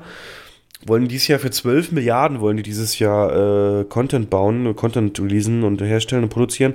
Aber ganz viel, und das geht oft unter von dem, was sie ausgeben, geht unter anderem auch für äh, Studiogelände oder, oder Land, Immobilien und sowas drauf, damit sie einfach selber auch immer effektiver produzieren können. Und von so her macht das Sinn, wenn die schon so, weißt du, ist doch klar, wenn, wenn du irgendeine Filmproduktionsfirma bist Netflix kommt zu dir und sagt, hier, ich habe hier das Drehbuch, mach das. Dann weißt du natürlich, ne, ähnlich wie wenn du zum Bäcker gehst und eine, eine Torte für eine Hochzeit willst, ist die teurer, als wenn sie zum Geburtstag willst. Und äh, das werden ganz viele so machen, um da einfach noch äh, das Netflix-Geld mitzunehmen. Und deswegen Ja. wollen die selbst produzieren. Und das äh, ist der nächste logische Schritt. Sehe ich schon ganz klar so, ja. Wenn du ein Reiseunternehmen hast, äh, versuchst du ja auch nicht jahrelang deine Sachen anzumieten, sondern kaufst dir irgendwann mal einen Bus. Ja, oder ein Kinounternehmen. Und so ist, ja, oder ein Kinounternehmen. Ja, das ist klar.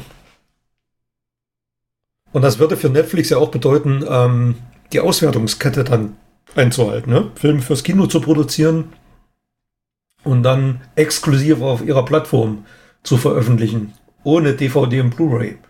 Was die ganze Sache natürlich extrem aufwerten würde. Wenn zum Beispiel der nächste Bond ähm, ins Kino kommt und dann nur auf Netflix zu sehen ist und keine Blu-ray und keine DVD-Veröffentlichung gibt. Kann alles passieren. Hm. Ne? Warten wir mal ab. Ja, ich weiß nicht. Muss man gucken, ja. Ja. Für, ja, ja, ja.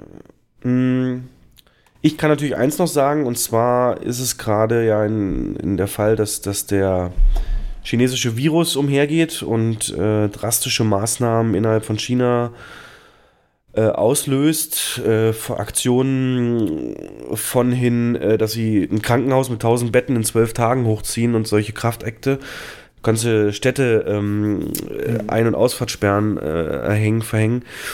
Ist es jetzt so, dass äh, ja auch da halt gerade das Neujahrsfest ist, das chinesische. Und normalerweise die erste Woche im Februar oder jetzt die Woche halt, wäre dieses Fest, das ist traditionell die umsatzstärkste Woche im chinesischen Boxoffice, die zum Beispiel letztes Jahr dazu geführt hat, dass im Februar ein Umsatz von 1,2 Milliarden US-Dollar umgerechnet in, in China gemacht wurde. Nur im Februar. Und ich habe gerade vorgelesen, Deutschland schafft es in einem Jahr auf 964 Millionen. Ähm, unfassbare Zahlen, also die Zeit, weil eben wirklich da jeder frei hat und zu ihren Familien fern. Das ist halt wie äh, Weihnachten und Ostern zusammen, also ohne Witz jetzt. Das ist halt das Ja. eine große Fest, was die haben, was ich, was wir halt mehrere Feste haben. Und das, das ist äh, legendär für Box Office. Und jetzt ist seit einigen Tagen sind sämtliche, also nicht nur das, aber sämtliche Kinos in China geschlossen. Und es gibt praktisch kein Boxoffice dort aktuell. Es gibt äh, in diesem Ja. Zeitraum aktuell gerade keine Boxoffice. Das ist natürlich nur ein Teil. Die haben auch Disneyland Shanghai und so zugemacht. Aber un, un, es gibt dafür kein Beispiel. Es ist noch nie passiert in diesem Ausmaß. Ich finde das gut. Also nicht, dass jetzt heißt hier, ich mache mir da jetzt Sorgen, dass die jetzt kein, kein Boxoffice kriegen, aber ähm, da merkst du mal, ja, wie vorsichtig sie sind und wie, wie die Maßnahmen, wie konsequent die durchgezogen werden. Aber es ist natürlich ein Ding, ähm, das äh, Einfluss hat. Ne? Also es wird jetzt auf gar keinen Fall mehr so sein, dass, dass der Boxoffice da steigt dieses Jahr, wenn es irgendwann mal alles vorbei ist und noch, das heißt nicht wichtiger, aber mittlerweile glaubt man ja an Fluch an, auf dem Film Mulan. Ähm, der ist ja die Realverfilmung von Mulan, hat ja einiges an Kritik schon einstecken müssen. Unter anderem, dass es diesen Drachen da nicht drin gibt, äh, weil man eben in China Die Geschichte aus dem Stoff, auf dem das basiert, gab es den auch nicht. Und man will ja hauptsächlich an die chinesische Kundschaft ran mit diesem Film. Also macht man das eher auf die, ähm, sag ich mal, Märchenvorlage aus China hin, baut man das dann auf. Die, die ähm, Hauptdarstellerin hat sich in, in, in Twitter-mäßig, hat die sich pro Hongkong ausgesprochen, was sie natürlich überhaupt nicht gerne sehen, die Chinesen, chinesische Regierung. Und jetzt, wenn das noch eine Weile so geht, dann kann der auch nicht releasen. Und das ist schon. Das stimmt, ja.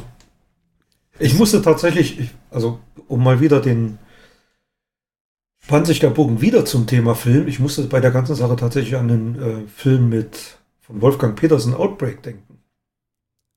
Oh, den Outbreak damals, so gut. Hm. Ja, total belächelt damals. Aber genau so ist es.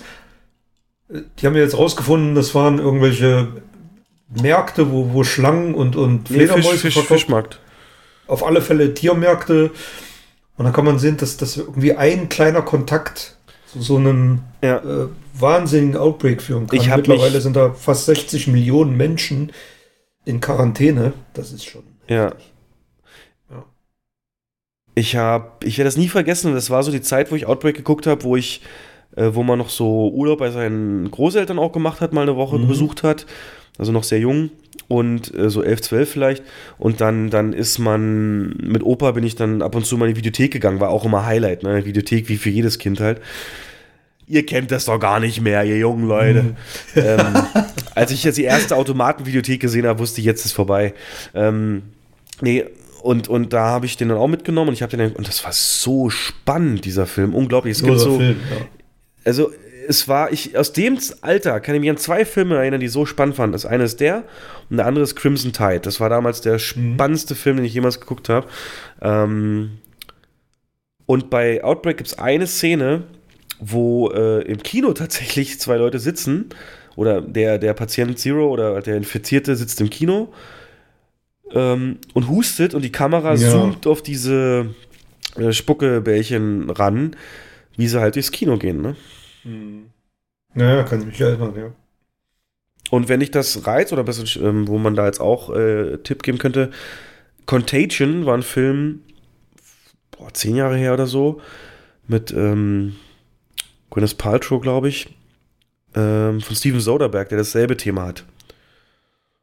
Und da gab es einen erschreckenden Moment, also äh, typisch Soderberg Art auch und, und die, die Weltgesundheitsorganisation mit ein und so ganz viele Ebenen und auch wie man das trackt, woher es kam und so weiter.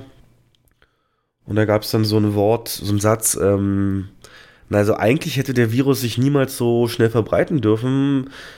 Ähm, der muss irgendwie in Kontakt mit einer Fläche gekommen sein, die wir super oft berühren, mindestens 100, 200 Mal am Tag. Und so einer der letzten Shots ist dann äh, eben, wie sich einer so an der Nase reibt, also das Gesicht, ne? Und dann kam eben raus, dass wir so 100, 200 Mal am Tag fassen wir uns irgendwo ans Gesicht. Und dann umarmst du irgendeinen anderen und dann ist schon die Hautübertragung da, ne? Nach dem Motto. Naja. Jo. Übel, übel. Gesehene Filme. 1917 habe ich schon erzählt. Mhm. Wir haben zusammen, nee, haben wir nicht. Knives Out haben wir nicht zusammen geguckt, ne? Nee, leider nicht. Ey. Ich wollte den. Ich bin immer nicht dazugekommen, aber steht auf meiner Liste. Ich gucke mir auf alle Fälle noch an. Ja, also solltest du auch. Das ist mhm. im Prinzip genau dein Ding. You know something. Spill it. Oh my God. Tell me what happened to my grandfather. I think you have something you want to tell me.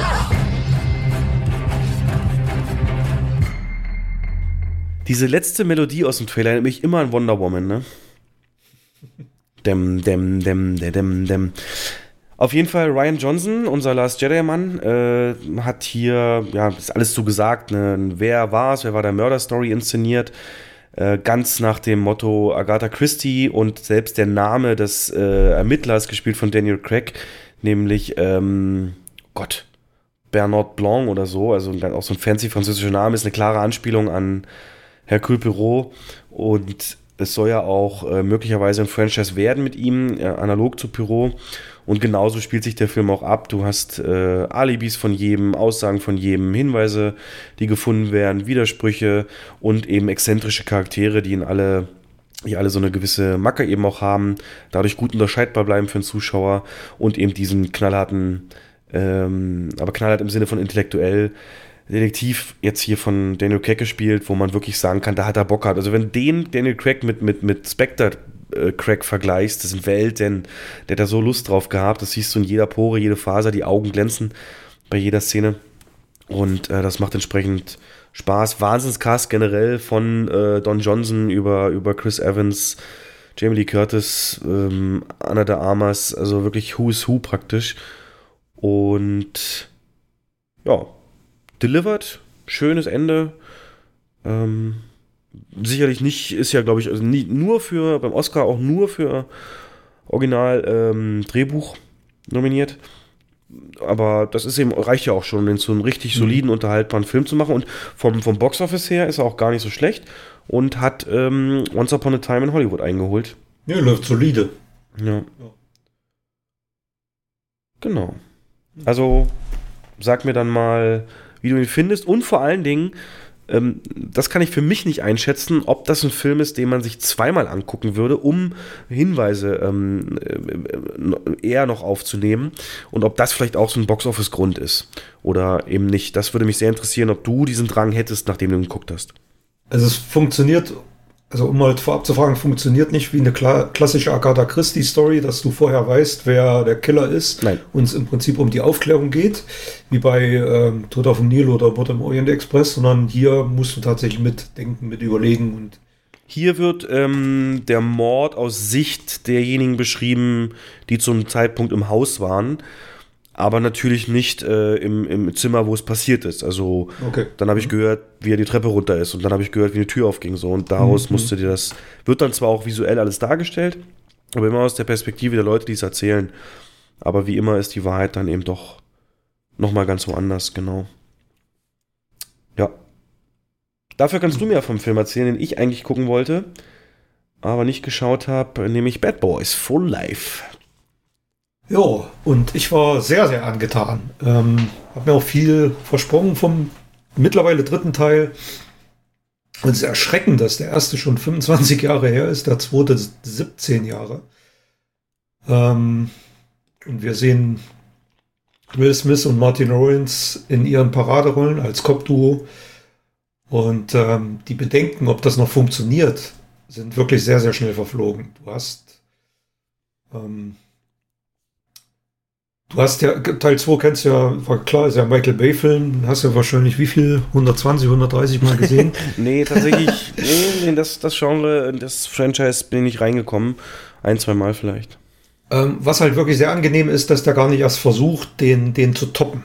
Ähm, das ist ja ein wirklich epischer Actionfilm, Bad Boys 2 mit wahnsinnigen Szenen, wenn du an die Highway-Verfolgungsjagd denkst und ähm, das ist sehr angenehm, dass der hat zwar Action, aber hat deutlich weniger Action als Teil 2. Und geht halt tiefer in die Charaktere rein. Ohne dass es langweilig wird. Es wird wirklich. Es gibt innovative ähm, Sprüche, die auch Spaß machen und ähm, es wird viel gelacht. Ähm, und es gibt auch einige Härten im Film, also die Freigabe ab 16 ist absolut berechtigt. Insgesamt ist das wie ein Wiedersehen mit alten Freunden, würde ich es beschreiben. Und du hast nach einer Minute wirklich vergessen, wie lange das äh, her ist, dass du die anderen beiden Filme im Kino gesehen hast. Ähm, das sind zwei belgische Re Regisseure. Das sind absolute Newcomer, obwohl die in Belgien schon sehr, sehr bekannt sind. Die heißen Adil El Abri und Bilal Fallah. Ja, ja. Hm. Und ähm, es gibt den ganzen Film über ähm, wirklich Nebenrollen, die bis ins Detail perfekt besetzt sind und es ist eine einzige liebevolle Hommage an die ersten beiden Filme. Du hast sogar Michael Bay in einer Nebenrolle. Nein. um es mal anzuteasern. Ja, es ist wirklich so. Und der Witz dabei ist, die Szene, in der er auftritt, die hat er selber inszeniert. Ach was. ja. Sieht man das? das merkt, ja, das sieht man, da sieht man. Du siehst die Kamerafahrt, so die 360 Grad, so von, von, von aus dem, aus dem Kniehöhe gefilmt, so schräg nach oben, ähm, pur Bay und da siehst du ihn tatsächlich auch in der Szene.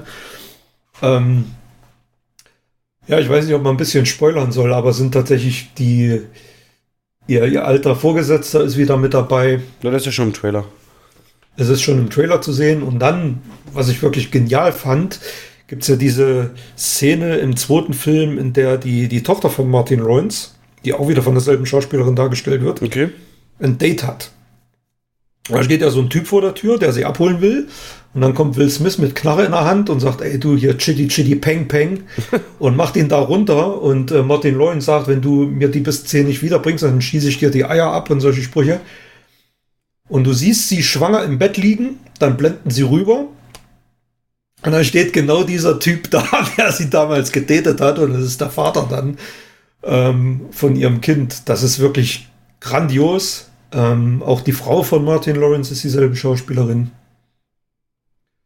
Ähm, ja, und du weißt ja ich selber, kann mir das nicht vorstellen, Jens, wie das ähm, ohne Langeweile gehen soll. Ich habe das auch Es- gelesen, dass der sehr, sehr viel auch die Charaktere reflektiert. Ja, aber so. ähm, was gibt's denn außer dieses Hauptthema Altwerden und Familie? Ist das nicht eine endlose Wiederholung an? Ah ja, aber meine Frau und ich bin zu alt für den Scheiß. So, was, also das kann ich mir nicht vorstellen, wie das länger als eine Minute interessante Dialoge oder, oder Betrachtung geben Gar soll. nicht. Es gibt, es, gibt eine, es gibt wirklich eine Bedrohung, die in den ersten beiden Teilen so nicht da war. Es versucht jemand, Will Smith, also den Will Smith-Charakter, ähm, äh, Mike Laurie, zu töten. Und das gelingt auch fast. Er wird tatsächlich niedergeschossen und muss längere Zeit im Krankenhaus liegen. Da ist also im das Film rausgenommen praktisch, ne? Hm? Da ist er dann auch im Film, spielt er dann eine Zeit lang nur Lawrence oder was? Also du siehst, wie er tatsächlich, ja, mit dem Tode ringend im Krankenhaus liegt. Okay. Und, ähm, und das ist schon eine Bedrohung, die in den ersten beiden Filmen, also es ist schon sehr mutig, so weit zu gehen. Und ähm, aber jetzt wird's, also jetzt müsste ich wirklich stark spoilern, wenn ich verrate, warum das so ist, warum er umgebracht werden soll und wie es sich zum Ende hin entwickelt, weil das ist äh, tatsächlich ein, ein Story-Kniff, mit dem man nicht so gerechnet hat in dem Maße. Und ähm, es hat tatsächlich mit dem Bösewicht zu tun, der von einem sehr jungen Schauspieler dargestellt wird. Jacob Scipio heißt er. Und er macht seine Sache hervorragend. Und ähm, ja, das ist sehr, sehr wichtig für die Story. Aber jetzt müsste man wirklich, wenn ich jetzt in die Tiefe gehen würde, müsste ich das Ende verraten. Das Nee, wäre nee, nee, lass. unfair. Ja. Ja, was würdest du sagen, wie viel Prozent ist so kompromisslose Action und wie viel ist halt wirklich diese, diese, diese eher Charakter voranbringen? Charakter voranbringen deutlich mehr als in den beiden vorherigen Teilen. Ähm, Action-Anteil runtergeschraubt, das, was meine ich wahrscheinlich auch dem Budget geschuldet ist. Das trägt nur, nur in Anführungsstrichen 90 Aber Millionen. äh, das Beste hast du dich schon im Trailer gesehen, oder? Gibt es noch mehr? Oder ist das schon Nein, alles? da gibt es noch deutlich mehr. Da also es gibt wirklich auch ähm, ja, ausufernde Schießereien, aber es gibt jetzt nicht so diese, diese äh, wahnsinnig aufwendigen Verfolgungsjagden auf riesen Highways und sowas. Die gibt's nicht. Fuck, ey, da muss ich echt für Michael Bay will ich ja eingehen, ne? Ja. Es ist kein Michael Bay-Film. Das mag sein, dass das den einen oder anderen Hardcore-Fan äh, ein bisschen enttäuscht. Ja, aber nach 20 Ähm, Jahren kannst du nicht mehr dasselbe machen, siehst du uns Wars. Richtig. Da- Und das ist, das, das fand ich halt wirklich angenehm, dass es nicht dasselbe ist, dass, dass der Film sich mehr mit den Charakteren beschäftigt, aber ohne den Action-Teil außer Acht zu lassen. Also es gibt, es gibt genug Action, aber die ist nicht so ausufernd wie im zweiten Teil. Gibt's wenigstens. Die wird dosierter eingesetzt. Und du hast gesagt, es gibt viele Anspielungen so auf die alten Teile, aber erstmal will ich Ja. wissen, ist der so selbst aware, selbstbewusst, ähm, selbst, ähm, also, dass er irgendeinen Witz über Martin Lawrence dickes Gesicht macht?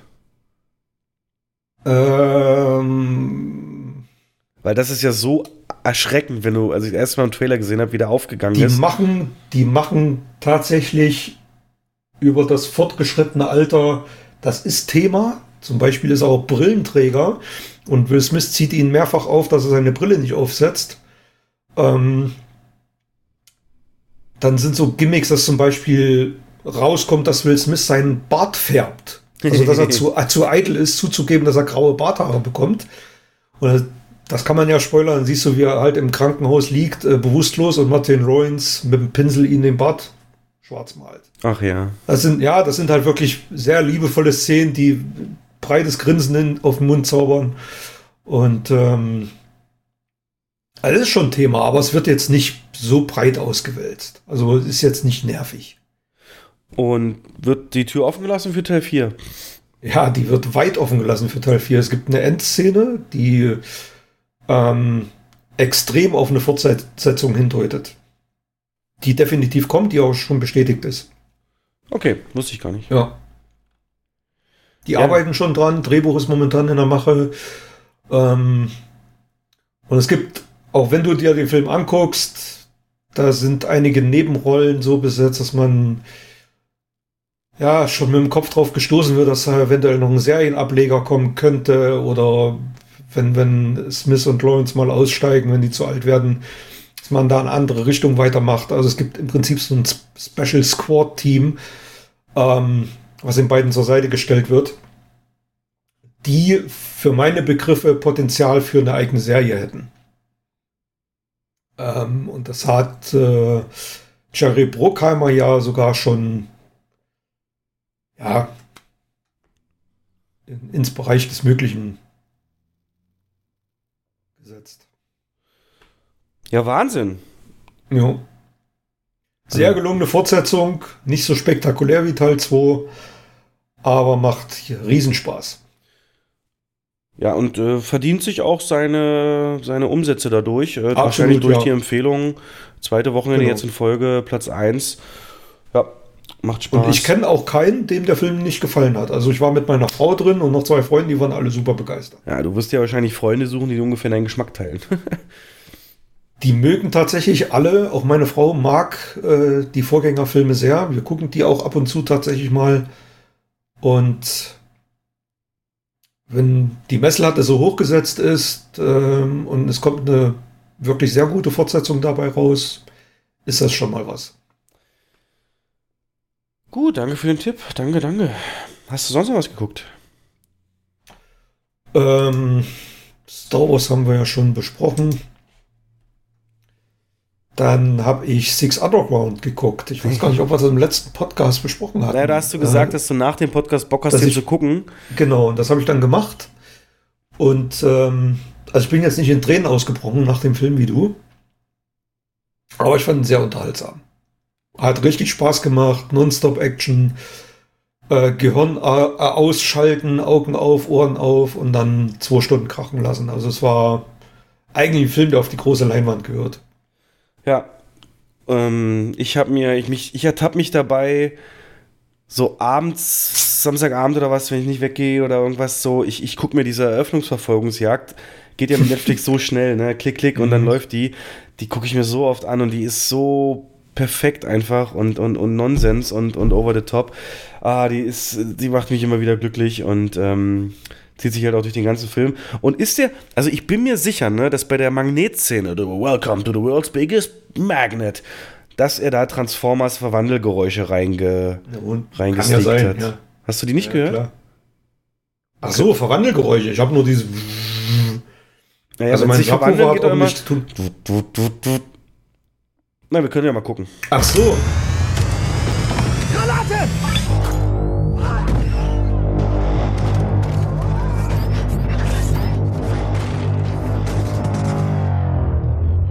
Hier. Ja, ja, ja, stimmt.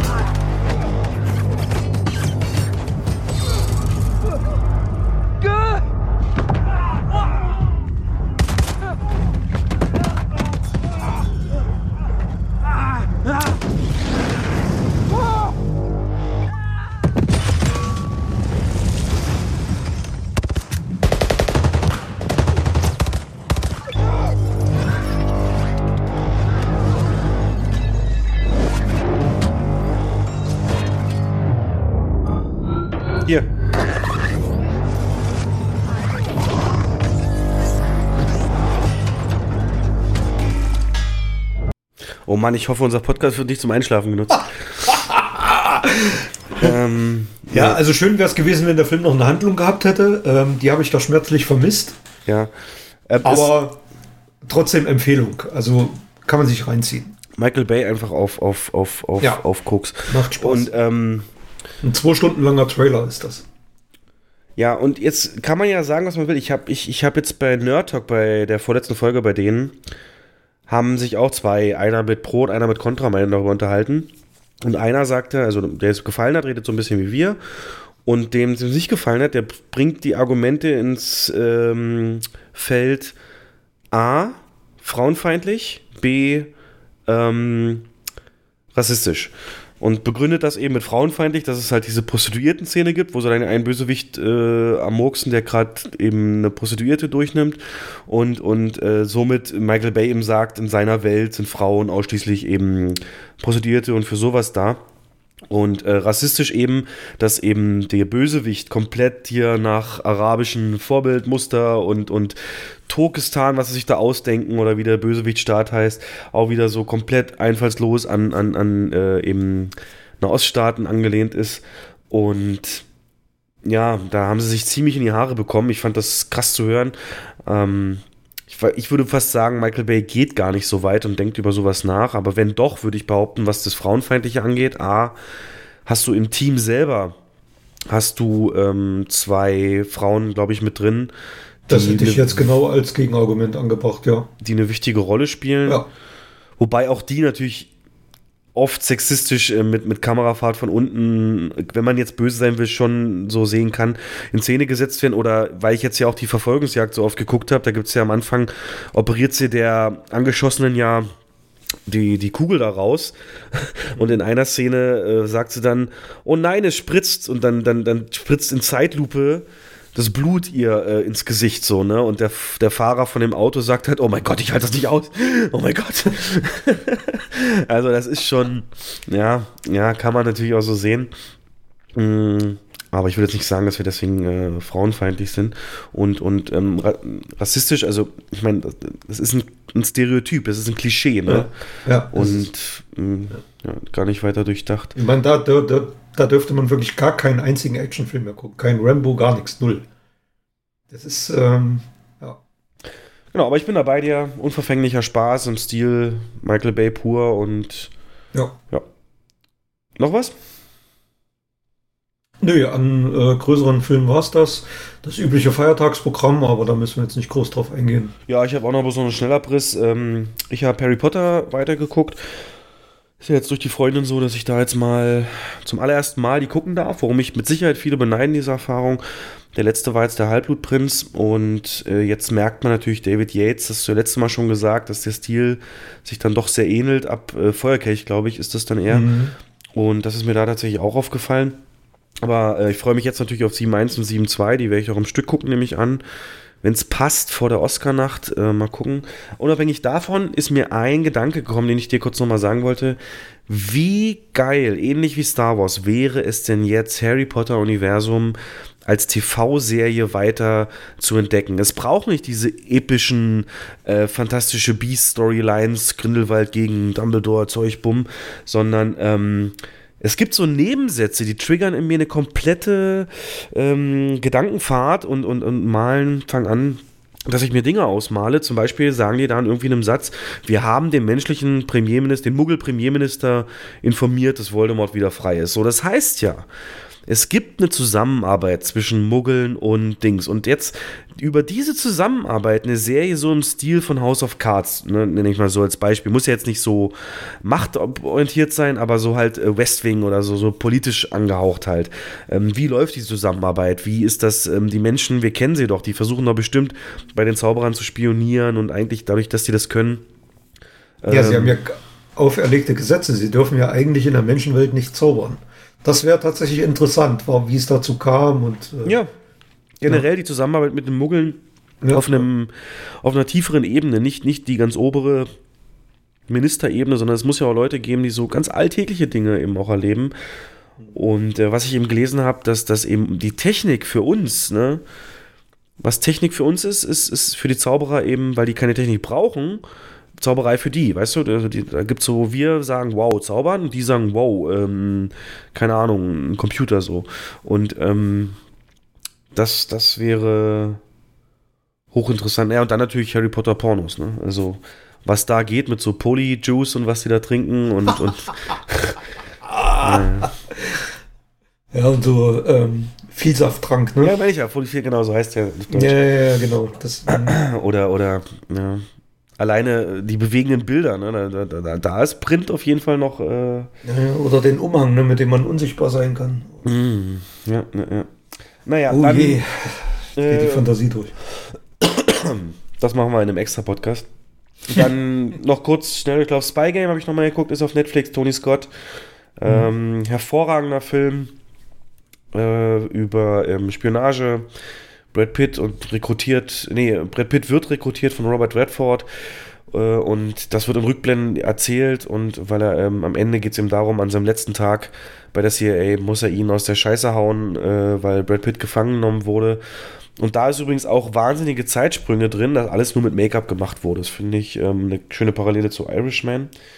Ja, Six Underground, zweites Mal. Dann habe ich geguckt. Das ist aber nicht der, warte mal, das ist aber nicht der mit Harrison Ford, ne? Das war ein anderer. Nee, nee, nee, das ist was anderes. Das war der mit dem irischen, ja, alles klar. Ja. Der, der Patriot? Nee. Nee, das. Ähm, Ich weiß, ich weiß, was du meinst. wo der den, den Terroristen gespielt hat, Ja. Brad Pitt. ja, ja, Ja. Das war aber 94 oder so, 95. Ja, ja, genau, 90er. Ähm, dann die Berufung. Äh, Film mit Felicity Jones, äh, die hier in Rogue One, die Jen Ersa war, Mhm. über ähm, na, Ruth Bader Ginsburg, eine Richterin am höchsten Gericht der USA und praktisch äh, zeigt einen Ausschnitt aus ihrem Leben am Anfang, bevor sie so die absolut souveräne Anwältin da war, sondern wie sie praktisch ähm, beim Studium schon Probleme hatte und, und dann ihren ersten großen Fall praktisch aufzieht, aber noch mit Unsicherheiten zu kämpfen hat, aber durch Unterstützung von ihrem Mann und so weiter. Ähm, das dann doch irgendwie hinkriegt. Ähm, ja, ist ein typisches Biopic. Ähm, teilweise Klischee, also die bösen Anwälte, kannst, was heißt die bösen, also die, die Regierung wird ja halt dann verklagt und ähm, das sind halt äh, wirklich vom Casting und wie sie sich anziehen, alle Szenen, wenn die miteinander reden, ist dunkel und schwarz und böse, so fehlt bloß noch so Schnurrbartzwirbeln und das war, war ein bisschen einseitig. Aber ansonsten auch mit Army Hammer, der mir ja super sympathisch ist, als Ehemann toll besetzt und äh, sehr unaufgeregt und Anwaltsdramen, also es endet ähnlich wie Frage der Ehre mit dieser finalen Verhandlung und das ist also fast und äh, auf sowas stehe ich ja, wenn das gut inszeniert ist. Ich mochte auch damals Anwaltsserien, speziell eine Boston Legal. Ähm, ja, sehr sehr gut. Legal, das ist doch mit ähm, William Shatner. Captain Kirk. Genau, der Danny Crane spielt und äh, immer seinen Namen sagen muss, weil er so in sich selbst verliebt ist. Zieht er da auch 100 Folgen lang den Bauch ein, oder? Nee, nee, das machst du schon. Wenn man Da die macht er nicht. nicht mehr mit. Aber Danny Crane, Danny Crane, ich bin der Beste, noch nie verloren, Danny Crane. Und dann noch Rampage, auch auf Netflix mit Dwayne Johnson. Wahnsinn, Jens. Also Rampage hat mich ja richtig beeindruckt. Das ist dieser Ach, kanntest Film. du den noch nicht? Den habe ich schon. Nee. Ich habe den gesehen. Nee, nee, nee, Nee? kann ich noch nicht. Ähm, wesentlich besser als, als Earthquake oder Erdbeben oder San Andreas, was er da gemacht hat. Mhm. Und ähm, äh, ja, halt, ne, er ist äh, Primatenexperte. War auch wirklich eine Bullshit-Handlung. Ne? aber ja, aber ja, großer Spaß, ja. Es ist eine Computerspielverfilmung. Rampage ist Ja. ein Spiel aus den Ach so, 90ern. wus- das wusste ich gar nicht. aus den 90er oder 80ern, wo ein Riesengorilla, Riesenwolf und Riesen äh, auf Häuser klettern und man die abwerfen muss gegenseitig oder sich bekämpfen. Sowas wie Donkey Kong oder ja, genau. Kann- ich kenne mich aus. Ja. Und äh, hier ist es ja wirklich so, der Film hat ja alles. Der hat, also, also der, der ist nicht nur straight Sprüche und Action, der hat teilweise Horrorelemente hat er mit drin, der hat witzige Segmente mit drin, der hat äh, viele Aspekte und wird dadurch wirklich überhaupt nicht langweilig. Einen tollen Cast, hier unter anderem Negan aus, aus, aus Walking Dead spielt ja mit, Jeffrey D. Morgan. Und ähm, ja, die, die, ja gut, diese Handlung, ja, von einer, von einer Raumstation stürzt halt experimentelles Zeug ab, was dann Ja. diese drei Tiere wachsen lässt und äh, aber ganz ehrlich, er hat seinem Affen, den er da großgezogen hat, beigebracht, äh, einen Mittelfinger zu zeigen. Wie lustig ist denn das? Und äh, wenn er dann das Ende Das Ende ist gut, ja. ja, oder dann so tut. Und ähm, der Affe ist CGI-Meisterwerk. Also das Ja. ist äh, fotorealistisch. Kann man, kann man sich angucken, ja. Dafür hatten sie Geld, kein Geld mehr für die Boote so oder die so. Also, aber anders mussten sie sparen, CGI, aber der Affe, da ist kein Mangel und Dieses komische Krokodil dann. Ja. das ging auch noch, aber alles so nebenbei. Ja, und äh, vom, von der Skala her, ich meine, auch der Sears Tower, Willis Tower in Chicago fällt um, ne? Das hast du sonst nur in, in Transformers mal gesehen. Also nimmt sich da auch nimmt den Mund voll und erfüllt aber auch, ja. Das äh, sehr, sehr unterhaltsamer Sonntagfilm, Sonntagnachmittagfilm, ja. Gut. Dann gab es ja aber auch noch Serien, die wir uns reingezogen haben. Hm, Wir können ja mit der anfangen, die wir beide geschaut haben, nämlich Witcher. Was war ja heute schon Thema? Oder du guckst sie noch, ne? Ich bin noch dabei, ich habe jetzt äh, vier Folgen durch. Vier Folgen, okay. Es sind ja, glaube ich, acht, ne? Oder sechs? Nee, acht. Genau, acht. Und Witcher ist ja so eines der größten Projekte von Netflix, äh, die sie je gemacht haben. Vom Umfang her, Geld und so weiter. Aber es ist irgendwie eine Serie, also nur mal zum Grund eben, mich hat es halt gecatcht, weil ich die Spiele halt gespielt habe. Ne? Und dieser Geralt, den spielst du halt auch in den Spielen. Du Jennifer, Triss, Siri, die gibt's da alle auch. Und mich wird sehr interessiert, wie sie das jetzt hier aufnehmen. Die Spiele, wie gesagt, nicht ganz auf dem Buch basieren. Das hier richtet sich ganz stark nach den Büchern. Und auch relativ chronologisch, was die Bücher angeht, denn die ersten beiden Bücher, die die äh, Staffel hier abdeckt, ähm, sind tatsächlich Kurzgeschichten in verschiedenen Zeitebenen. Und das ist auch das, was äh, die Serie, sag ich mal, nicht ganz leicht guckbar macht, weil es äh, doch deine Aufmerksamkeit braucht und dein Mitdenken, damit du irgendwie, weil du den Namen schon mal hörst, dann aber in verschiedenen Alter die Person siehst und so weiter.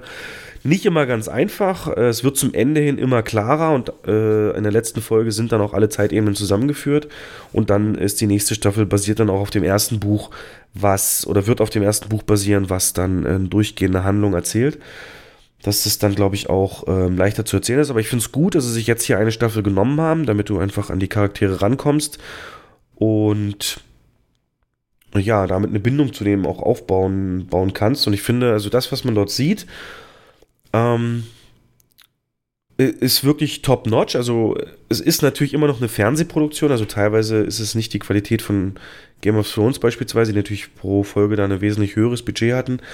Aber er kommt nah ran. Also gerade Ja. das Mittelalterwelt. Also am Anfang das erste Monster zum Beispiel hat es mich sehr abgestoßen. So, das war deutlich zu glatt poliert und das war noch ein bisschen zu äh, fremd in dieser Welt. Aber das, das, das Szenenbild auf jeden Fall und diese Mittelalter-Tavernen, super toll. Ist ja eh ein Setting, was ich super, super gut liebe. Und Henry Cavill noch kurz als Info, der hat, als er gehört hat, dass diese Serie in Produktion ist, hat er gesagt, sein Manager angerufen und gesagt, ich will diese Rolle. Egal was, ich gehe da vorsprechen. Und ähm, er ist selber ein Nerd, hat auch gesagt, er hat die Bücher gelesen und auch die Spiele gespielt. Und er ist jetzt der Liebling irgendwie auch der Nerds im Internet. Es gibt dann so ein Interview mit ihm, wo er zum Beispiel auch gefragt wird, ähm, Playstation oder Xbox, und er guckt so ganz komisch und sagt, äh, PC. Und das hören wir natürlich gerne, ne, weil äh, sagt so, es gibt immer so einen kleinen Krieg zwischen PC-Spielern und Konsolenspielern.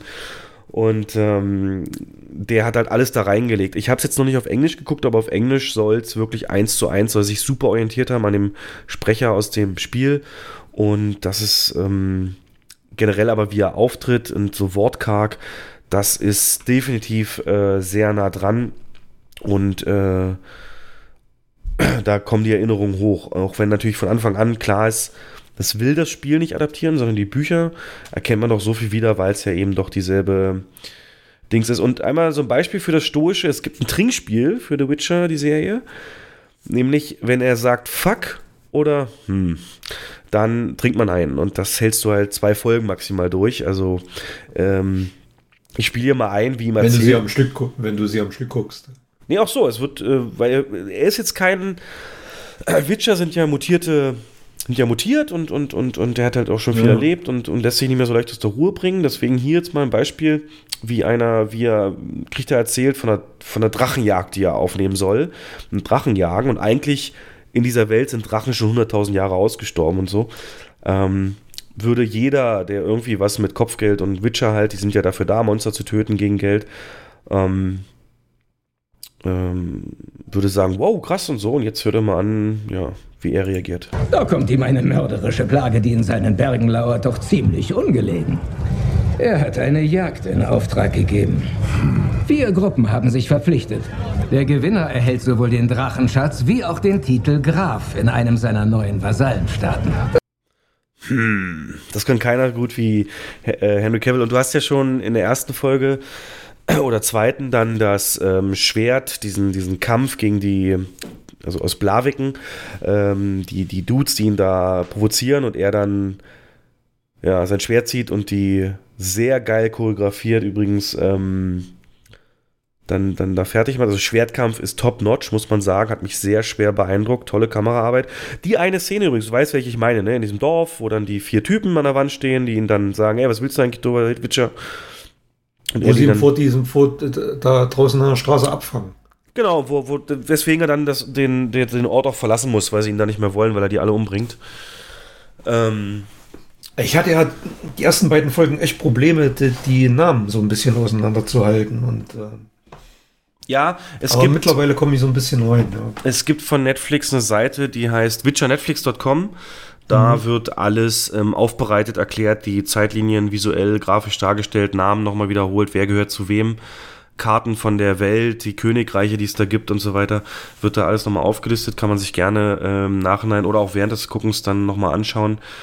Aber es generell, was die Fans machen, es gibt äh, die Karte von diesem Kontinent und, und dabei eben ähm, Wege eingezeichnet, welchen Weg Geralt in der Serie nimmt, welchen Weg er in dem Spiel nimmt und so weiter. Also, dass man das so ein bisschen auch dann gleichsetzen kann. Und ja, was ich eben sagen wollte, dieser Blaviken-Kampf nenne ich ihn mal. Mhm. Der ist am Anfang, hast du safe schon gesehen. Dass, dass der mir so hängen geblieben ist, hat mich eh schon immer gewundert. Ähm, und der ist inszeniert von einem Deutschen. Ähm, von Wolfgang Stegemann, 1974 in Berlin geboren, hat in manchen anderen Produktionen auch schon teilgenommen, ist halt Spezialist für sowas und der hat das inszeniert, soll in der nächsten Staffel auch eigene Folgen übernehmen. Äh, komplett als Regisseur finde ich super und ähm, ja, äh, kann, man, kann man viel erwarten. Und es füllt jetzt halt definitiv, ist mein Auge so, es füllt so ein bisschen jetzt die Lücke, ähm, die Game of Thrones halt hinterlassen hat. Da ist ja auch nicht immer alles soweit wirklich klar gewesen. Und ähm, ja, kam zur richtigen Zeit, finde ich. Bevor du sagst, wie du es findest, wollte ich dich nochmal fragen, ähm, Netflix selber, falls das mal aufgefallen ist, die reden selber gar nicht mehr von Binge-Watching. Die, die Frage stellt sich, ob es für eine Hype-Bildung, eine Serie dieser Art, nicht wirklich besser ist, dass man zum wöchentlichen Modell zurückkehrt. Ähnlich wie jetzt Mandalorian das gemacht hat. Wie Game of Thrones im Game of Thrones oder jetzt auch Picard, wo man dann wirklich eine Woche lang mit Gleichgesinnten drüber reden kann, dann Sonntagabend oder wann sich das ähm, reinzieht und dann nächste Woche auf der Arbeit wieder mit seinen Leuten drüber reden kann oder seinen, seinen Kumpels. Ähm es war natürlich über Weihnachten jetzt ein Glücksfall, dass es da released wurde. Da konnte ich halt mit meiner Schwester, hat man dann abends immer noch äh, Folgen geguckt und sechs Folgen geschafft. Ähm, aber ich glaube, dieses wöchentliche, das wäre auch gar nicht so schlecht. Also ich bin fast, ich würde fast jetzt eine Wette eingehen, dass sie zur nächsten Staffel dann aufs wöchentliche Modell umswitchen. Einfach damit es länger im Gespräch bleibt. Was mir extrem auffällt bei den Serienproduktionen der letzten Monate, ähm, dass die immer mehr ins Kinoformat gehen. Also findest kaum noch eine Serie, die im, im Flat gedreht wird. Witcher, Picard, die sind alle in CinemaScope gedreht. Was so ein, ja, Leute guckt, wir haben hier, bei uns sieht's aus wie im Kino. Ist mir extrem aufgefallen. Ja, gut. Bei Dracula so, Witcher. Ja. Das mag jetzt einige gar, mag einigen gar nicht auffallen, aber. Aber das ist doch jetzt nicht eine Kritik zur Serie. Nee, das ändert nichts an der Kritik zur Serie. Was, was denkst du denn bis jetzt? Vier Folgen. Also, ähm, absolute Parallelen zu Game of Thrones. Da ging es mir die ersten zwei, drei Folgen ähnlich. Ich hatte echt Probleme, da reinzukommen, der Handlung zu folgen. Und äh, sehe hier nach vier Folgen absolutes Potenzial, dass, dass das neue Game of Thrones wird. Also ich finde das nicht gut, dass man so äh, Serien derartig vergleicht, das wird das neue so und so oder auch Filme. Weil, ja, ich weiß, was du meinst, ähm, aber man. Aber als ich dich, ich kann dich erinnern, ich habe dich, äh, ich habe es noch nicht geguckt und habe ich dich gefragt, womit kann ich es am ehesten vergleichen, einfach um zu gucken, in welche Richtung das geht. Und da meintest du Herr der Ringe. Also du ziehst zwangsläufig irgendwelche Vergleiche. Ja, Vergleich ist ja klar, aber das Neue ist so wie, es muss diesen Platz füllen und wehe, es erfüllt meine Erwartung nicht. Und das äh, wird, wird glaube ich, keiner neuen Serie gerecht, dass man da. Ich meine, Nee, vergleichen, ja- vergleichen ist, glaube ich, was anderes noch. Finde ich. Ist ja klar, es kann, es wäre blöd, wenn sie identisch wäre. Es ist, schon interessant, wenn es in eine, auch in eine, ein bisschen eine andere Richtung geht. Das tut's ja auch. Ich finde ähm, ja, erzähl. Ja. Aber wie gesagt, ich bin sehr, sehr positiv überrascht und habe aber tatsächlich immer nur jeden Abend eine Folge geguckt. Also ich habe nicht gebinged. Ja, es ist, glaube ich, zu viel für Bingen, weil man muss wirklich das wirken lassen und drüber nachdenken. Ich habe Genau, ja. auch nach, nach den Folgen dann immer erstmal noch ähm, Internet so ein bisschen gelesen, was denken andere drüber und da sind mir jetzt so auch erst ein paar Sachen klargenommen. Wobei ich sehr interessant finde, dass wir das natürlich eine Serie ist, die wir beide komplett unterschiedlich wahrnehmen, einfach weil ich mit den, mit den Spielen schon Bezug habe und mich natürlich zum Beispiel freue, ähm, wenn er eine gewisse Aktion aus dem Spiel macht oder es wird eine Mhm. Folge geben, die sich fast komplett mit so einem Monster beschäftigt, was, was es eins zu eins so im Spiel auch gibt und ähm, das hat man halt praktisch als Spielfigur schon, schon, schon auch selber bekämpft und von daher, ja. Für mich ist absolutes Neuland.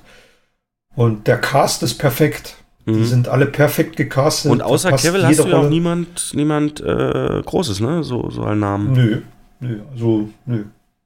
Hm. Ja. Und der Showrunner hat schon gesagt, er kann sich da vorstellen, bis zu. Bis auf einen einzigen, den kenne ich aus ähm, der, der Mann von der Königin, der die Königin dann heiratet. Quasi der Stiefgroßvater von, wie heißt sie? Sintra? Was, wen? Ja, ja, die dann fliehen muss. Ähm, der dann. Ah, nee, dem- das ist, das ist den, äh, Siri. Siri, genau, der den Pfeil ins Auge bekommt in der ersten Folge. Der taucht ja dann in späteren Folgen nochmal auf. Der spielt eine äh, Hauptrolle in Fortitude. Sagt mir nichts. Ja, Okay, nicht. gibt's auf Sky zu sehen. Sehr gute Serie. Und es hat natürlich eine Kultfigur gespawnt, nämlich ähm, Rittersporn, den Baden, den er dabei hat. Den hast du auch schon, ne? Staffel 4? Äh, Folge 4 ist der auch schon dabei. Der ne? mit seiner Klampfe, der Mhm. Typ. Der hat ja ein Lied äh, in der Serie, das er in so einer Bar singt, damit man dem Witcher äh, entsprechend bezahlt. Und das ist absolut jetzt schon Kult. Toss a coin to your witcher, O Valley of Plenty, O Valley of Plenty, oh. Toss a coin to your witcher, O Valley of Plenty.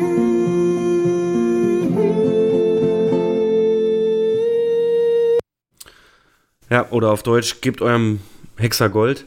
Ähm, absolut äh, wird so gefeiert im Netz. Und das ist halt schon so ein Zeichen, dass eine Serie da mehr schafft, wenn es so eine, ja, wenn es wie, wie Baby Yoda so ein bisschen sich da Mhm, popkulturell so auch, auch festsetzt, genau. Jo, finde ich gut, dass du dich dem öffnest und eine Chance gibst. Ja. Äh, Season 2, also ne, fest äh, wird vorbereitet. Weiß nicht, ob es dieses Jahr Ja. noch klappt. Auf jeden Fall hat man Location Scouts dieser Serie auf der Insel Skye in Schottland ähm, gesehen, wo ich ja im letzten Podcast noch berichtet hatte, hier die Insel da, wo Ridley Scott auch seine Dinger gedreht hat und so. Und da bin ich, da geht mir ein Herz auf einfach. Das ist so, es passt so in diese Welt. Das ist, das ist, das ist Mittelalter pur. Das ist die perfekte Location und äh, ich habe schon wieder Bock hinzufahren so. naja. Gut. Dann wünsche ich dir viel Spaß beim ja, Weitergucken. Ja, ich bin gespannt. Und dann gleichen wir nach, nach äh, Episode 8 gleichen wir mal ab. Ja, hast du noch eine Serie gesehen? Ja, wir haben noch eine zusammen gesehen, ne? Naja, wir saßen jetzt nicht gemeinsam auf der Couch und haben Ne, uns das umarmt. nicht, aber ähm, ja, eine neue BBC-Serie. Yes. Dracula. Sogar von den Machern von Sherlock. Sherlock. Ja. Und da erkennt man tatsächlich auch einige Parallelen drin. Fandst du? Ja. Also die Grundidee, dass man klassischen Stoff ähm, An die moderne modernisiert und ja, richtig, genau. Wobei es hier, sind- also Dracula erstmal grundsätzlich genau Netflix, BBC Koproduktion und Ja. Ähm, drei Folgen. Äh, das ist eigentlich Mhm. gar nicht so unüblich für englische Serien. Ähm, Aber in Spielfilmlänge, jede Folge. richtig.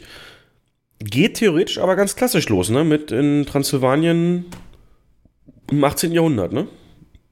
Genau, Episode 1 hält sich ähm, relativ, sa- ähm, in Anführungsstrichen, eng an die Vorlage und ähm, zeigt die vertrauten Dinge aus dem Roman und aus den bisherigen Filmen, ein bisschen aufgepeppt in eine Rahmenhandlung, die es vorher nicht gab, die gibt's hier. Und die Rahmenhandlung ist halt wichtig für Episode 2 und 3, die dann komplett andere Wege geht. Und das ist tatsächlich den Serienmachern geschuldet, die halt versucht haben, das so ein bisschen aufzupeppen und zu modernisieren.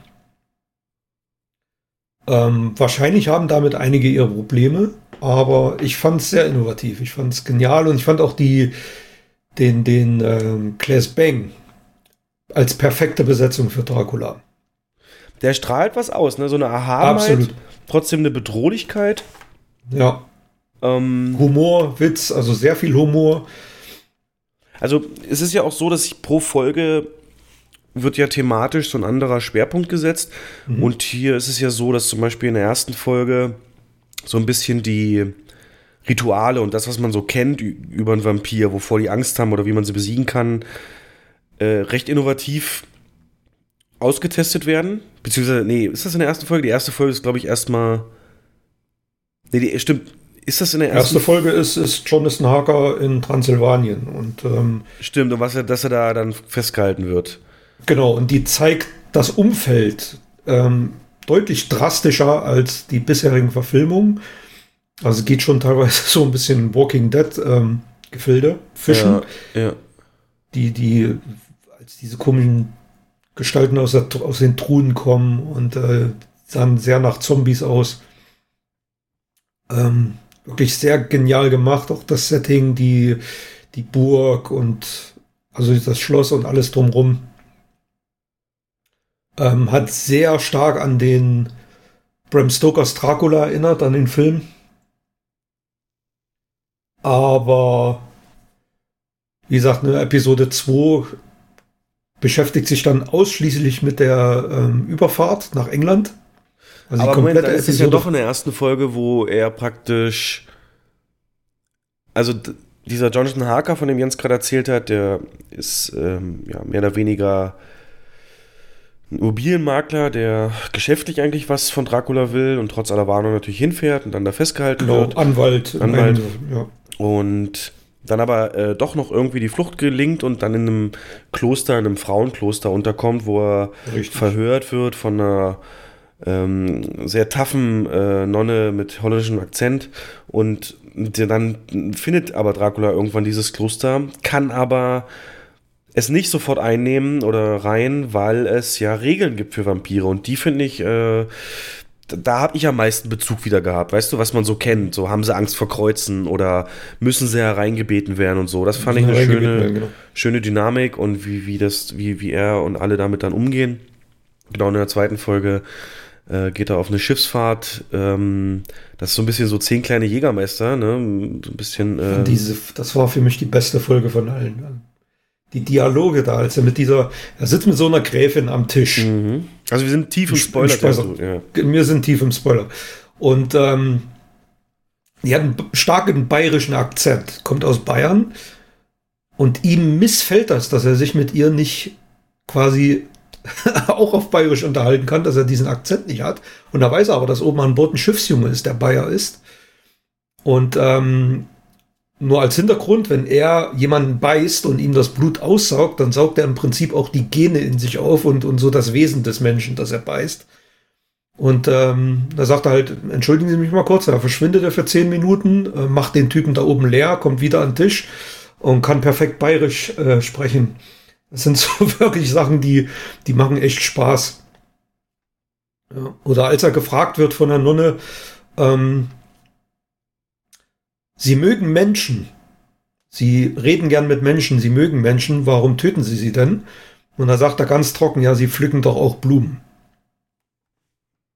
Das sind so wirklich die kleinen Sachen, die hängen geblieben sind. Ist das, ähm, das ist aber eine neue hinzu Ja, ja, gedichtete ja. Erfindung, das Blut, das Richtig, überträgt, genau. ne? Ja. Die Fähigkeiten. Also im Buch und in den bisherigen Filmen äh, wird diese, diese Überfahrt ja nur mal ganz kurz angerissen. Da sieht man das Schiff und wie er da auf, als Wolf die Besatzung dezimiert. Aber so in die Tiefe geht das da nicht. Ja. Mm. Tatsächlich ist so der, der Tenor in der Öffentlichkeit über diese Serie, dass die dritte Folge dann äh, die Serie zerbricht. Äh, denn da ist es ja dann so, dass die Überfahrt nicht ganz gelingt und er mehrere hundert Jahre oder Jahrzehnte auf dem Meeresboden verweilt, bis er dann geweckt wird. Was als Cliffhanger angeteasert wird Ja. am Ende der zweiten Folge. Ja. Und naja, dann geht es halt ins Moderne, Großbritannien, London. Ja, und da haben viele halt wirklich Probleme mit, dass dann eben komplett die Essenz dieser Serie verloren geht, weil bisher hat sie immer auf sehr einengenden Schauplätzen stattgefunden, labyrinthartigen Schaufenstern oder zumindest Schauplätzen, wo du weißt, es gibt kein Entkommen. Und äh, siehe Schiff oder sein, sein Schloss, was ja wirklich wie ein Labyrinth ist. Und jetzt hast du auf einmal ein Setting, das äh, offen theoretisch und frei ist und man sich ganz schön verbiegen muss, dass man da nicht entkommen kann, theoretisch. Und das, das, das wird der Serie zum Beispiel übel angekreuzt oder ähm, als er eben dann auch in Gefangenschaft ist, theoretisch, ja, also da musste sogar ich sagen, okay, das war zu viel des Guten. Wenn er dann ein Tablet kriegt, damit ihm nicht langweilig ist in Gefangenschaft und was lesen darf, dann ist A, die WLAN-Funktion nicht ausgeschaltet und B, ist das Passwort sein Name. Und das in so einer super duper Hightech äh, Geheimbundvereinigung, die sich nur damit beschäftigt hat, ihn zu jagen und zu beschützen oder zu zerstören oder so. Das war schon hart äh, an der Grenze so. Und das, ja. Das Ende wiederum, ja, okay. Hätte ich gedacht, lassen sie sich offen für eine weitere Staffel, aber scheinbar ja nicht. Warst du zufrieden mit dem Ende? Ich war nicht zufrieden mit dem dritten Teil, mit der dritten Episode. Also du siehst es ähnlich oder aus anderen Gründen? ich sehe es ähnlich, ja. Ja. Und ähm, wenn ich jetzt an die Serie zurückdenke, äh, bleibt tatsächlich nur Episode 1 und 2 hängen. Episode 3 ist, ist quasi nichts, was, ähm, was sich im Kopf fest, festsetzt. Grobe Handlungsfahrten, aber mehr nicht. Ja. Und ich fand das Ende, ich, weiß, ich hätte mir ein anderes Ende gewünscht. Wie das ausgesehen hätte, weiß ich jetzt auch nicht so 100 Pro, aber das war schon ein bisschen sehr seltsam ähm, dass er nach den, jetzt müssen wir ja wieder tief spoilern, aber dass er nach diesen ganzen Dingen, die er da abgezogen hat, äh, im Prinzip den, den Freitod wählt, quasi, ähm, wird dem Charakter eigentlich kaum gerecht. Zumindest nicht in dem Sinne, wie er das da gemacht hat. Ja, hätte also mehr Potenzial, glaube ich, im viktorianischen London. Ja, definitiv, ja. Aber von den Schauwerten und gerade bei dir weiß ich ja, du bist ja so ein, wie sagst du es immer, Creature-Feature und so und das ist, Ja. äh, geht da natürlich genau in deine Richtung. Ne? Und auch die ähm, quasi Nachfahrin von Van Helsing, das hat mich dann im, in der dritten Episode auch nicht mehr überzeugt. Also ähm, hat dann keinen Spaß mehr gemacht, ihr zuzugucken. Das wirkte für mich sehr gezwungen alles. Naja. Insgesamt, unterm Strich, bleibt dennoch eine gelungene Serie. Ja. Auch wenn der dritte Teil abfällt. Ähm, Hast du zwei Drittel gute Folgen gehabt. Ja, ja. Schön. Ähm, noch was serienmäßig? Äh, ja, ganz frisch, Picard. Yo. Und hier muss Das man nochmal zum Kontext für die Leute draußen sagen, Jens ist Trekkie, Trecker durch und durch. Ähm, Ja, ich war sogar mal im Fanclub viele Jahre. Ja, hat Brieffreundschaften gegründet und äh, äh, ja, ja, also, also das ist Star Trek Marathon im Kino geguckt und ähm, Genau, kennt alle Referenzen. Immer wenn ich ihm irgendwas sage, sagt es ja, aber es hat Star Trek schon mal gemacht. Und ähm, Jetzt bin ich sehr gespannt. Picard kurz, ich leite mal ein. Äh, die ikonische Rolle von John, äh, von, von Patrick Stewart, Jean-Luc Picard, Ja. erhält hier praktisch seine eigene Serie und sie beginnt eben damit, dass man ihn in seinem Ruhestand auf seinem Wein, äh, auf seinem Anwesen sieht und die Serie entwickelt dann, äh, insofern etabliert es einmal so ein bisschen, was ist passiert, wie, wie geht es ihm durch, durch ein Interview, was mit ihm geführt wird und ähm, ein äh, Mädchen nimmt mit ihm Kontakt auf, das äh, zu dem er aber keinen Bezug hat so weiter und das recherchiert er dann, äh, was damit auf sich haben könnte. Äh, wir müssen mal gucken, ob wir jetzt erstmal ohne Spoiler klarkommen, ansonsten müssen wir es äh, vorher Bescheid sagen, aber jetzt bist du dran. Wie emotional warst du am Ende der ersten Folge? Ähm, also wenn ich es zusammenfassen würde, dann würde ich sagen, das war für mich ein 45-minütiger Dauerorgasmus. ja, absolutes Highlight. Ähm, über zehn Jahre ist es her, dass Star Trek im Kino lief, zumindest mit der TNG-Crew. Die letzte Fernsehfolge flimmerte, jetzt muss ich gucken, 1994, glaube ich, über dem Bildschirm. Und ähm, ich habe eigentlich viel weniger erwartet, als was ich bekommen habe, als ich die erste Folge gesehen habe. Ich war mega positiv überrascht, wie viele Referenzen es doch zur Serie gibt. Und die haben alle Hand und Fuß. Das ist kein Fanservice, kein dahingerotzter. Ähm, hier, wir zeigen mal kurz einen Charakter aus der Serie, wie das bei, bei Star Wars teilweise der Fall war. Hier ist es wirklich auch essentiell für die Story wichtig. Und ähm, ohne dass man es mit einem Holzhammer in den Kopf getrichtert bekommt, sind, passieren jede Menge Sachen am Rande. Und es gibt mittlerweile schon allein für die erste Folge im Internet seitenweise ähm, Easter Eggs, die da aufgefüllt, aufgeführt werden. Ein paar habe ich auch rausgeschrieben. Ein paar habe ich selber gefunden, ein paar, paar ähm, im, im Netz zusammengesucht. Was war denn dein Liebstes? Mein Liebstes war tatsächlich das Banner. Also Picard geht ähm, in ein Starfleet-Museum in San Francisco. Und da gibt es einen Raum, in dem so Sachen hängen wie das Butlet von Worf und ähm, ein Modell von seinem allerersten Schiff, der Stargazer, was er auch in, in der Enterprise hatte. Und dann hängt da ein Banner, ähm, handgemalt. Darauf steht Picard Day und ganz viele Unterschriften drauf. Und es gibt eine, eine TNG-Folge, auf, äh, in der auf der Enterprise der Picard Day stattfindet und die Kinder, die ganzen Kinder den, den Captain halt feiern. Und da, genau in dieser Folge hängt dieses Banner. Das zeigt eigentlich, wie, wie verliebt die Serienmacher, also die Picard-Serienmacher in die, in die ähm, TNG-Serie sind. Das hat mich wirklich sehr ähm, positiv überrascht, dass das so in die Tiefe geht.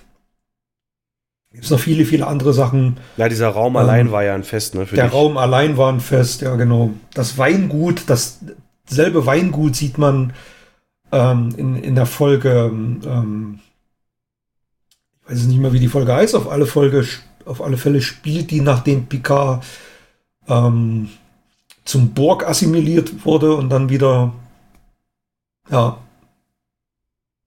dann wieder seine ursprüngliche Identität bekommt. Die nächste Folge ist dann, als er seine Familie besucht, und da ist er genau auf diesem Weingut. Sein Hund, das ist ein Pitbull, das ist ein persönlicher Wunsch von Patrick Stewart gewesen, weil er Pitbull so liebt. Der heißt natürlich Nummer eins. Und äh, er trinkt Earl Grey Tee, wie in jeder einzelnen Star Trek Folge. Allerdings ist er jetzt entkoffiniert. Ja. Da sind wirklich tausende Dinge, die, die als, als Trekkie wirklich so ein Dauergrinsen ins Gesicht zaubern, 45 Minuten lang. Und das umrahmt von, von wirklich einer sehr ähm, ja, spannenden Handlung, die Lust auf mehr macht. Ja. Also dieselbe Schiene, ne, wie wir heute schon so oft erzählt haben, Nostalgie spielt eine Riesenrolle. Mhm. Ist die Frage, ob es auch auf eigenen Füßen stehen kann, aber ich glaube, wer Picard guckt und nicht irgendwie sowas erwartet, dann, dann ist auch die falsche Erwartungshaltung dran. Ähm, selbst ich habe ja Sachen erkannt, das Baklett ne, von, heißt es so? Das Genau. Raclette von, Ja, von, das Raclette. von, von, äh, von Worf. Und ich will dir mal eine Kritik aus dem Internet nennen, die äh, ein enttäuschter Fan, auch so ein Star Trek-Nerd, geäußert hat. Und kannst du mal drauf eingehen. Und er sagte, es gibt dann ja ein Interview mit Picard, wo er nochmal befragt wird, warum er sich von der Sternflotte eben abgewendet hat und wie das ihn beeinflusst hat mit der, mit der Supernova auf Romulus, die den Planeten dann zerstört hat. Und in diesem Interview wird er sehr, sehr emotional. Und er hat dann so ein paar YouTube-Clips gezeigt von eben einem Captain, der in ganz, ganz anderen Zusammenhängen provoziert wurde und, und ganz andere Gründe hätte, richtig auszurasten in der Serie, in TNG. Aber es nie tut, weil er eben immer einen kühlen Kopf bewahren konnte, rational denken wurde. Und hier schafft es halt eine Reporterin, die auch von einer Bild hätte kommen können, weil sie nach einer Schlagzeile und einem guten Bild sucht, ähm, wie eben Picard ausrastet, durch eine Rückfrage von ihr wird er laut und emotional.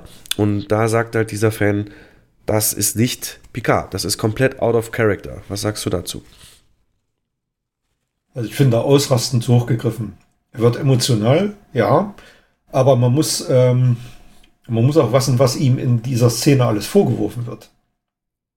Und ähm, er hat ja tatsächlich versucht, Millionen von Leben zu retten. Und ähm, die Reporterin stellt immer wieder dieselbe Frage. Und wer würde in dieser Situation nicht sagen, wir brechen das jetzt hier ab? Also er versucht ja sogar der Konfrontation aus dem Weg zu gehen, indem er das Interview dann irgendwann abbricht. Und ähm, fand ich für mich keinen Widerspruch zum Charakter. Okay. Im Gegenteil. Ähm, ja, ich drücke dir die Daumen, dass sie gut bleibt. Es gibt ähm, Story Leaks, die sagen, ab Episode 4 bricht so ein bisschen alles zusammen und dass Mhm. äh, die Parallelen speziell auf die heutige Politik werden viel zu deutlich, dass eben Charaktere. Die gibt es ja schon in der ersten Folge, die Parallelen. Was denn? Ähm, naja, die, diese ganze äh, Romulaner-Sache, das ist eindeutig Flüchtlingswelle. Mhm. Eindeutig. Die Supernova. Ähm, ja. Aber da waren ja USA nicht so betroffen, also. Ja, aber Politik war immer, war immer großer Bestandteil von Star Trek. Star Trek 6, wenn man sich den anguckt, da ging es eigentlich um, die, um den Zerfall der Sowjetunion.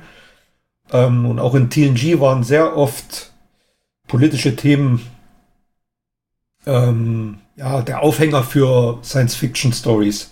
Und das ist hier genauso. Das ist eigentlich auch das, was Star Trek immer ausgemacht hat. Die Nein. Frage ist, wenn du jetzt sagst, dass es zu sehr, dass es dann tatsächlich irgendwie so ein, so ein, ähm, ja, so ein, so ein Moralding wird, dann mag sein, dass es dann anfängt, keinen Spaß mehr zu machen. Ähm, aber man muss gucken, wo sich Sinn entwickelt. Also ich bin sehr gespannt und ich freue mich auf die nächsten Folgen. Das ist eine Serie, die tatsächlich im Wochenrhythmus veröffentlicht wird. Anders als Witcher. Und ähm, ich freue mich drauf, weil es gibt, äh, der Trailer hat sie angekündigt, dass es noch ein paar, also dass es noch ein Wiedersehen mit alten Bekannten gibt und äh, Whoopi Goldberg ist inzwischen bestätigt für Season 2 als Geinen, die Picard höchstpersönlich, also Picard, Patrick Stewart ähm, in, einer, in einer Talkshow höchstpersönlich eingeladen hat, wieder mitzuspielen. Da ist sie in Tränen ausgebrochen und hat sofort zugesagt.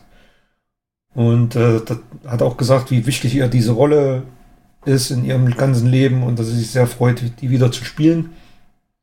Und ich habe große Böcke weiter zu gucken. Ja. Und ich hoffe mal, dass es nicht nur eine zweite Season, sondern auch eine dritte, vierte und fünfte gibt. Was aber angesichts des Alters von Patrick Stewart ähm, eher ein Problem werden wird, weil der ist knapp 80. Naja, Trump ist 80 und macht äh, Präsident. Also da geht Ja. schon noch einiges. Ähm, ich habe natürlich jetzt nicht das Nerdwissen, was ich hier darstelle, das habe ich alles angelesen jetzt.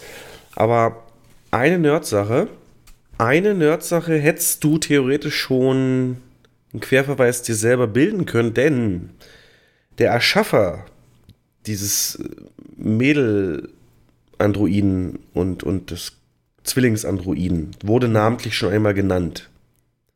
Ja, gibt es eine Episode, wem gehört Data? Misha of a Man, Maddox, Ja. das ist derselbe Schauspieler. Da spielt er eine zentrale Rolle. Da versucht er ja Data seine, ja, seine Rechte abzuerkennen. Genau. Mit dem Ziel, ähm, ihn als Vorlage zu nehmen für weitere Androiden. Und ein Gericht entscheidet dann, dass Data eine Persönlichkeit ist, die über sich selber entscheiden kann, was im Prinzip verhindert, dass es noch mehrere Androiden überhaupt gibt. Grandiose Folge. In, in der, ja. Grandios, philosophisch. Und wenn Im du das Prinzip weit, eine, ja. ja, eine Gerichtsverhandlung. wenn du, wenn du das weiterspinnst, diesen Charakter dort, dann äh, ist das mit den Roboterangriffen auf dem Mars auch nicht mehr so weit weg, ne? Mhm. Gut. Ja, berichtest du weiter? Ich freue mich jetzt jeden Montag, wenn, Ja. du, wenn du da Bescheid sagst. Noch was? Äh, Serien. nee, das war's bei mir. Serien war's das bei mir. Okay, ich noch kurz zwei. Ähm, ich habe You, die ähm, You äh, Staffel 2 gesehen. Das ist, ähm, habe hab ich glaube ich in, auch in diesem Podcast gar nicht so lange her, ist Staffel 1 bei Netflix erschienen. You ist halt im Prinzip das moderne Dexter, äh, wer das noch kennt. Ähm, nur eben in dem Metier, dass, dass es äh, um Mann-Frau-Beziehung geht. Also es geht um so einen Typen, der arbeitet als so einem Buchladen und, und, und kommt eine Frau rein und er analysiert sie. Also es, äh, es arbeitet unglaublich viel mit ähm, Text aus dem Off, mit Stimme aus dem Off, äh, wie er seine Gedanken eben darlegt und äh, wie wir dann praktisch seine Gedanken hören und wie er eben dann die Frau, die reinkommt, äh, so analysiert direkt. Okay, du hast deine Bluse mit drei Knöpfen offen, eigentlich ist doch zwei normal. Was willst du sagen? Was willst du sagen? Und da geht es immer hin und her und will dann auch immer alles rausfinden über die, die er ähm, kennenlernt. Aber das führt natürlich auch manchmal zu Problemen. Äh, stößt dann auch auf ja, äh, eifersüchtige Ex-Freunde und, und will Widersacher aus dem Weg haben. Also es geht dann auch ins, ins mordende Metier, sag ich mal. Und das Ganze auch, ähm, ja, so äh, sehr extravagante, äh, ist genauso wie er eben, also das ist ein Psychopath, ähm, aber eben so auf Hannibal-Schiene, so ein bisschen dann auch ein Killer oder pseudo-intellektuell. was? Killer, ja, was, wenn er Probleme hat, ist auch für ihn Mord jetzt kein, kein, kein, ähm, sag ich mal, Tabu. Und immer redet er sich ein, das macht er eben zum Besten und für uns und so weiter und so fort. Und davon gibt es jetzt Staffel 2 und das ist im Gegensatz zu Witcher eine Binge-Serie schlechthin. Also da würde ich mich ärgern, wenn die wöchentlich da wäre. Ich habe die an einem Tag, glaube ich, durchgeguckt oder an zweien. Ähm, da bleibt man wirklich hängen. Das ist sehr, genau dafür geschrieben und äh, jedem zu empfehlen, der mal wieder so eine richtige Serie haben will. Äh, nicht zu seicht, nicht zu ernst. Ähm, mit diesem Ansatz, den ich eben gerade beschrieben habe. Mhm. Aber dann, dann zieht ja tatsächlich der Vergleich mit Dexter, weil Dexter habe ich, selbst ich, weggeatmet. Ja. Eine Folge nach der anderen. Ja. Also da, da kannst du auch nicht aufhören. Ja. Ähm, es, es geht einfach nicht. Und das war genauso, ne? Bei Dexter hast du auch Ja. Sympathien entwickelt aus irgendeinem Grund für, für einen Mörder. Und äh, Mhm. hier ist es, äh, die, die, also ist, man sagt Dexter für die Millennials, ne? So, so, so beschreibt man das ein bisschen. Okay. Obwohl Und- das Ende ähm, enttäuschend war, aber naja. Ich habe zum Glück die letzte Staffel, die so scheiße ist, nicht gesehen, davor aufgehört. Mhm. Und Staffel 3 ist angekündigt und dann wird sehr spannend, denn Netflix ähm, cancelt ja gerne mal nach Staffel 3 seine Serien. Ähm, aber eine kommt auf jeden Fall noch. Ja, und dann noch ein bisschen unterm Radar gelaufen, Messiah, auch auf Netflix. Ähm, ja, im Prinzip die, die, die, die Serie dreht sich darum, was wäre, wenn in der heutigen Zeit jemand auftauchen würde, der predigt, handelt und absolute Ähnlichkeiten zu Jesus halt hat. Ähm, also teilweise Wunder vollbringt oder scheinbar Wunder vollbringt. Menschen um sich schart, die ihm auch folgen. Und ja, seine Botschaft ihm rausbringt. Bloß die Serie macht es eben so, sie beginnt ganz klassisch in Syrien, glaube ich, auch und so. Und, und der predigt da dann halt. Und die sind umstellt. Die Stadt ist umstellt von, von ähm, ISIS. Und er predigt halt, Gott wird ISIS vertreiben, Gott wird ISIS vertreiben und glaubt mir, folgt mir, dann werdet ihr verschont, so nach dem Motto. Und dann kommt ein Sandsturm, der geht vier Tage und ähm, vertreibt ISIS. Jo, krass. Und dann zieht er halt in die Wüste mit Anhängern und, und Richtung Israel, lässt die aber ihre Waffen wegräumen, also deutlich nicht auf Konfrontationskurs. An der Grenze dann spannende Situation, dann wird er verhört vom Mossad. Und äh, gerade die Verhörszenen sind unfassbar. Also der Typ ist also genial gecastet, der den spielt. Den Messias. Ähm, und wenn er dann eben verhört wird, der, das ist wirklich. Also wenn du ihm gegenüber sitzt, als würde er halt in deinen Kopf gucken können. Ne? Und, und dem härtesten Hunden nötigt der Verwunderung ab, wie er das jetzt wissen kann und Sachen. Also teilweise. Aber die ganze Serie lässt es auch die ganze Zeit offen. Also irgendwann steigt dann der CIA-Blickwinkel ein in Form von Michelle Monaghan, die Frau von Tom Cruise in den in, äh, äh Dings-Serien, äh, Mission das ist alleine schon ein Grund zu gucken. Genau. Grandios, also wirklich super Schauspielerin. Mhm. Und hier hat sie auch eine sehr emotionale Rolle bekommen, weil sie eben nicht nur die taffe Agentin ist, sondern auch ähm, ja, mit persönlichen Rückschlägen in Form von Fehlgeburt zu kämpfen hat und so. Und die sollen so ein bisschen verfolgen. Und dadurch kriegst du eben diesen Blickwinkel noch rein und der Verdacht steht halt am Raum, ist das jetzt ein Scharlatan, ne? Mhm. Denkt er, dass ich das jetzt aus? Oder ich, dann hat er auch irgendwann ein Verhör durch sie, wo er auch Sachen weiß, die eigentlich kann das nicht sein so. Dann gibt es eine Szene am Tempelberg, wo er scheinbar einen Jungen eine Kugel aus dem Bauch zieht, wo er beschossen wurde. Dann ist er irgendwann in den USA, in Washington und, und äh, läuft da über Wasser. Scheinbar. Ne? Immer nur scheinbar. Also die Serie hält das immer offen. Äh, ob das jetzt wirklich passiert ist oder ob es da eine andere Erklärung für gibt und äh, äh, gibt da noch immer mehr frei so ähm, Informationen. Also irgendwann finden sie halt einen Namen von ihm raus. Also das ist so ein realer Mensch scheinbar. Es gibt einen Namen, finden raus, wo der studiert hat und so weiter und so fort. Und aber bis zum Ende und irgendwann ist auch der Präsident der Vereinigten Staaten mit an Bord, der ihn dann mal entführen lässt, um mit ihm zu sprechen. Und das ist schon krass. Und ja, du als Zuschauer denkst dir halt so, dein Teil so, ne? Kann es sein, soll es sein, darf es sein? Und es ist auch nicht auf Islam oder so jetzt gemünzt, er redet also auch mit Christen und allen anderen Religionen so. Und ja, interessanter Gedanke, ne? Was wäre, wenn, wenn nur 20% Chance gäbe, dass es der neue Messias ist, was wäre in der heutigen Welt wirklich los, ne? Und da nur mal als Beispiel für die Qualität der Serie. Ähm, mein Vater hasst Serien.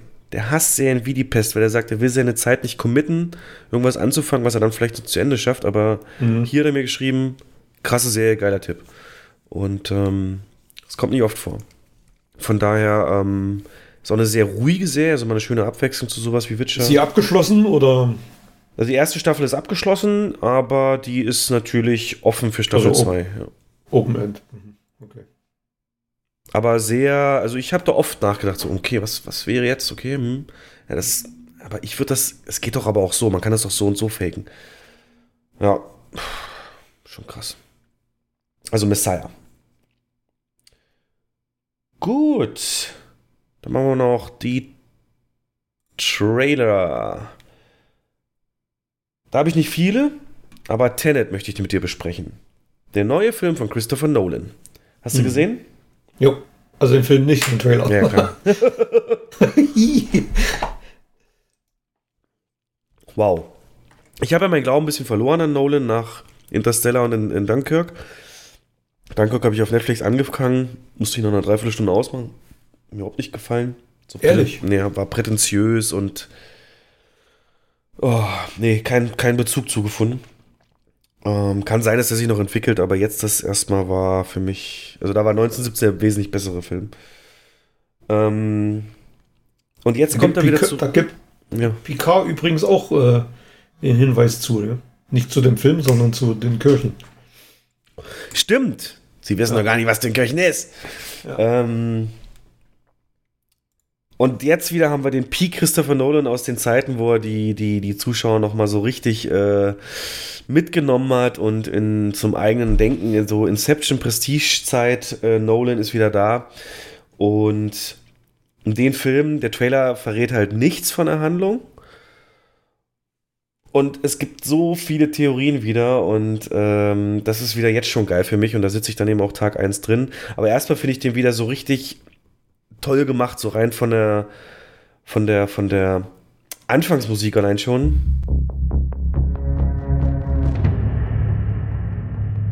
We all believe we'd run into the burning building.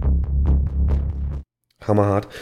Und ähm, dann natürlich äh, nicht zu vergessen die typischen stärkeren musikalischen Geschütze. Welcome to the afterlife.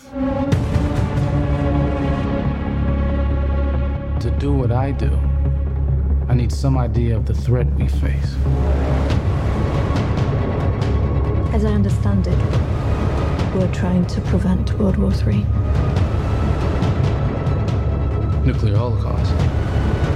No. Something worse. Boah, was für eine Prämisse. Und ja, im Prinzip, du hast John David Washington, der Sohn von Denzel Washington. Nice. Ähm, der hier scheinbar also irgendeine Art von Test überlebt und dann in ein geheimes Regierungsprogramm, scheinbar Regierungsprogramm kommt, in dem es ihm darum geht, noch was Schlimmeres zu verhindern als den Dritten Mhm. Weltkrieg mit, mit, mit, ähm, mit, mit, mit äh, nuklearer Auslöschung. Und das Ganze natürlich mit der markanten Szene, dass, dass das da eben den Moment gibt, in dem Autos gleichzeitig rückwärts, aber auch vorwärts fahren. So ein bisschen hat mich das an Déjà-vu erinnert, Ridley Scott auch. Aber was kann schlimmer sein? Was kann schlimmer sein? Hast du dir das mal überlegt? Das kann doch nur, das kann sich doch dann nur aufs, aufs Universum oder, oder Sonnensystem oder sowas wieder ausdehnen. Oder? Hm. Naja, wenn sie Hab ich mir so überlegt. Wenn sie den dritten Weltkrieg, der ist ja von Menschen gemacht. Also theoretisch muss er für Menschen ausgehen, aber also schlimmer als ich weiß nicht, was schlimmer ist. Die Versklavung der Menschen. Muss ja, muss ja was Größeres sein. Also, also es gibt auf was jeden Fall Auswirkungen. Ja, ähm, es gibt ja vor Star Wars liefen in einigen äh, IMAXen ähm, wieder so ein, so ein Prolog, ne, wie damals zu Dark Knight, wo der Banküberfall gezeigt wurde. Und den beschreiben sie halt als eine ganz klassische Szene in einem russischen ähm, Orchester, Theater oder was, ähm, und wo da eben ein Anschlag mehr oder weniger auch verhindert wird mit dieser Technologie.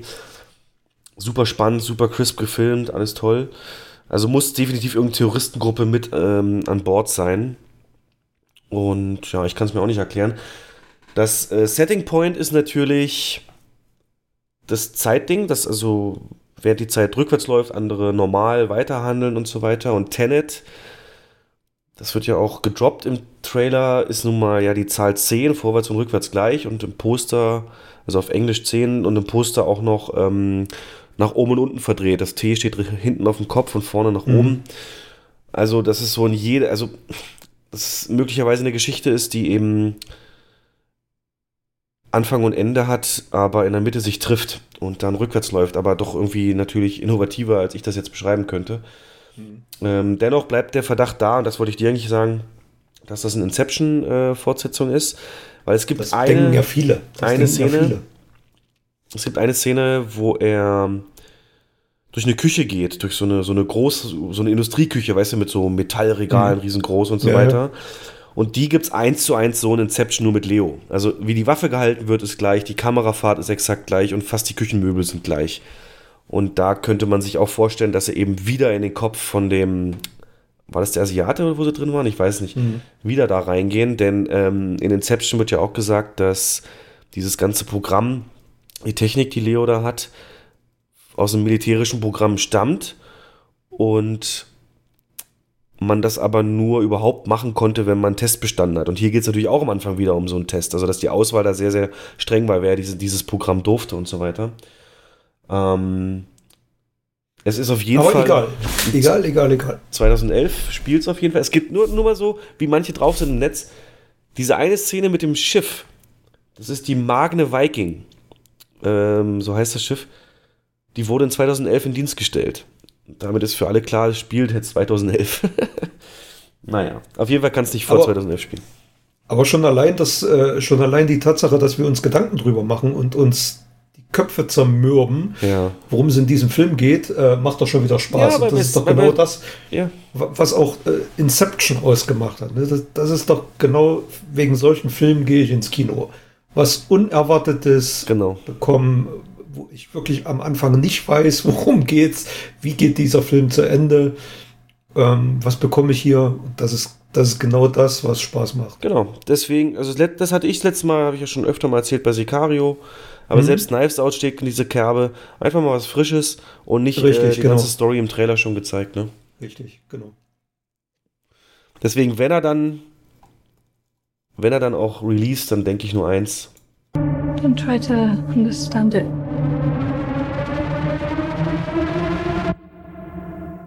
It. Nicht versuchen zu verstehen. Ja. Gut. Quiet Place, äh, der andere Film, der mich letzte so, so- wo mich Teil 1 umgehauen hat, weil es sowas Neues war, gibt es jetzt Teil 2 Trailer, der scheinbar in eine andere Richtung geht. Nicht komplett das stille Setting einfährt, sondern es gibt menschliche Interaktionen und auch Action-Set-Pieces. Scheinbar im Rückblick, wie das Ganze, wie die Invasion stattgefunden hat. Ähm, aber schwer zu sagen, ob es nicht auch danach noch äh, größere Mhm. Action-Szenen geben wird. Hast du den gesehen? Ich habe den Trailer gesehen, ja. Ähm, sieht für mich deutlich stärker nach Creature Feature aus. Also, Mhm. ja. Mehr Schockeffekte. Ja, actionlastig. Mal gucken, ob es der richtige Weg ist. Dann Maverick, Top Gun Trailer 2. Ja, Militärporno bleibe ich dabei. Ja, ja, ja. Ähm, hatte trotzdem Gänsehaut. Ähm, Ich glaube aber, der, der Film wird seine Probleme haben. Ja. Ja. Aber für so Bilder bin ich halt zu, zu haben. Dann äh, Morbius, der neue mit ähm, der Venom-Spin-Off, glaube ich, ähm, oder im Venom-Universum mit Jared Leto, der so einen Vampir spielt. Ähm, hat mich kalt gelassen. Also. Mhm. Und aber wer es mir nicht kalt gelassen hat, was ich ganz lustig fand, ist äh, Ganz Akimbo, äh, ein Film mit Daniel Radcliffe, unserem Harry Potter, der in einen, na, ich weiß gar nicht mehr, ob es ein Spiel war oder irgendwie. Das ist das, wo dem die Waffen an die Ja, Hände. genau. Ach, das. Ja. Der, der, äh, also es gibt da irgendwie wohl so einen so einen- so einen Sadisten oder keine Ahnung, irgendwas, der praktisch Spiele, so, so Saw-mäßig, ähm, Menschen gegeneinander antreten lässt und die aber ja bestimmte Handicaps haben und unter anderem Daniel Radcliffe wird eben auch dafür entführt und wacht dann in Bademantel, Unterhosen auf und hat fest an seine Hände äh, gebunden äh, zwei Waffen. Ja, und äh, es hat mich schon zum Lachen gebracht, wie er so versucht, seine Hosen anzuziehen. Von daher ähm, glaube ich, der Film kann da noch einiges mehr bieten. Ja. Ja. Das ist auch mal wieder was Frisches. Hast du noch Trailer gesehen? Ich habe noch gesehen The Rhythm Section. Das ist ein Film, der immer noch keinen deutschen Starttermin hat, aber in den USA schon released. Mit Blake Lively als ähm, quasi rekrutierte Agentin. Und das Interessante an der ganzen Sache ist, der ist produziert von Michael G. Wilson und Barbara Broccoli, die auch die Bond-Filme produzieren. Und legt die Vermutung nahe, dass sie versuchen, äh, so, so einen weiblichen Bond zu etablieren. Also der Trailer macht Lust. Ähm, es liegt aber die Vermutung nahe, dass, der, dass die Verleiher nicht so ganz an den Film glauben, weil ansonsten hätte er auch schon einen deutschen Starttermin. Wie heißt der? Rhythm Section. Hm. Mit Jude Law und Blake Lively. Mhm. Ist eine Rache-Story. Und äh, ja, musst du dir mal einen Trailer angucken, da kannst du schon so einiges ablesen. Dann habe ich noch gesehen Bloodshot mit Vin Diesel. und? ja, absoluter No-Brainer. Ja. Ähm, ja. Aber ja, sah gut aus. Ja. Hat mich wirklich stark erinnert an, ähm, Blade. an Deadpool und Blade, ja. ja. Deadpool vor allem auch. Oh Mann, ey. Warum. Vin Diesel kann da so viel mehr, ey. Warum, warum macht er so Klischee-Rollen? Und der wird auch nicht jünger, ne? Der ist über 50. Also so langsam könnte er sich mal auch in anderen Filmen versuchen. Mhm. Jo, das war's. Ja, Black Widow, ne? Aber den hast du ja auch gesehen. Ja. Da waren wir uns einig, dass der 0815 Actionfilm. Ja. Ja, also wenig Bezug dazu. Ja, dann danke ich dir. Gerne, gerne.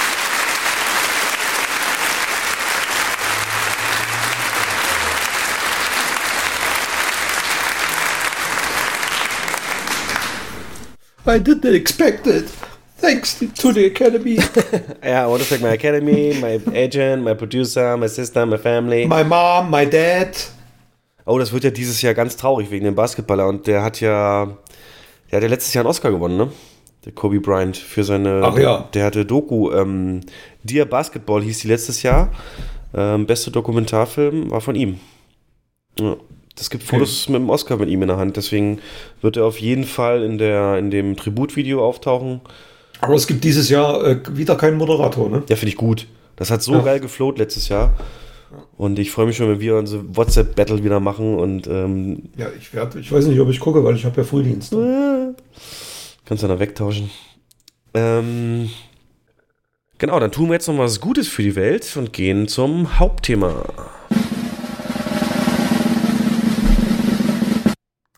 Kinos werden grün oder sind grün oder können grüner werden, man weiß es nicht so genau. Wir machen uns heute auf jeden Fall ähm, ja, zu Greenpeace, zu, zu Mini-Gretas, zu ähm, oder auch Daniel Düsentriebs, denn ähm, wir möchten mal mit besprechen, äh, was gibt's denn eigentlich, äh, wo, wo steht denn das Kino, was jetzt äh, speziell ja, Maßnahmen angeht, Müll, Strom und so weiter, ähm, alles ein bisschen einzudämmen? Denn tatsächlich ist es ja so, das kennt jeder von euch, massenhaft Waren, Tausende zu Tausenden, zu Zehntausenden, Hunderttausenden gehen in ganz Deutschland täglich, wöchentlich, ähm, ja, über, über, die, über die Theke und vieles hat halt ähm, einmaligen Gebrauch. Aber das ist das, wo ihr Kontakte habt, Kontakte und Beru äh, Berührungspunkte. Und äh, ich habe mir mal gedacht, da dieser Druck, dieses ähm, ja, Thema uns alle halt auch angeht, so kitschig wie das jetzt klingt, können auch Kinos einfach nicht äh, sich dem, dem Druck verschließen oder auch der Notwendigkeit, einfach den Wandel, technischen Wandel äh, voranzutreiben, was ähm, ja eben das Thema Grün, damit meine ich wirklich alles, was äh, klimaschädlich ist, ähm, außen vor lassen. Und ich bin ehrlich, klar, es hat natürlich auch weitere Vorteile. Firmen, die sowas machen, haben in der Regel ähm, ein viel besseres Image. Also Firmen, die sich da ganz klar positionieren, werden eher noch so wahrgenommen. Ähm, ich kenne es mal bei mir aus dem Alltag sagen, äh, bei Badputzprodukten und so, Toilettenreiniger und sowas, da kaufe ich nur Froschmarke, ne? die, die mit dem Frosch, weil die ganz klar eben sagen, hey, Packung, Inhalt, alles abbaubar, macht dir keine Sorgen, recycelt haben wir hier verwendet und ähm, das gibt mir ein gutes Gefühl. Oder ähm, äh, ich, ich, ich habe halt meinen Stromanbieter, habe ich gesagt, ich will Ökostrom und krieg halt äh, Wasserkraftstrom aus Österreich geliefert. Und solche Sachen sind halt dieser, ja, wo ich sage, da, da, da, da kann sich keiner aus der Affäre zwingen. Ändert jetzt nichts, dass ich eine halbe Stunde jeden Tag pendle äh, zur Arbeit mit meinem Euro 4 Diesel. Aber ähm, auch das ist kein Dauerzustand, das ist ja auch ganz klar. Von daher, ähm, in der Masse ist ja oft dann immer auch eher noch was zu bewegen. Und das, äh, finde ich, haben Kinos doch durchaus eine größere ähm, Handlungsspielraum und, und Möglichkeit. Und nicht zu guter Letzt, neben dem Image äh, spart man natürlich auch einfach Geld. Ähm, durch weniger Abfallentsorgung, weniger Strom, weniger Wasser und so weiter. Der Anlass dafür, ganz kurz, damit wen das interessiert, ähm, sich das äh, auch mal nachvollziehen kann, ist ähm, die Filmförderungsanstalt, von der wir ja schon oft geredet haben. Die stellt nicht nur Marktanalysen, Kennzahlen und so weiter zur Verfügung, Marktforschung, sondern auch als neuestes das grüne Kinohandbuch. Kann man einfach mal googeln. Das grüne Kinohandbuch ist öffentlich zugänglich, komplett die PDF einsehbar auf deren Website und ähm, ist in verschiedene Bereiche gegliedert und drei Hauptbereiche gehen wir da einmal durch. Die Website generell zu empfehlen. Also jetzt für Kinomenschen speziell, denn sie hat auch einen Blog, der ist jetzt nicht super aktuell und wird nicht immer ge, ähm, ge, ge, gepflegt, aber zum Beispiel der neueste Eintrag ist ganz klar wegen der Bonpflicht. Die Bonpflicht, ähm, die man jetzt aus den Nachrichten kennt, wo jetzt hauptsächlich Bäcker äh, in den Medien drin sind, die halt massiv da jetzt Bons äh, in so einen Mülleimer direkt fallen lassen, äh, weil der halt jetzt jedem Gast, äh, jedem Kunden mitgegeben werden muss, sind natürlich nicht die einzigen. Das ist tatsächlich auch so, dass Kinos das auch betrifft und wir auch natürlich zum 1.1. umgeschaltet haben auf standardmäßigen Bongdruck und bei uns ist es auch nicht anders. 90 Prozent der Bongs, 95 würde ich sagen, fliegen einfach 100. mal. 100 So viel? Ja. Also ich habe keinen einzigen Gast erlebt, der seinen Bon haben wollte. Also seit dem ersten Jahr noch nicht. Okay. Keinen einzigen. Sagen wir 99, auf jeden Fall eine viel zu hohe Zahl Ja. und ähm, da zum Beispiel schreibt der Blog davon, dass äh, es ja die Möglichkeit gibt, sich zu befreien davon. Bedingung ist, wenn man eine ähm, Vielzahl von Gütern in kurzer Zeit an eine Vielzahl von Gästen verkauft. Was ja nun mal bei uns der Fall wäre. Also theoretisch, glaube ich, gibt es diese Möglichkeit für Kinos, sich da befreien zu lassen. Und ähm, ja, da gibt diese Website oder dieser Blog in dem Fall dann eben diesen Tipp auch. Ja, ich gebe das jetzt, ähm, die Tage ein Meeting mit meinem Vorgesetzten. Dem werde ich das auf jeden Fall mitgeben, diese Idee. Also ich finde, das verfehlt absolut das Ziel, was damit erreicht werden soll. Naja, das Ziel ist ja Steuerhinterziehung. Richtig, aber ne, also wer, wer kann denn Steuern hinterziehen? Die Leute, die gar kein Kassensystem haben. Ähm, wenn ich auf den, auf den Weihnachtsmarkt gehe und mir dort eine Bratwurst hole, brauche ich gesetzlich geregelt ab sofort einen Bon. Ja, kannst du, kannst du verlangen. Ähm, So, es gibt. ähm, ja, erzähl. Kann den nicht verlangen, die müssen dir sogar einen ausdrucken. Also der, aus, der muss ausgedruckt werden. Ja, gedruckt, wir, wollen- drucken, wir fragen ja auch nicht jeden Gast. Wir drucken den. Nein, wir, der wird aber bei uns automatisch gedruckt, weil Genau. es gesetzlich vorgeschrieben ist. Ja. Und ähm, ja, Was lustig ist, speziell sollten ja damit eben, also ohne, ich will jetzt hier ein klein, klein Klischee verfallen, aber Geschäfte, wo man es eigentlich überhaupt nicht kennt, ähm, Bons zu bekommen und sich das eigentlich ändern sollte, habe ich persönlich noch keine Änderungen gemacht und deswegen bitte ich euch, guckt mal bei eurem Friseur oder Dönermann, ob ihr einen bekommt. also ich habe von meinem Dönermann noch keinen bekommen, ich habe aber auch nicht gefragt. Theoretisch, ja, anbieten müssen wir es oder aber annehmen muss man es nicht so. Ähm, ja, das ist halt eine Sache, aber dieses grüne Kinohandbuch geht halt wirklich ähm, in viele Bereiche rein und ich habe mir mal rausgenommen Gebäude als erstes, machen wir ein bisschen schneller und dann Mhm. das Kinospezifische mit insbesondere der Concession, der Gastronomie entsprechend.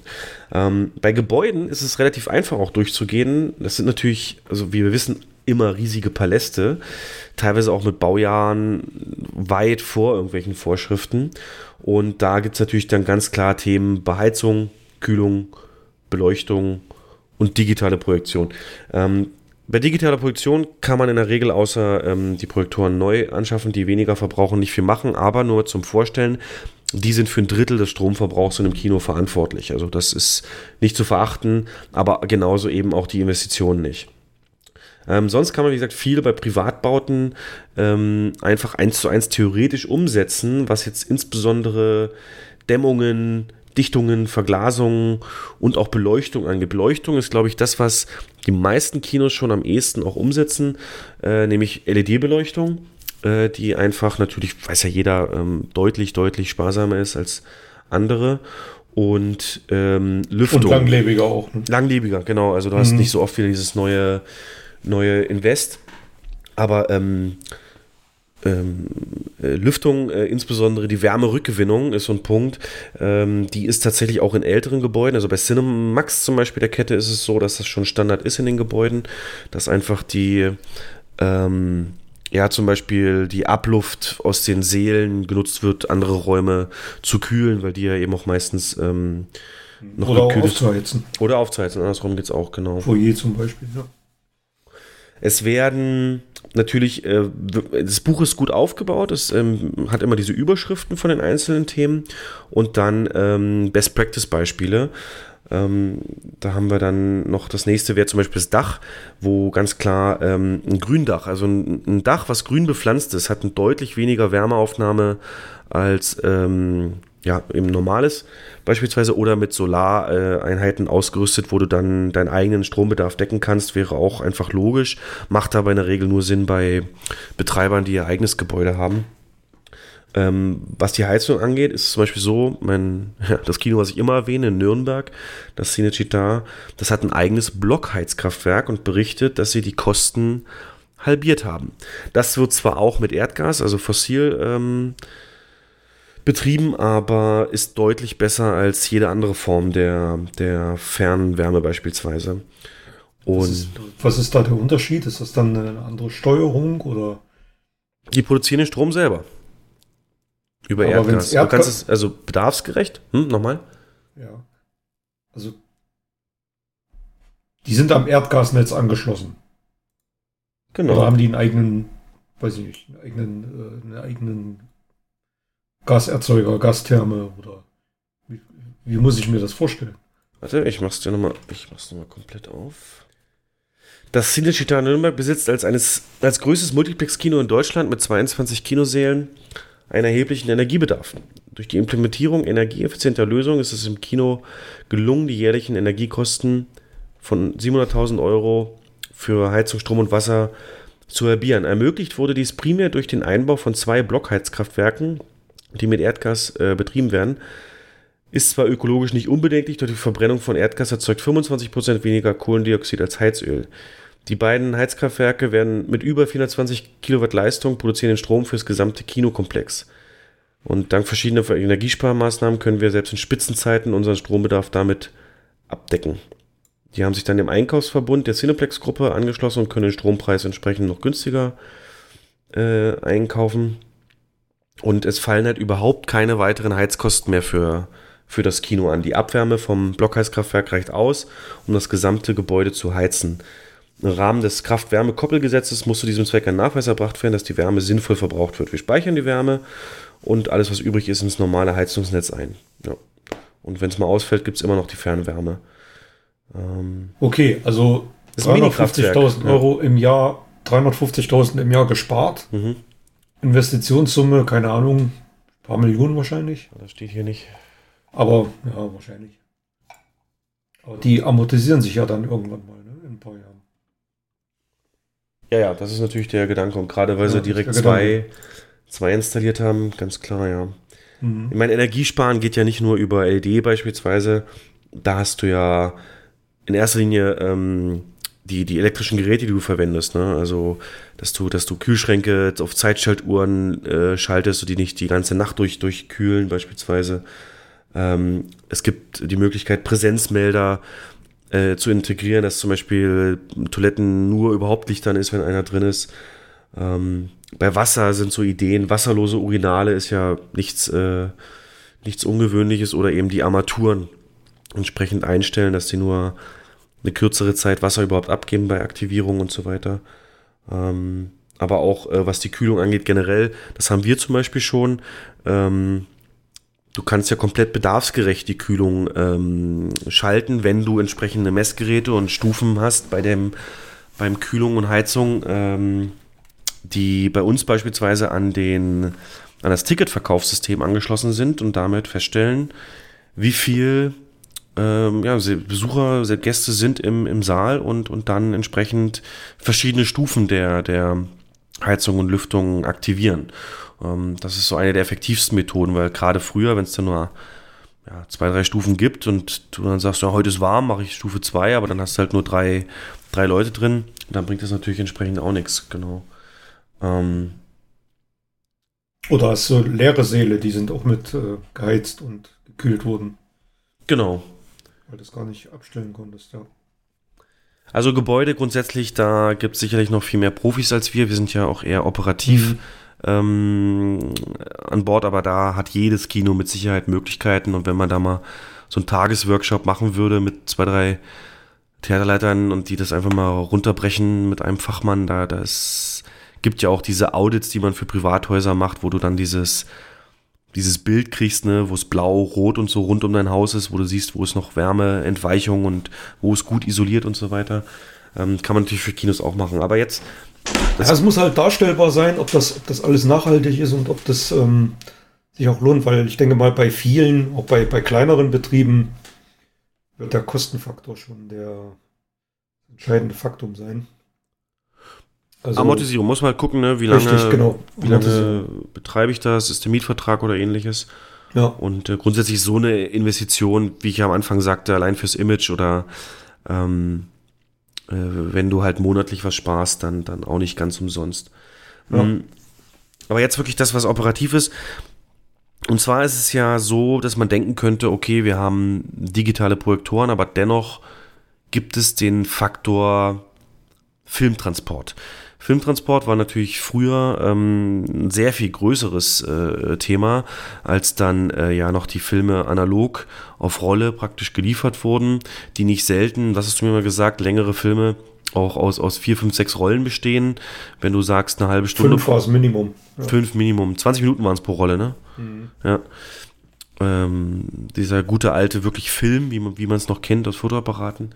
Und ähm, das war natürlich ein Un, das kann ich mir heute auch gar nicht mehr vorstellen. Da müsste ja eigentlich, also wenn da eine Lieferung kam, da, da hätte ich ja, da wäre ich ja, da hätte ich ja gebrochen, hätte ich da, wenn ich das irgendwo noch in die Projektion schleppen muss und alles.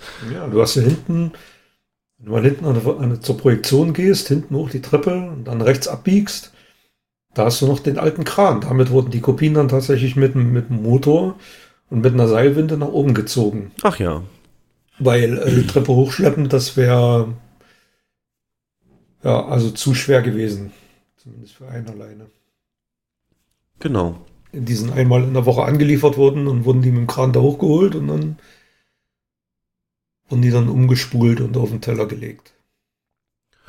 Seit der digitalen Projektion äh, sind Filme auf Festplatten, Digital Cinema Packages, DCPs, ähm, äh, gespeichert, die natürlich aber auch durch Paketdienste angeliefert werden. Das sind natürlich mhm. wesentlich kleinere Pakete, aber es sind noch Pakete und eine Summe bei der Anzahl an Kinos in Deutschland und äh, äh wöchentlich den Film entsteht da, wenn man jetzt das mal isolieren würde, doch auch einiges an, an ja, Transport, CO2-Ausstoß, jetzt mal ganz, ganz, ganz streng gesagt. Und hier gibt es die einfache Lösung des äh, elektronischen Übertragung.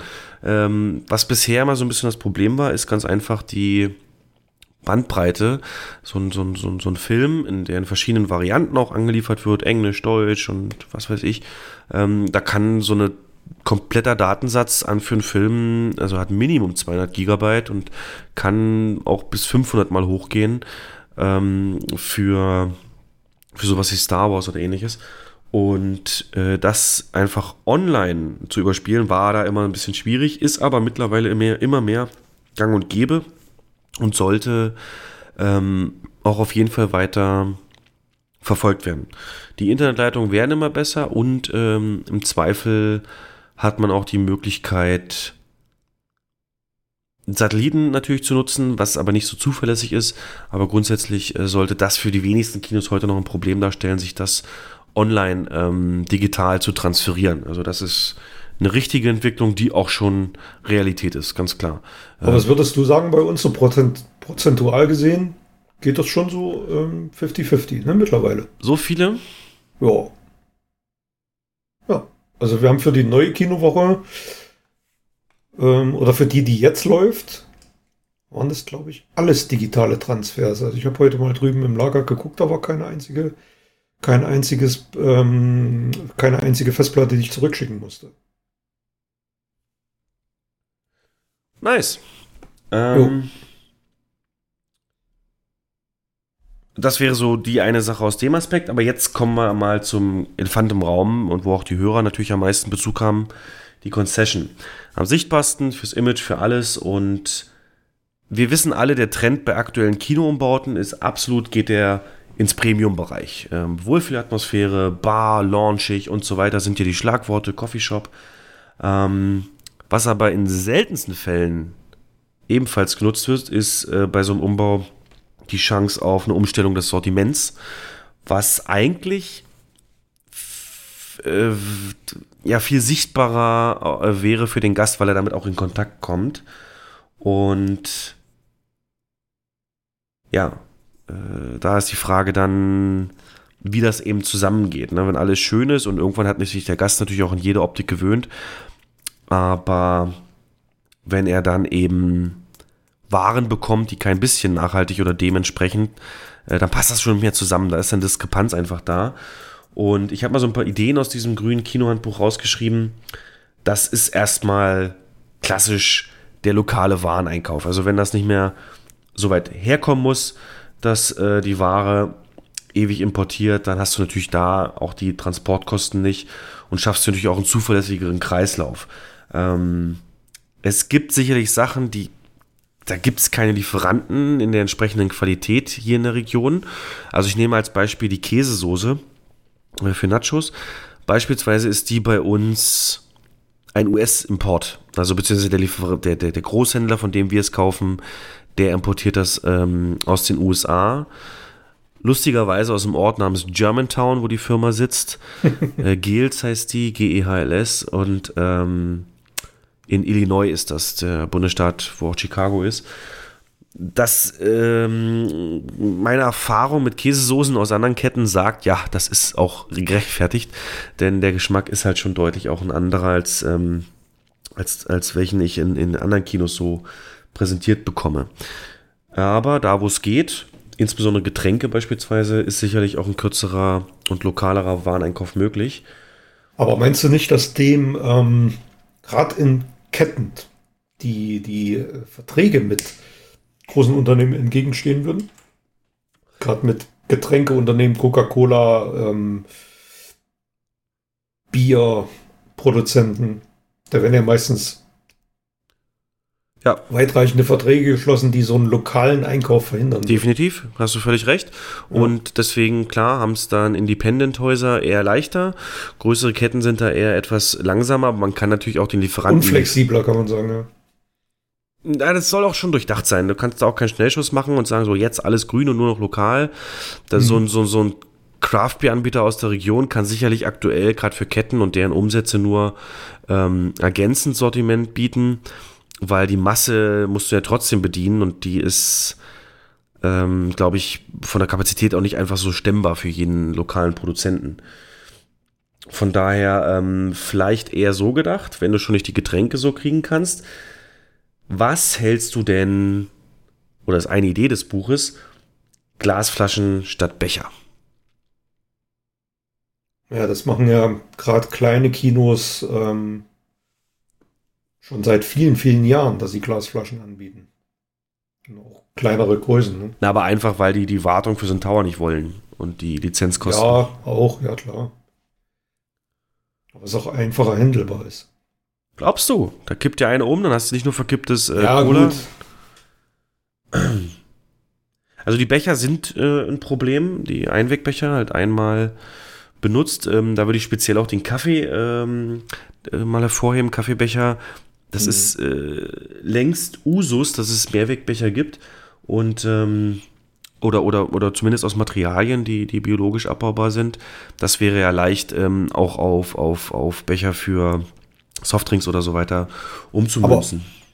ich glaube, in dem Blog steht auch drin, dass irgendein Kino sich dieser, dieser, diesem Mehrwegbecher-Kampagne angeschlossen hat. Ich weiß jetzt nicht mehr genau, welches Haus das war. Also da kannst du deinen eigenen Kaffeebecher mitbringen. Das ist die Frage. Ähm, Habe ich auch gelesen, ob das. Ähm ja, ob das. Ah, ich denke wieder so böse, ne? ob das nicht zum Missbrauch aufruft. ähm, dass man einfach schon mit vollen Becher reinkommt.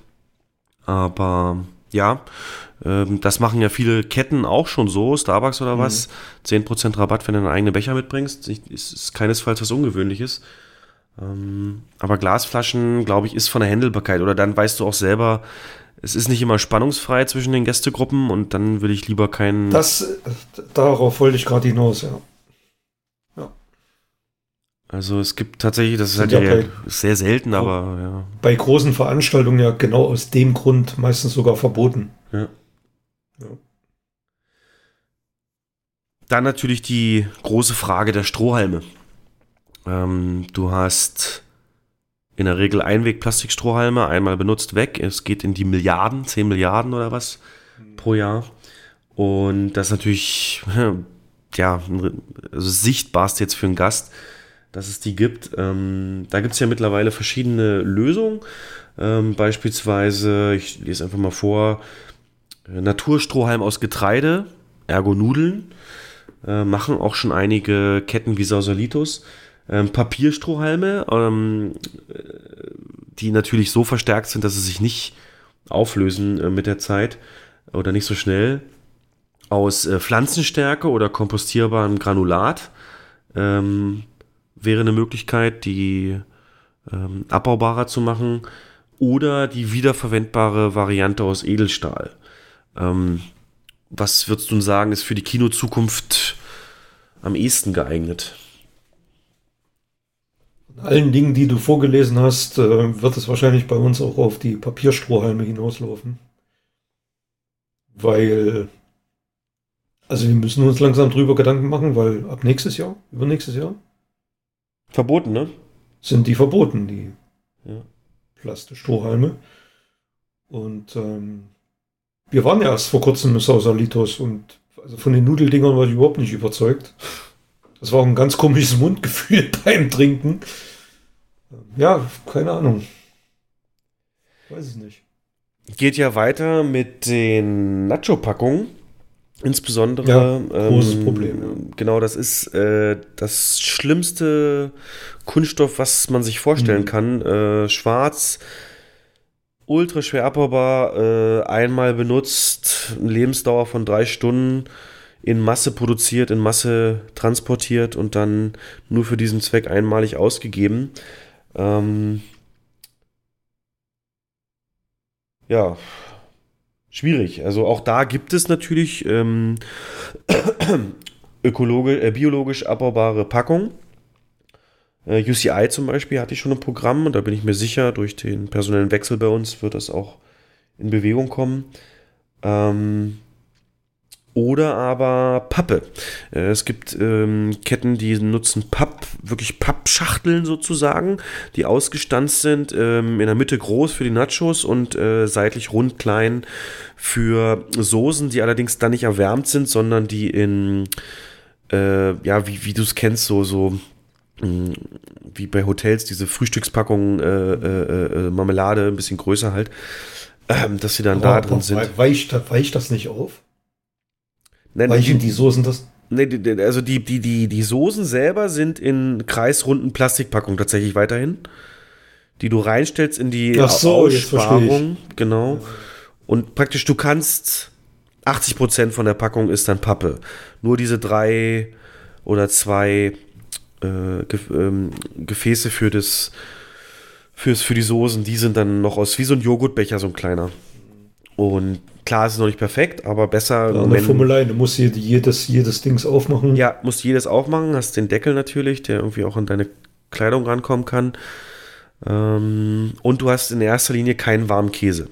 Also, das ist jetzt ein reines Geschmacksding, aber das geht halt nicht. Du kannst die Packung nicht warm halten und äh, nicht niemals so frisch zapfen, wie es eben in der Regel Usus ist im Moment und schmeckt eben auch gänzlich anders, wenn der Käse nicht so weich ist. Ja, da wäre die Frage, so richtig schön ist keine Lösung, aber so, so komplett um die Ecke gedacht, komplett was anderes habe ich auch nicht. Ja, aber es wird irgendwann passieren. Also die Verbote sind ja, was heißt Verbote? Das ist ja, Fristen gibt es ja schon. Ja. Und ähm, die Kinos müssen sich Gedanken machen. Also wer das jetzt verschläft, hat äh, Probleme. Genau, also da, dass ihr da mal einen Abriss habt, das sind die Gedanken, die wir in, in erster Linie haben. Es gibt noch weitere Möglichkeiten. Es ist ja ähm, Fair Trade ist zum Beispiel auch so ein Punkt, den man verfolgen kann. Äh, also fairer Anbau, faire Bezahlung für die Rohstoffproduzenten für das, was man verkauft. Ähm, Recyclingpapier wäre sicherlich eine Variante ähm, für äh, viele Anwendungsbereiche, je nach Dicke dann halt.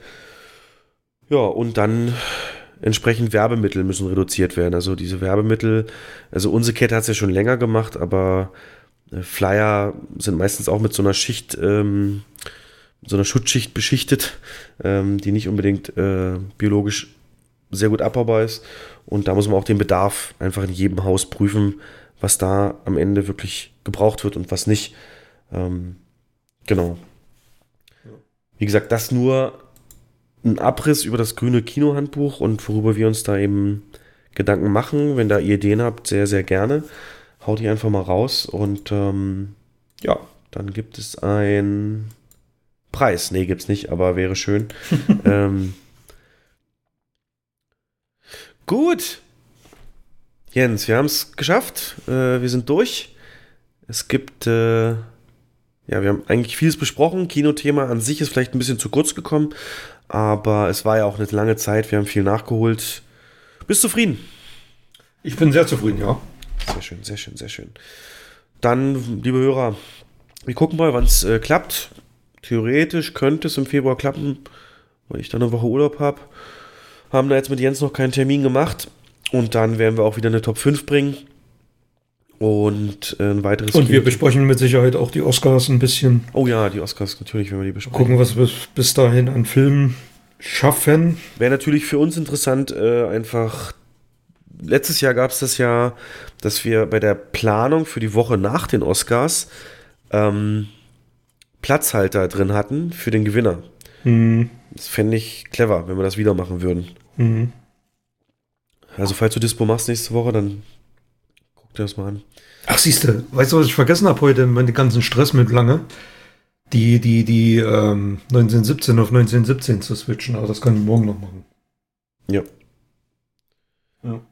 Dann sehen wir uns morgen zum Meeting in aller Frische. Yes, Sir. Und dann jetzt schönen Abend, schönen Tag noch, schönen Morgen, wann immer ihr das gehört habt. Und bis zum nächsten Mal. Macht's gut, tschüss. Yeah? My name is Optimus Prime. We are autonomous robotic organisms from the planet Cybertron.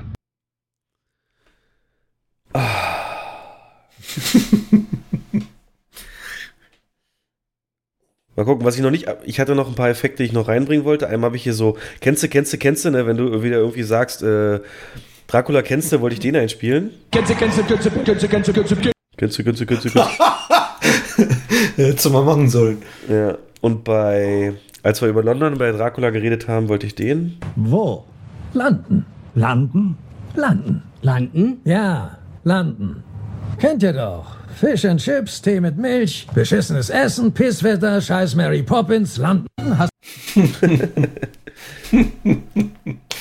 Und äh, der aus Dark Knight, ähm, da gibt es doch immer, das ist so eine Schwäche von Nolan, der hat dann immer bei einer Action-Szene so einen Charakter, der irgendwie immer alles kommentiert. Und ähm, bei Dark Knight, als dann auf einmal Batman vorfährt, Dark Knight Rises, äh, sagt der alte Cop zu seinem jungen Nachbar, Oh man, boy, you're in for a show tonight, son. So, ne, jetzt geht die Show los heute Nacht, jetzt kannst du was erleben. Boy, you are in for a show tonight, son. Ja, das hätte ich am Anfang bringen wollen.